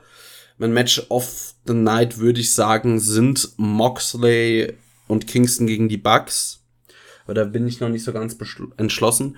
Äh, als der Jungle Boy die Casino Battle Royale ähm, gewonnen hat, habe ich ungefähr, also das war ein Jubel wie ein Eintracht-Tor. Also das war wirklich, ich habe da es wirklich gefeiert, mich richtig gefreut. Und ja, das Ding gegen Darby Allen hat mich gut unterhalten. Mich hat das Triple Threat Match mega unterhalten. Ich war mega investiert.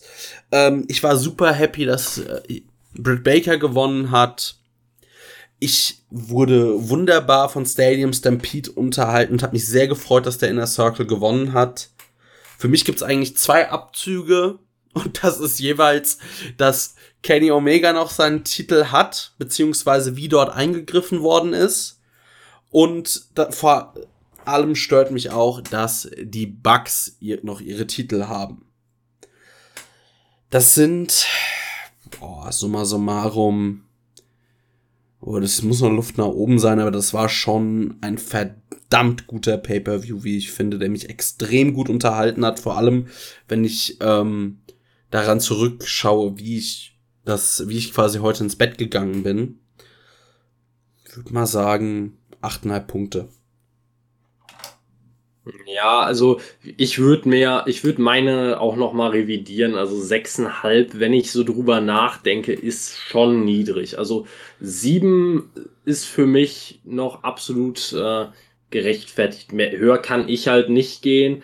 Es hat mich jetzt nicht aus dem, euch mag's super unterhalten haben. Ich mich mich haben halt wirklich nur ausgewählte Matches richtig gut unterhalten. Also ansonsten gab es auch viele Matches, die für mich einfach so vor sich hingeplätschert sind. Also ich sehe jetzt mal beispielsweise Miro gegen Lance Archer hätte ich mir sparen können. Das Cody-Match hat mich brutal aufgeregt. Äh, die Casino Battle Royal war bis auf das Finish kompletter Murks. Äh, ansonsten, äh, ja, Britt Baker bei dem Match bin ich eingeschlafen. Das musste ich noch mal, muss ich einfach noch mal gucken. Also, ähm, ja, ansonsten natürlich, also Sting und Darby, super, viel Good Moment auch am Ende hat mir auch mega Spaß gemacht. Wie gesagt, das, das World Title Match, äh, also ich, sonst würde ich sagen, trotz Orange Cassidy, aber dieses Mal muss ich echt sagen, mit Orange Cassidy hat mir richtig gut gefallen. Und das äh, soll was heißen. Das ist bei mir ein sehr großer Lob, ein sehr großes Lob, dass Orange Cassidy für mich bei diesem Pay-Per-View eher dafür gesorgt hat, dass ich noch einen Punkt mehr gebe als einen Punkt weniger. Ähm, ja, Hangman auch äh, super Match geliefert gegen Brian Cage. Ja, unterm Strich hat mir der Pay-per-View dann doch er hat mir doch gefallen. Aber ich sag mal, wenn ich das mit einem mit einem Kinofilm vergleiche, hätte ich mich äh, also beziehungsweise habe ich mich schon ein bisschen geärgert, den Preis äh, für Fight TV gezahlt zu haben. Also da ja, es sind halt natürlich normale Fight-TV-Preise, aber ja, ich weiß es nicht. Ich hätte da, glaube ich, ich habe mich schon ein bisschen geärgert, sag ich mal. Okay, nee, ich bin ich sehr zufrieden ins Bett gegangen. Auch, auch auf die Gefahren, mich jetzt, äh, auf die Gefahren jetzt wankelmütig zu gelten, aber Kevin hat mich jetzt ein bisschen runtergezogen. Ich muss es auch nochmal, ich muss es auch nochmal korrigieren. ich habe, ähm, nee, ich habe tatsächlich ähm, wichtiger Punkt. Ich habe jetzt tatsächlich bei meiner Bewertung die ganzen Eingriffe vergessen. Und das, äh, das ist tatsächlich ein wichtiger Punkt und da würde ich dann, da muss ich dann tatsächlich auch noch mal einen halben Punkt abziehen. Deswegen bin ich dann doch bei 7,5. Weil das ist wirklich was, was mir auch sehr negativ aufgestoßen ist. Ja gut, die haben mich jetzt so in der Nachanalyse haben sie mich gestört, aber in meinem Schauen fand ich sie äh, bis auf im Omega-Match eigentlich äh, okay, weil ich sag mal, beim Hangman haben sie ähm, die Story erzählt mit Brian Cage, fand ich okay. Bei Moxley ähm, wurde es abgewehrt. Das ist dann, hat auch eine Story eigentlich mit Frankie Kazarian sogar weiter vorangetrieben. Und dann, ja, bei Anthony Gogo Cody, das habe ich irgendwie ausgeklammert, weil ich Kaffee gekocht habe und es nicht gesehen habe. Aber eigentlich müsste ich das auch, müsste ich das runterwerten. Ich gebe eine 8 von 10, das ist ja auch schon ziemlich gut auch interessant zu sehen, dass ich, dass ich durch meine Bewertung euch beide noch ein Stück runtergezogen habe und gleichzeitig Keanu mit seiner Bewertung mich ein Stück hochgezogen hat. Ja, man kann sich doch, also das ist doch oft, dass man sich so in den Rausch redet. Also gib Jens und mir äh, einen Podcast und drei Stunden zur Saisonvorschau der Eintracht. Wir kriegen das bestimmt hin, uns äh, in den Rausch zu reden. Die Eintracht, die Saison spielt sie Champions League. Und irgendwann reden wir über Thomas Schaf. ja, das machen wir. Aber dann sind wir, dann sind wir auch rund, weil wenn wir dann, wenn wir dann einen Schnitt ziehen zwischen unseren drei Bewertungen, dann sind wir genau bei 7,5. Das ist äh, das ist ja ein schöner, halbwegs runder, halbwegs runde Bewertung. So, da kann ja. man, glaube ich, ist glaube ich ein guter Durchschnittswert, da kann man, glaube ich, mit leben. Denke Wie gesagt, ich, ich, glaube tatsächlich, ich glaube tatsächlich, die Fans haben einiges ausgemacht. Also wenn diese Fans nicht da gewesen wären, wäre es bei mir wahrscheinlich auch eher auf eine 7 oder vielleicht sogar 6,5 hinausgelaufen. Aber mit dem Publikum, das hat dann einfach nochmal viel ausgemacht. Ja. Und ähm, ich finde, sowas kann man dann auch einbewerten, sage ich mal, wenn es für einen muss wirklich man, die Show dann nochmal ein Stück ich. besser macht. Ich finde, das muss man sogar einbewerten, wenn, wenn es für einen das besser macht. Eine Crowd gehört zum Wrestling. Also, oder auch das Fehlen ja. einer Crowd und wie damit umgegangen wird. Ja, also ich finde auch alleine dieses Endvisual, das man da hatte mit dem mit dem der gesamten Crowd, die äh, quasi noch mal nach dem Stadium Stampede Match äh, Judas singt und damit geht die Show off air. Das war ein super Bild. Da hatte ich einfach noch mal, da hat man so ein einfach ein Feel Good Moment gehabt, ein schön ein schönes Gefühl in in seiner Magengrube quasi. Ne? Man man denkt sich einfach nur jetzt kann ich ausschalten und bin glücklich, ne, dann da können auch vorher Negativpunkte gewesen sein. Ne? Da interessiert mich dann auch gar nicht mehr so sehr, dass vor einer Stunde noch Cody die Ego-Nummer des Jahres abgezogen hat. Wenn einfach am Ende dieser letzte Moment stimmte, und das ist einfach ein starker Kontrast zwischen Double or Nothing und Revolution. Revolution war an sich ein Pay-per-View, den ich in der Nachbetrachtung von den Matches, der Matchqualität her gut fand, aber das Ende war katastrophal und das Endvisual hat alles runtergezogen. Bei Double or Nothing muss ich sagen, fand ich die Matches wahrscheinlich bis auf wenige Ausnahmen nicht wesentlich besser als bei Revolution. Aber das Endvisual war so unfassbar stimmig und hat einfach ein gutes Gefühl hinterlassen. Ja, das ist schon äh, definitiv eine deutliche Verbesserung im Vergleich zum letzten Pay-per-View. Nee, also da muss ich mal ganz klar sagen, da war, boah, nee, Double or Nothing fand ich sehr viel stärker. Bin ich, bin ich auch dabei. Also ich fand rein von der Matchqualität her fand ich, also ich habe jetzt ja. gerade mir nochmal die Karte ich aufgemacht von, von Revolution. Da fand ich jetzt auch die, da fand ich jetzt auch gestern die Show nochmal deutlich hochwertiger. Also Pre-Show-Match war besser. Damals hatten wir Brit Britt Baker und Maki Ito gegen Rio und Thunder Rosa. Aber es war Maki Ito.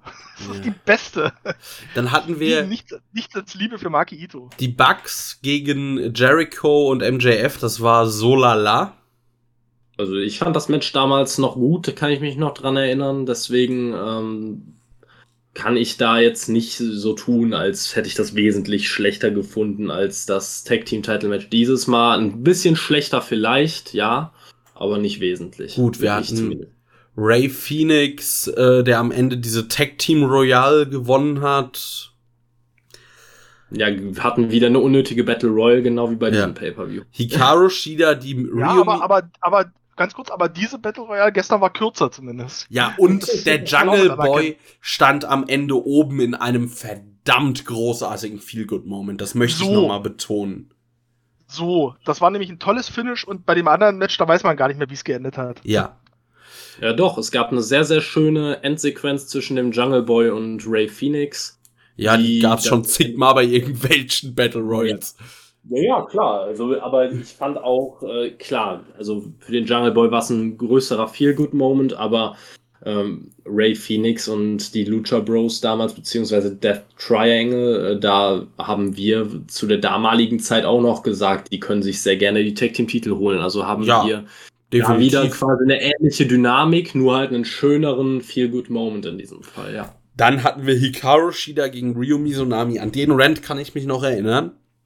Ey, unerträglich oh, viele ja. Finisher-Kickouts, das habe ich wirklich oh, nicht verstanden. Oh, wie, ja. da, wie, da, wie da der Tamahashi, äh, der, der, der Knee-Strike von Shida entwertet wurde in diesem Match. So völlig ohne Aufbau vor allem. Diese Misoname, die kannte ja auch keiner irgendwie. Und das war gefühlt von den Japanerinnen, die schon mal da war, auch so. Die schlechteste. Also für mich gefühlt die, die blasseste auf jeden Fall. Ja. Also steht auch keiner. Miro und Kip Sabian haben gegen die Best Friends gewonnen. Das war so ganz komisch, weil man irgendwie äh, das Match schon quasi anfing, irgendwo Backstage, dann prügelten die sich so durch und das fand ich war meh.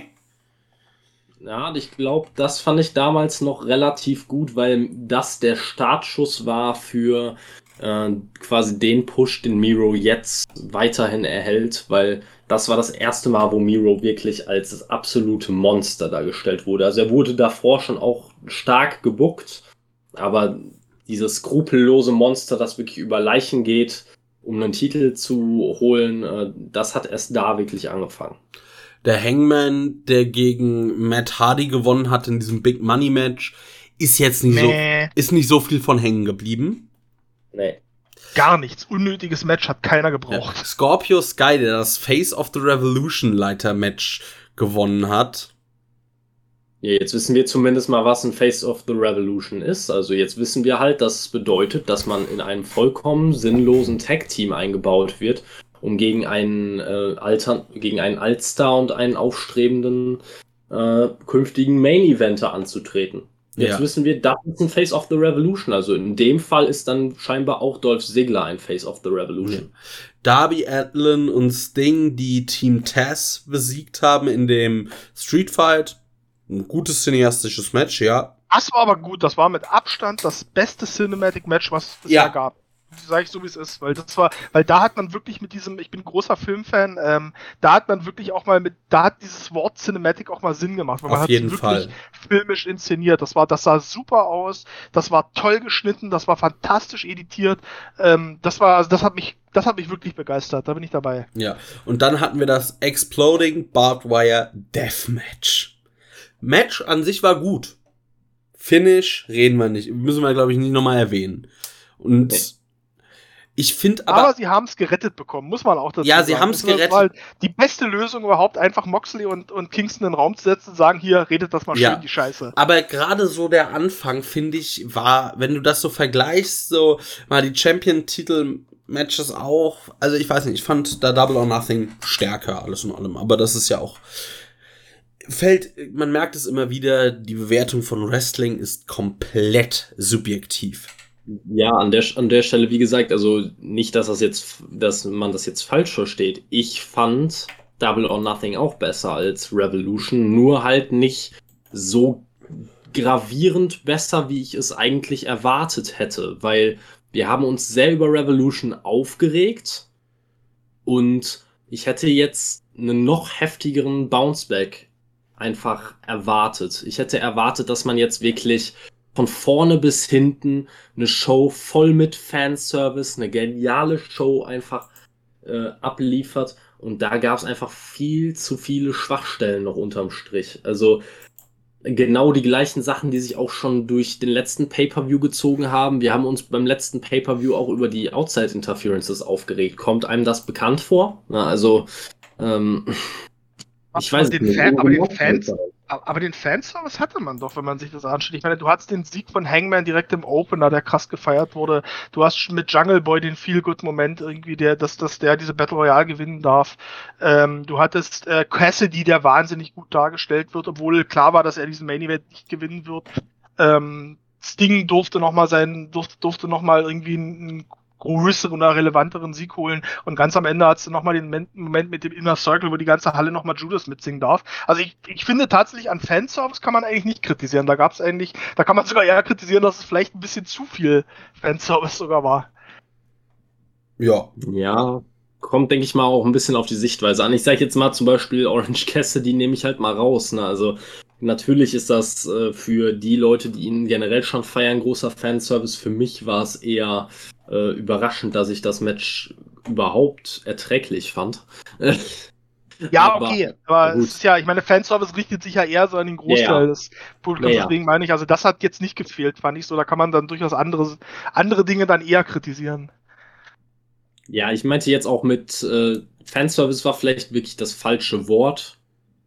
Ich sag mal eher dieser letzte entscheidende OMG-Moment, dieser What the fuck-Moment, der aus einem guten Pay-per-View einen unvergesslichen Pay-per-View macht. Also ich nehme jetzt mal als Beispiel, auch wenn man das kaum vergleichen kann, äh, den ersten Double or Nothing Pay-per-View mit dem Debüt von Moxley. Ähm, das kannst du natürlich so nicht nochmal bringen. Es gab keinen vergleichbaren äh, Free Agent auf dem Markt. Na gut, vielleicht bis auf Daniel Bryan, aber mh, Nick ob man den Gage. Nick Ähm. fucking Gage. Ich sag's den ganzen Abend schon. ja, Nick Gage. ja, wie gesagt, es es ist vielleicht auch ein bisschen dieses veraltete WWE-Denken, das sich bei mir auch über Jahre einfach ein, eingebrannt hat. Ich denke mir einfach, Double or Nothing ist der Stand jetzt größte Pay-per-View, den AEW hat. Ist so ein bisschen nicht, nicht ganz zu vergleichen, aber halt so ein bisschen wie WrestleMania von AEW und da erwarte ich halt einfach ganz große Dinge und die waren dieses Mal halt einfach nicht da. Es war gut, eine gute Show, die mich gut unterhalten hat. Aber es ist, glaube ich, einiges dabei, wo ich mich schon in einem Jahr kaum noch dran erinnern werde. Wirst du dich viel an, wirst du dich an vieles von der diesjährigen WrestleMania erinnern? Ja, eher im Negativen, aber mutwürdig ist es bestimmt. Also. Ja, ich weiß nicht, aber ich glaube, da werden wir uns auch heute nicht mehr einig. Ich würde jetzt die Frage in die Runde stellen. Sollen wir Schluss machen? Oder, also an sich, ich glaube, jetzt ist es eh egal. Wer jetzt noch hört, der hört sich das auch noch bestimmt noch länger an, aber ich weiß ja nicht. Ich, hab, ich bin leer, ich habe nichts mehr. Ich habe auch nichts mehr. Nee, ich auch nicht. Ich glaube, ich habe jetzt schon so viel mich um Kopf und Kragen gequatscht und allen erklärt, warum ich äh, den Pay-per-View vielleicht nicht ganz so ultimativ geil fand wie die meisten anderen, aber trotzdem geil. Also ich glaube, die meisten Zuhörer werden sich denken, fand er den Pay-per-View jetzt komplett scheiße? Also nochmal, nein. Ich fand den Pay-per-View gut, nur nicht so gut, wie ich mir erhofft hatte. Aber damit will ich das Ganze auch mal meinen Rant an der Stelle beenden. Also. Ja, aber das, das, das Ding ist ja, wir sind ja trotzdem alle im Endeffekt nur maximal einen Punkt voneinander entfernt. Ja. ja. so ab, sechs, ob sieben oder acht, ich meine, das ist ja trotzdem beides noch gute Bewertungen. Also ich sag mal so, hätte jetzt einer von uns eine 4 oder eine 5 gegeben, hätte ich gesagt, so, okay, das finde ich fragwürdig, aber ich sag mal, das ist ja alles so ungefähr im selben Rahmen. Also von daher, ja. und dieser Kritikpunkt, der gab es einfach, da, da muss man sich auch nichts vormachen. Die perfekte Wrestling-Show wird es auch nicht geben. Zumindest nicht ohne Nick Gage. und, nicht, und nicht ohne ein Deathmatch. Das kommt noch dazu. Mehr Deathmatches bei AW. Das ist, das ist so, mit der, mit, mit, mit der Forderung möchte ich, möchte ich, möchte ich schließen. Und Exploding Barbed Wire habt ihr vergessen. Nee, den brauche ich gar nicht. Neonröhren. Ich will Neonröhren. Oh, mehr Light Tubes. Das, das macht alles besser. Ja. Das ist, glaube ich, das könnten wir eigentlich, äh, das könnten Jens und ich als äh, Slogan haben. Mehr Neonröhren. Das wird, das, wird, das wird der Titel von dem Podcast. Mehr Neonröhren, weniger Cody. das ist gut. da muss ich sogar selbst als Cody-Fan äh, meine Unterschrift drunter setzen. Also, ähm, das hätte man sich bei diesem Pay-per-View sparen können. Gut. In diesem Sinne, liebe Hörer, also wer jetzt noch zuhört, bitte, bitte, Was bitte. mit eurem Leben? Nee, schreibt. Geht raus! ja, eins um anders. Aber bitte schreibt uns. Ich möchte wirklich wissen, wer sich das hier bis zum Ende angehört hat, weil wir kamen vom Hundertste ins Tausendste. Also wir, Kevin und ich fassen uns ja schon eher weniger kurz, aber das hier ist ja eine ganz neue Dimension. Aber gut. Vielen Dank fürs Zuhören. Ich sag mal, falls ich's hört und auch so, vielen Dank, äh, liebe Nicole, dass du uns eine Zeit lang begleitet hast. Und vielen Dank auch an dich, Jens. Es war mir ein inneres Blumenpflücken. Es hat sehr viel Spaß gemacht. Danke, oh. es war mir eine Freude, dabei sein zu dürfen. Ja. Und äh, ich bin, habe jetzt auch genug geredet. Ich habe hier genug moderiert. Äh, Abschiedsworte, Kevin, Jens, ist mir egal. Macht ihr mal das mal. Ja, also ich kann mich da auch nur noch mal bei den beiden bedanken, die mitgemacht haben. Nicole ist jetzt nicht mehr unter uns, also sie lebt noch, aber ihr wisst, was gemeint ist. Ähm, und bei Jens natürlich sowieso. Ähm, macht, hat sehr viel Spaß mit euch beiden gemacht. Äh, also ich kann mir nichts Schöneres vorstellen, außer vielleicht Markus dann zu verprügeln. Ähm, an der Stelle, wie gesagt, also wer jetzt noch zuhört, ist eh ein richtiger Freak, aber im positiven Sinne. Ihr seid unsere Freaks. Das wollte ich auch gerade sagen. Unsere ja. ja. Und äh, ja, danke an alle, die zugehört haben. Ähm, die Schlussworte würde ich gerne an Jens, an unseren Gast, nochmal übergeben. Vielleicht hat der ja nochmal einen einprägsamen letzten Satz, um das Ganze abzuschließen. nochmal vielen Dank, dass ich dabei sein durfte. Hat sehr viel, äh, sehr viel Spaß gemacht. Äh, ich fühle mich jetzt deutlich leichter als vor dem Podcast. Und äh, Watch Wrestling, don't make war. Oder so. Noch ein Sendungstitel. Kommst du mit dem Aufschreiben noch hinterher? Ich habe gar nicht erst angefangen. Also. Dann, liebe Hörer, ich sage jetzt doch noch mal was. Macht's gut.